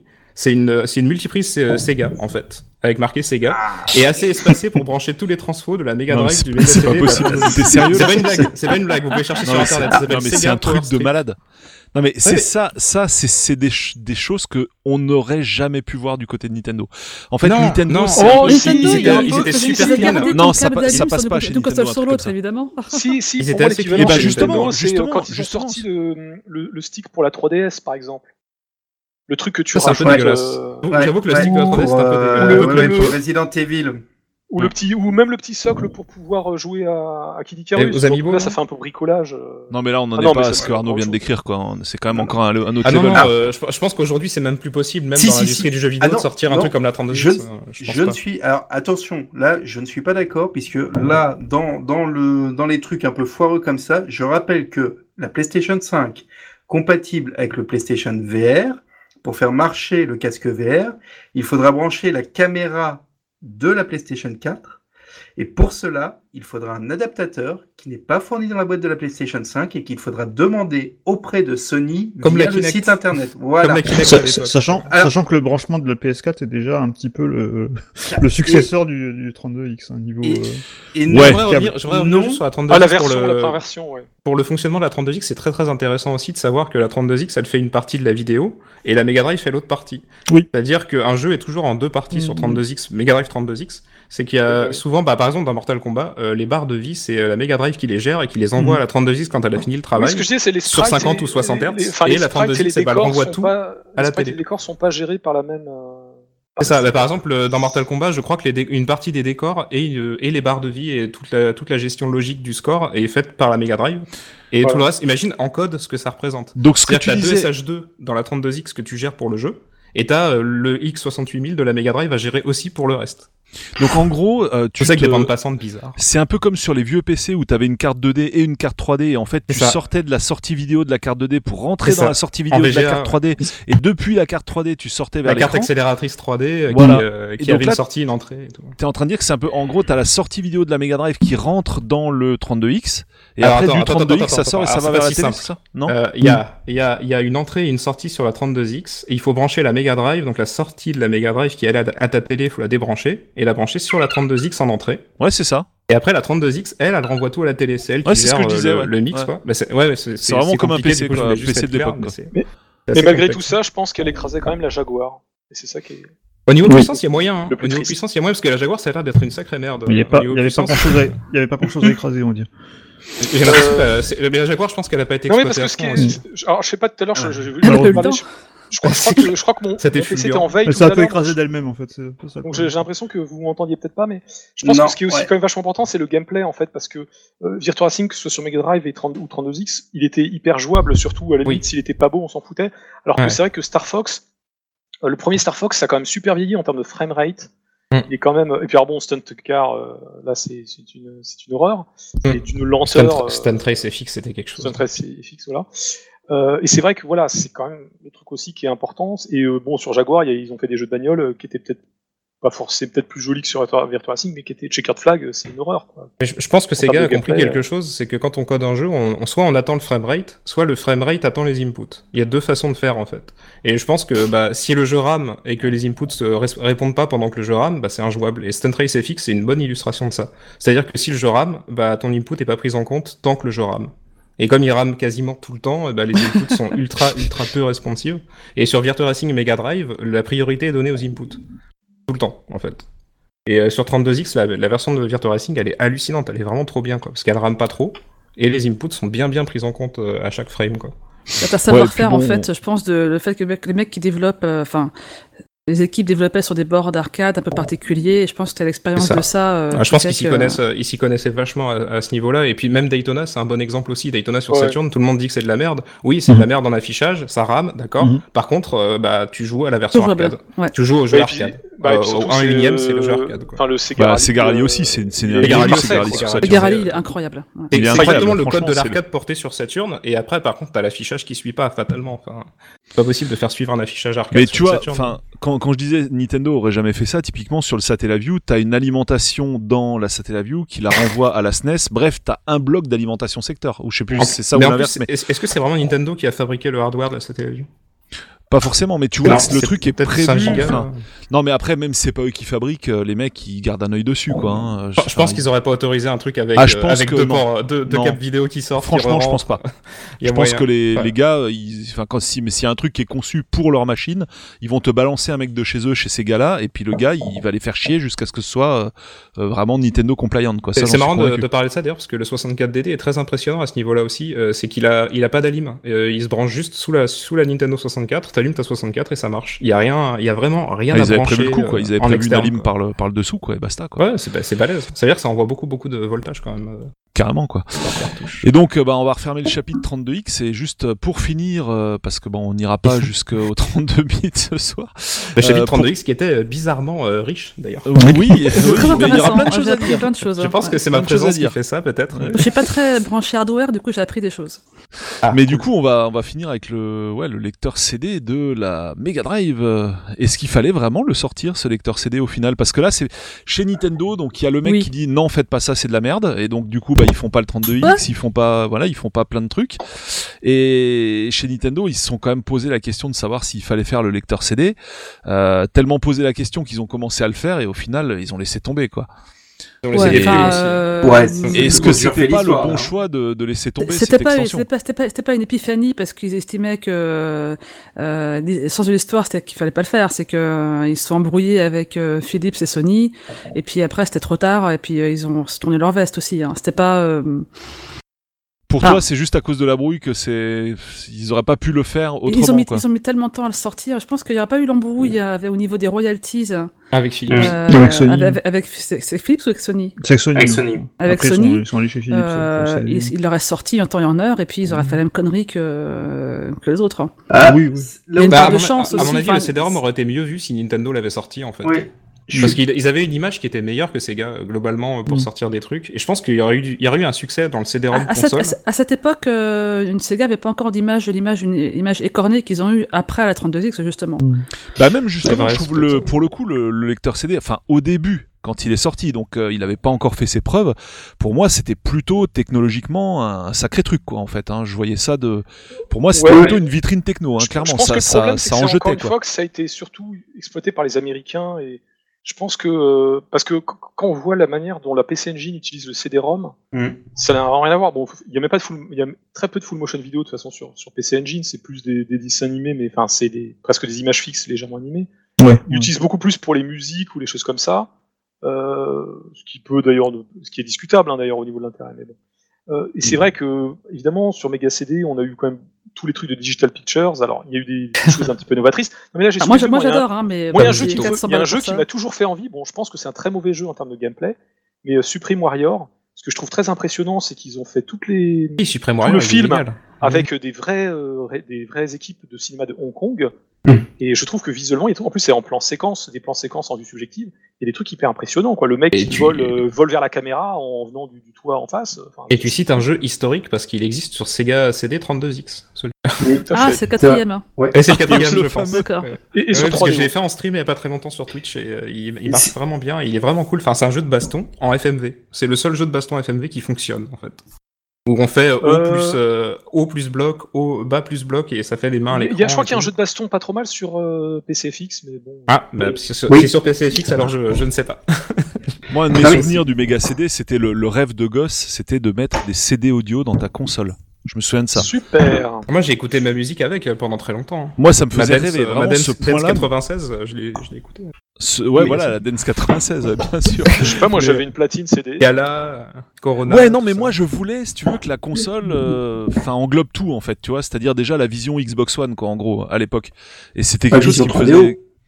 qui me faisait vraiment Ouais, il triper y à avait mort. ça, quoi. il y avait- un côté La vision 3D, CDI.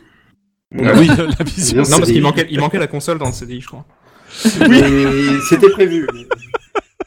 C'était prévu à la base, mais. Mais il y avait Zelda quand même, hein, tu vois. Bah bon, voilà. Eh. Il y avait il y a trois rien- Zelda. Il y a trois Zelda. Est-ce que beaucoup de consoles Sony- Nintendo peuvent se. eh, se Sony a volé le design de, du CDI pour la Zelda. PlayStation 3, je vous signale. Oh, Sony, ils ont dit quoi? Ils ont déclaré? Euh, Ah, c'est vrai Voilà. qu'il y a des- il y a des airs. Il y a des airs. pour la pour la FAT. de, du 450, du CDI 450. oui.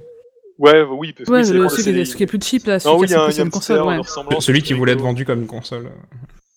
Oui, c'est pour celui qui ressemble à une PC Engine euh, CD là, à une duo. Un ouais. petit peu. d'ailleurs, c'était le. Comment il s'appelle le, le type qui a, qui a créé le Paris Games Week là, qui nous avait expliqué que c'est lui qui avait fait le forcing pour qu'il y ait des jeux sur CDI parce que euh, en fait Philips il voulait Al- vraiment Albert un éducatif. Alors qui qu'il n'y avait rien dedans pour euh, faire des jeux quoi. C'est pas. Mais il y avait, il y avait rien, il y avait même pas, il y avait un pros 8 bits euh, à la con. Il y avait, Oui, oui, il- bah, c'est un truc qui animait euh, des sprites, quoi. C'est tout. C'est- c'est- c'est- c'est- C'était effectivement super super limité et euh, c'est pour ça qu'il y a quand même eu le jeu de tennis euh, international tennis open qui est. Ah oui, euh, où tu pouvais Mais, jouer avec euh, Yannick Noah à la télé avec d'ailleurs.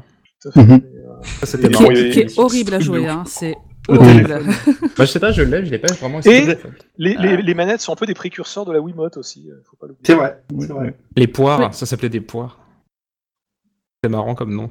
Il y avait Seven's Mais Guest donc- quand même sur CD. Il y avait des trucs Mais- cool sur CD. Mais bref, du, moi le. Mais donc ouais, le, le- le CD, c'est pas à l'époque où ça sort, c'est pas une mauvaise idée de sortir 91. C'est pas une mauvaise idée de sortir un lecteur CD à l'époque. Après, Non, mais je crois que euh, comme a dit Guillaume, le problème c'est ce qu'ils en ont fait quoi. Si encore ils en avaient eu un bon usage, mais le truc c'est euh, voilà pour te balancer des jeux en FMV où tu dois appuyer sur le bouton au bon C'est moment. euh. l'époque. C'est l'époque. Non mais Ah non mais euh, non mais déjà à l'époque je trouvais ça pourri quoi. Dans le contexte de l'époque, ça je m'en souviens Mais- très bien. pour Ouais, mais, je disais, faut mais- c'est quoi ce truc, quoi N'oublions jamais que euh, je vais faire de la pub pour notre ami Yves Brem, là dont le livre sort euh, bientôt. Mm. Euh, je crois que dans- quand euh, parce qu'il fait chaque année le, le- le- le top des jeux les mieux notés dans la presse. En 93, le jeu le mieux noté dans la presse, c'était Rebel Assault. Ah, parce qu'il est incroyable, Rebel Assault. Alors que euh, quand on voit les autres qui sont vidéo, sortis quoi. la même année, Tu avais joué dans ton live. hein, euh, Oui, c'est un vrai jeu vidéo quoi. euh, pour le coup celui-là. Il est génial. Ouais, mais enfin, Avec des phases de, des phases de shoot. Non, mais il y a des phases de shoot où t'as presque l'impression Ouais. d'être libre, alors que c'est de la vidéo. La Ah vidéo, oui, ça, t'as presque l'impression, mais. ça, rend, ça rend vraiment bien hein, pour le coup, Rebel Assault. Non, mais c'est non, mais c'est c'est là où on voit le pouvoir de la licence Star Wars. Ah oui, il y avait ça Voilà. aussi. Ça, c'est clair. Mais non, mais t'as une époque où le FMV cartonne et euh, enfin c'est un add-on qui euh, va pour le coup plaire aux Japonais puisque les, les, les Japonais, bah, à ce moment-là, le, le, le CD-ROM sur la PC Engine, ça a cartonné par justement, alors c'est pas vraiment le FMV, mais c'est plus parce qu'il y a les voix digites dans les RPG, il y a les cinématiques, il y a tout ça. Et euh, Sega voit un moyen de justement de, de récupérer peut-être ce, ce marché-là avec le, avec le CD-ROM on n'est pas encore sur la, la problématique de la place sur le CD-ROM parce qu'on n'arrive pas à l'occuper de toute façon à ce moment-là. Donc moi je trouve que c'était pareil. L'idée était pas si conne que ça, mais euh, ils en ont rien fait. Mais le truc, c'est que c'est que au Japon comme aux États-Unis, en fait, le rêve c'était de faire du des, des films interactifs. La différence, Ah ouais. c'est que comme au, au Japon, on a plutôt la culture de l'animé, c'était plus facile de faire du dessin animé interactif entre guillemets, parce que même un jeu cartoon ressemble à un dessin animé.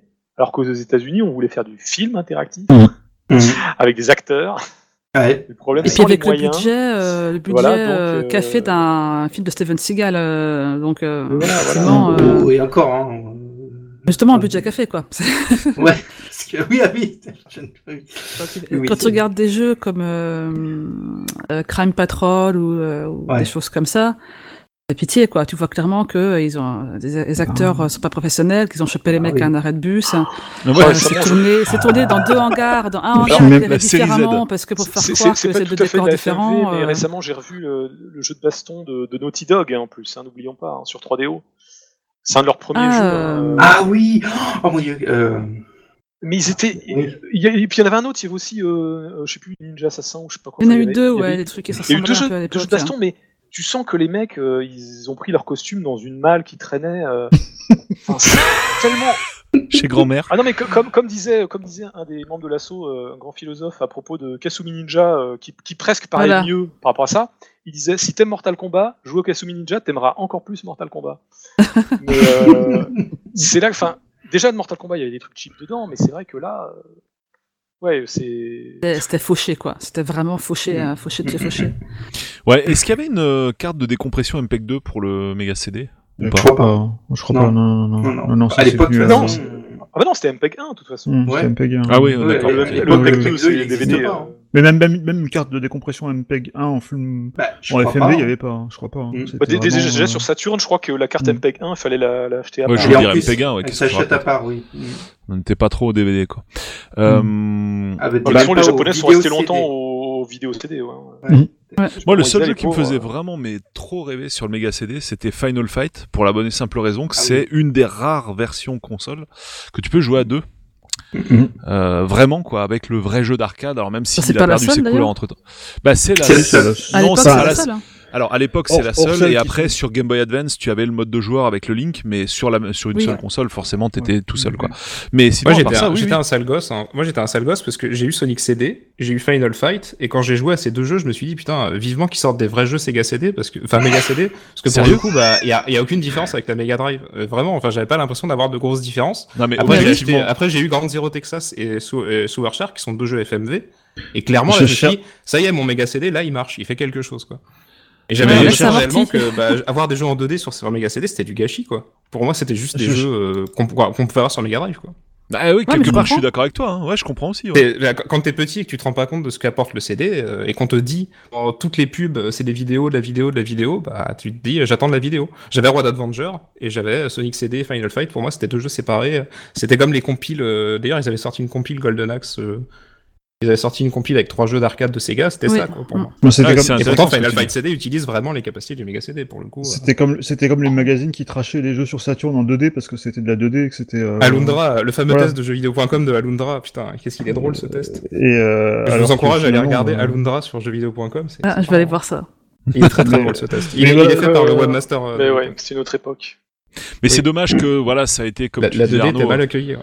que c'était que finalement un lecteur CD pour la Mega Drive quoi. Si ça avait embarqué des chips, euh, là ça aurait été mortel quoi, franchement. Ça a embarqué un peu de chips, ça a embarqué de, Bah oui, la, de la un peu, manipulation un peu. 2D, Oui, parce que ça faisait les euh, zooms, tout ça. le mode 7 euh, Ça faisait des Ouais, zooms de la rotation et tout ça. Ça faisait Voilà. un mode 7 d'ailleurs, parce que le, le bonus stage de Sonic CD était très très impressionnant. Oui. Il était en mode Oui. 7, quoi. Ouais.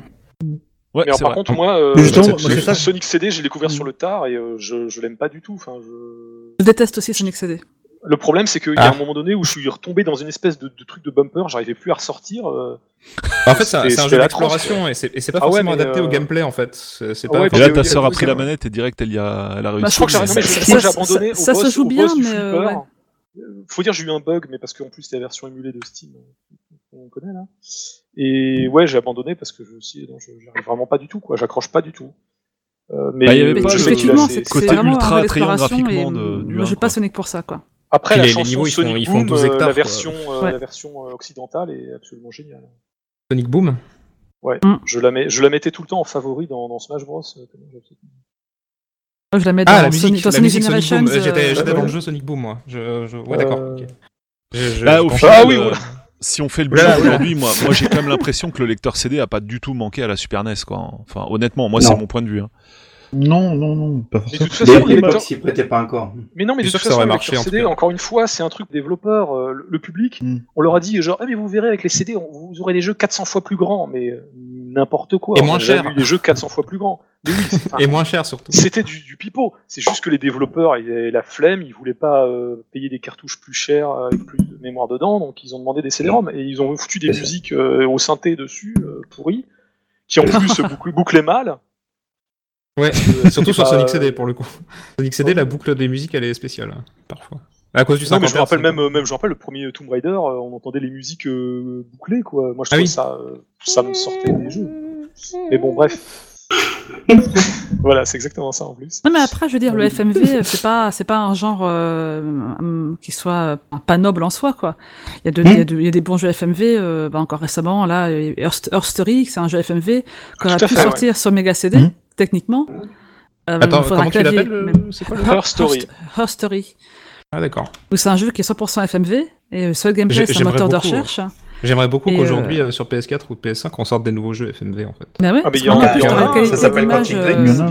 Pas Euh, de non mais c'est euh, pas, du tout un jeu FMV. euh, c'est un gros débat euh, sur ma chaîne. non, mais ça, c'est- ça- non, mais ça revient à la mode. Il y en a sur, sur, sur Steam, en tout cas, on en trouve quand même Bah, c'est super ouais. cool. Ou C'est super intéressant. euh, Avec la Non, techno mais je qu'on a aujourd'hui. euh, Je, je pense que c'était voilà, c'était un peu trop tôt. Mais c'est vrai qu'il y a le côté un petit peu. euh, il y avait des trucs quand même assez géniaux dans, le, dans, les, dans les idées. Et euh, effectivement, je, Night Trap, enfin, je trouve le fait de changer de caméra, moi, c'est un truc que j'aimerais bien voir même dans des jeux en 3D. euh. Night Trap, un, jeu un d'enquête où il faut que- passer d'une caméra à l'autre et, et- et identifier, je sais pas. un- il est, il bluffant, il a coûté une blinde à et ont- C'est je pense qu'ils sont jamais rentrés dans leurs frais, et il est très très Et bon. puis moi, je m'attends que Red Avenger est vraiment super, quoi. C'est un mix entre Fast and Furious et Mad Max. Il est bien, Euh, Red Avenger. Ça m'a, ça m'a- enfin, à l'époque, ça m'a fait chier de payer 400 balles pour ça. Mais euh, en soi, je trouve Trop que le concept est Ah, super le, le cool. prix du jeu, moi je l'ai vu avec Bah la voilà. Je pas- Oui, c'est vrai, avec, un vrai qu'il est en bundle. Pour moi, il était gratuit, euh, Du en coup, tant mieux. Bah, c'est un truc qu'on Euh, oublie vachement aussi sur les jeux, c'est qu'aujourd'hui on, on oublie qu'ils avaient des prix et que euh, Mm. quand ils étaient courts, euh, ça nous faisait beaucoup plus chier à l'époque. Voilà. Mais, mais en soi, le jeu est très fun. hein. Euh, Enfin, attends, t'affrontes des monsters batteuses, quoi. C'est En rigolo, voiture. ça. hein. Cette, Tu vas cette dans des égouts, cool. euh, dans des égouts qui font euh, Ah, tu 40 me vends mètres de rêve, large. Euh, tu traverses une partie dans un commercial hôtel en bagnole. euh, ouais, tu voilà, remontes des escaliers euh, dans un hôtel. euh. C'est génial. Voiture. euh, c'est- Fast and Furious, c'est- pareil, hein, à l'époque, Ouais. même les beat'em up se faisaient démonter parce qu'ils se finissaient euh, en une heure, mais je veux dire, voilà. Ouais. Bah, la Neo Moi, j'ai- Alors que le problème certains jeux sont tellement fun qu'on y rejoue. euh, Ah bah, bien sûr. J'avais le problème Voilà, de la difficulté, je me souviens, quand j'étais vraiment tout petit, j'avais acheté Pink Panther sur Mega Drive. J'ai jamais pu avancer dans ce jeu, il était trop dur. Mais même aujourd'hui, quand j'y ai joué, je suis même pas avancé beaucoup plus loin parce qu'il est trop dur. Et c'était vraiment, c'est la, la pire chose de ma vie, c'était ça, quoi. La difficulté des jeux, c'était terrible. Et Bah, Night Trap, façon, euh, bah, Night ouais, Trap, il a, Night il Trap, a, c'était il a, trop il dur. a tout clôturé pour moi, quoi. Et j'ai dit, ok, d'accord, plus jamais de film interactif. Et pourtant, j'ai fait, j'ai fait Sewer Shark en, comp- en Sewer Shark en comprenant pas les règles. Donc, euh, je m'amusais quand même, hein, parce que ça bougeait. euh, Quand je faisais gauche-droite, euh, ça faisait gauche-droite, vite fait, peut-être, des fois, et puis voilà. Et euh, clairement, euh, Night Trap, c'est un gros gâchis, quoi. C'est c'est inatteignable. Tu peux pas le finir, quoi. À ce point-là, quoi. Il est tellement dur. Bah, en fait, il, est, il faut être dans, à la, clair. dans la bonne salle, au bon moment, avec la Bah, bonne en fait, couleur, mais il et faut appuyer il- sur ça, C. ça, ça peut se faire avec une solution. Enfin, je l'ai fait avec une solution, mais en fait, il faut Ouais. mettre la pause sans arrêt et. et Mais est-ce que c'est rigolo, quoi? Faut regarder au timing. Bah, du coup, c'est vrai qu'on suit moins. Je sais pas si on s'amuse. Parce qu'il y a des vidéos qu'on peut pas regarder en plus. Euh, Voilà. il faut être Et les vidéos les plus Et, rigolos, euh, les plus cheese, les plus cool. quoi. Non mais oui, il y a- font, des où elles font de la marrants, guitare avec la, avec la raquette et tout. De toute façon, honnêtement, le plus drôle, c'est le plus drôle, surtout la, la traduction française de la Ah ouais. réédition. Ah, récente. elle est excellente. Ah, attends, avec euh, le, je l'avais noté, le jeu jamais. Euh... Ah putain, je l'ai j'ai écrit euh, quelque part. Euh... C'est assez magnifique. Je sais pas où je l'ai foutu. J'aimerais bien Avec- retrouver ça. Avec quoi? Avec Euh, une partie de traduction ma- moisie Dans, le- dans, le, dans le menu, en fait, comment ils décrivent en fait le, le fameux euh, comment ça s'appelle le Contrôle. prototype? Ah, le, le contrôleur. euh, Euh, le contrôleur. La manette, La manette. euh, Ah, vraiment, il sort la manette Mega Drive marquée Genesis Ouais, d'ailleurs dessus. La manette Mega Drive et. Attends, qu'est-ce qu'il dit? Ah, je sais plus, mais c'est pathétique. ouais. Ouais, c'est pathétique. Euh, ah bah non, mais je, je sais où je l'ai mis. Je sais. où- Les doublages, les doublages français étaient, étaient drôles. Vraiment. Voilà. Alors c'est dans le menu. Euh, dans, non mais dans le menu de la réédition, on peut débloquer l'original jamais avant le prototype libéré. En fait, c'est c'est- le prototype original jamais sorti auparavant. C'est ça. que- Alors les gars de la Ah, oui. localisation, euh, on va les Oh appeler. là là. On va Ah se non mais loca- maintenant, de toute façon maintenant c'est du Google Translate euh, à fond. euh, Ah bah là oui, aujourd'hui, c'est c'est euh, moins cher. sur sur le sur l'eShop, sur euh, c'était déjà le cas sur sur PlayStation Store, euh, tous les descriptifs de jeux c'est du Google Translate. Enfin c'est Mm. c'est horrible, mais bon. Ah ouais, moi je me souviens mon Ça d'ailleurs, à l'époque. ça, oui. euh, d'ailleurs, c'est une grosse force de Nintendo par rapport à Sega, ça m'y fait penser. C'est que moi, c'est un truc qui m'a bluffé d'ailleurs quand j'ai découvert ça sur Nintendo 64. Les jeux Super Nintendo, enfin les jeux Nintendo étaient traduits en français et extrêmement bien traduits. C'est-à-dire Ah que oui. tu avais des, oui, ils oui. faisaient des jeux de mots, les Ah, niveaux, c'est pas euh, faux. euh, euh, Liane Folly là, euh, Ouais. euh, les- de, de Donkey Kong. Enfin, Il y a une folie dans Donkey Kong Country. Ouais. Voilà, Kong. alors que alors que les jeux Sega, euh, putain, les manuels, le, ma- le fameux manuel d'Alien Storm, j'avais fait un article dessus sur le mag parce qu'ils traduisaient euh, Aliens par étranger. Donc ils disaient oui, mais finalement les étrangers, ils peuvent se cacher dans les boîtes aux lettres, euh, éliminer tous les étrangers. euh. Non, puis Ah, puisque j'ai t'en Tu Alors- oh, c'est un peu tendu. votre Puisque t'en euh, parles le aussi, il y a un truc dont on n'a pas parlé, c'est euh, la boîte et la notice, quoi. Et notamment sur Super NES, t'avais une belle notice en couleur, quand sur Mega Drive, euh, au début en tout Ouais, cas, peut-être moins vers la Tu fin. avais toutes les langues. Au moins, t'avais le Mais- finlandais si tu Mais, voulais mais apprendre voilà, t'avais la, la notice ultra austère en noir et blanc et tout, c'était dégueulasse quoi sur Mega Drive. Mais il Seulement y a en eu Europe. Non, mais sur Mega Drive, t'avais, t'avais sur, sur une page, t'avais plusieurs langues. Et c'était tout en noir et blanc. Ouais, alors le seul truc qui était bien, c'était, j'avoue, la boîte plastique, euh, je trouvais ça chouette. Mais euh, tout le reste, euh, voilà. C'était ouais. C'était plus il y tu avait un côté ludique.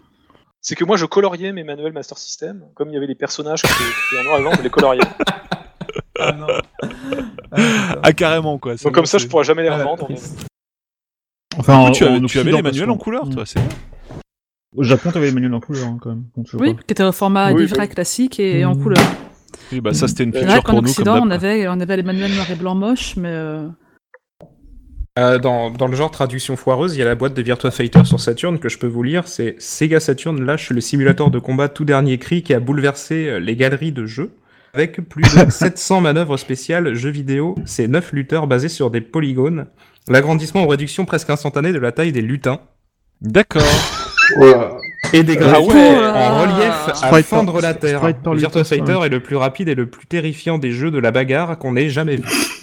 Ah ouais, là, là, c'est- non, mais là, c'est- C'est le jeu de la bagarre. euh, on C'est plutôt que. faites que confiance à mais, Machine. euh, Mais c'est excellent. Mais- les mecs, ils ont- ouais, je collectionne ce genre de jeu juste pour, euh, pour la, la traduction foireuse. hein. Ah, c'est même plus du Ah, Google Trad là, euh, c'est Ah non, c'est juste, c'est juste c'est un level, dessus là. hein, c'est- Non mais il y a le, le, le tout Et connu, Land c'est Stalker Play- sur Mega Drive, c'est un PlayStation, désastre euh, le, le jeu de foot pour tous les ventilateurs de foot. Ah oui, oui, bon ça. Polo, Euh. je, je vous, laisse. Je vous laisse Yes, bah, de toute façon, on va, on va Ouais, pas on va- ouais. on va pas, tar- on va s'arrêter même. euh, Je pense si, si à moins que vous ayez des trucs à rajouter sur le lecteur de CD-ROM. est- Non, mais après, on peut pas nier que Nintendo, ils sont en général plus pro et plus carrés que Sega euh, sur ces aspects-là. Voilà. Et effectivement, on te parle avant, c'est que Sega, ils sont un peu rock'n'roll. C'est quelqu'un a une bonne idée, vas-y, t'as une idée? Vas-y, fais un jeu. ouais, c'est ça. C'est Euh, ta exactement carte blanche. Puis du coup, euh, Et bah, des des fois, fois, ça donne- euh, Hmm. Bah, des fois, ça donne du papier millimétré, fait une euh, console. Des choses comme ça. euh, euh. voilà, des fois ça tombe bien, puis des fois ça Mm. fait un peu du caca. Bon, bah, euh, La 32X. voilà. Non, mais, Non c'est mais je sais que vous exactement avez ça. pas la 32X, c'est pas grave. hein. Non, mais ça me donne envie de l'acheter quand même pour la science, tu vois. Ah, euh, pour la, moi pour aussi, la collecte, cher. 150. J'ai Ouais, payé 120 euh, la non. mienne. Ah ouais, quand même. Et 7 tu euros la mienne, qui dit mieux? Ah ouais, non, là, Oh 7 la euros, ça me plaît là. Là, tu, tu m'intéresses là. Bon, en loose, hein. J'ai payé euh, 120 avec tous les câbles. Tous les câbles, il y, en Ah a. ouais, bah tu, tu me a, diras. il y a où, 2 parce kilos que- de câbles. Ah, En fait, tu- euh, Vanessa, Ouais, mais tu les l'as- jeux doivent tu être l'as payé vachement 7 chers, euros, non mais les câbles coûtent 150, quoi. Fais gaffe. Hein. Comment? Tu l'as payé 7 euros, mais si tu veux tous les câbles, c'est 150 balles. Hein. Fais gaffe. Quoi. Je crois qu'il y avait C'est tous les câbles, ça. à En vrai, le les câbles, câble les, les les câbles coûtent 15 balles euh, en moyenne. Mais les, les, les jeux ils doivent être super chers, non? Les jeux sont commence à chers. les à jeux commencent à coûter trop. mais, euh, T'en tires pour 15 balles pour Doom et pour Virtua Racing, par contre, les autres sont chers. Genre, j'ai Space Les Harrier hein, euh, sur 32X et je crois qu'il cote à 150 balles en bon état, quoi. Ah ouais, Lesquels quand Space Harrier. Euh, Space Harrier, il est cher. Tempo, il est, il est, il est à 300 euros, un truc comme ça. Ouais, Euh, Col- Ah ouais. Colibri, il, est à- Chaotix, il il 300 vaut balles aussi. Chaotix, aussi, il est à euh. 300 balles. Ils sont tous Ouais, à c'est que 300, c'est- c'est que euh, les, les- les 350, machines quoi. qui n'ont pas marché, maintenant la Jaguar, c'est euh, les, les- soit la, Ah, la Jaguar, les- c'est du la, de console, c'est une, c'est, c'est une horreur maintenant. Il fallu Ouais. l'acheter il y a 15 ans, quoi. Maintenant, c'est, c'est foutu. Même la- la- les surtout, 20 balles, surtout le euh, CD-ROM. Ah oui, la Jaguar CD, t'es sûr qu'elle marche pas. quoi, Ah ouais, là, en plus. Oh. T'es sûr qu'elle marche pas. quoi. Bah oui, c'est le petit tuto bricolage. C'est cadeau. Ah, Oui. Bon, ah non, mais euh, Bon. pour jouer à quoi en plus? Eh ben les petits amis, là-dessus, on va se laisser. Je vais procéder au rappel habituel. Du coup, pour commenter, il faut aller direction Apple Podcast ou euh, direction YouTube, en fait, puisque l'émission est repostée sur YouTube à la demande de quelques auditeurs. Euh, Ouais. Pour le reste, c'est dispo sur toutes les bonnes plateformes, que de Spotify euh, à, bah, comme je disais, Apple Podcast. Également, enfin bref, quel que soit le système mobile que vous utilisez ou euh, ordinateur, desktop ou portable, on peut atteindre l'émission sur tous les canaux possibles et imaginables. Euh, du coup, euh, ben merci à tous d'avoir été là ce soir. Enfin, ce Avec soir. plaisir. Merci. Pour, pour vous qui nous écouterez, C'est très qui sympa. nous écouterez, ce sera pas Mhm. forcément le soir. Tout à fait, très sympa et très informatif en même temps. J'ai appris tout plein de trucs ce soir. C'est très très cool et j'espère que ce sera également votre cas. Eh ben merci à tous et à bientôt pour euh, la prochaine, la pour le prochain morceau. hein. Au début, on devait couper en deux, pas tout à fait de cette manière. Là, on a coupé, on va, ça va finir coupé Coupé en en quatre, quatre. en fait cette affaire. Mais voilà, il y a des choses à dire. Il faut pas se retenir puisque c'est très très intéressant. Du coup, c'est vraiment top. Merci à tous et à bientôt. Bye bye. Bye bye, ciao. Salut. Ciao. Gamer and Geek. Gamer and Geek. Gamer and Geek.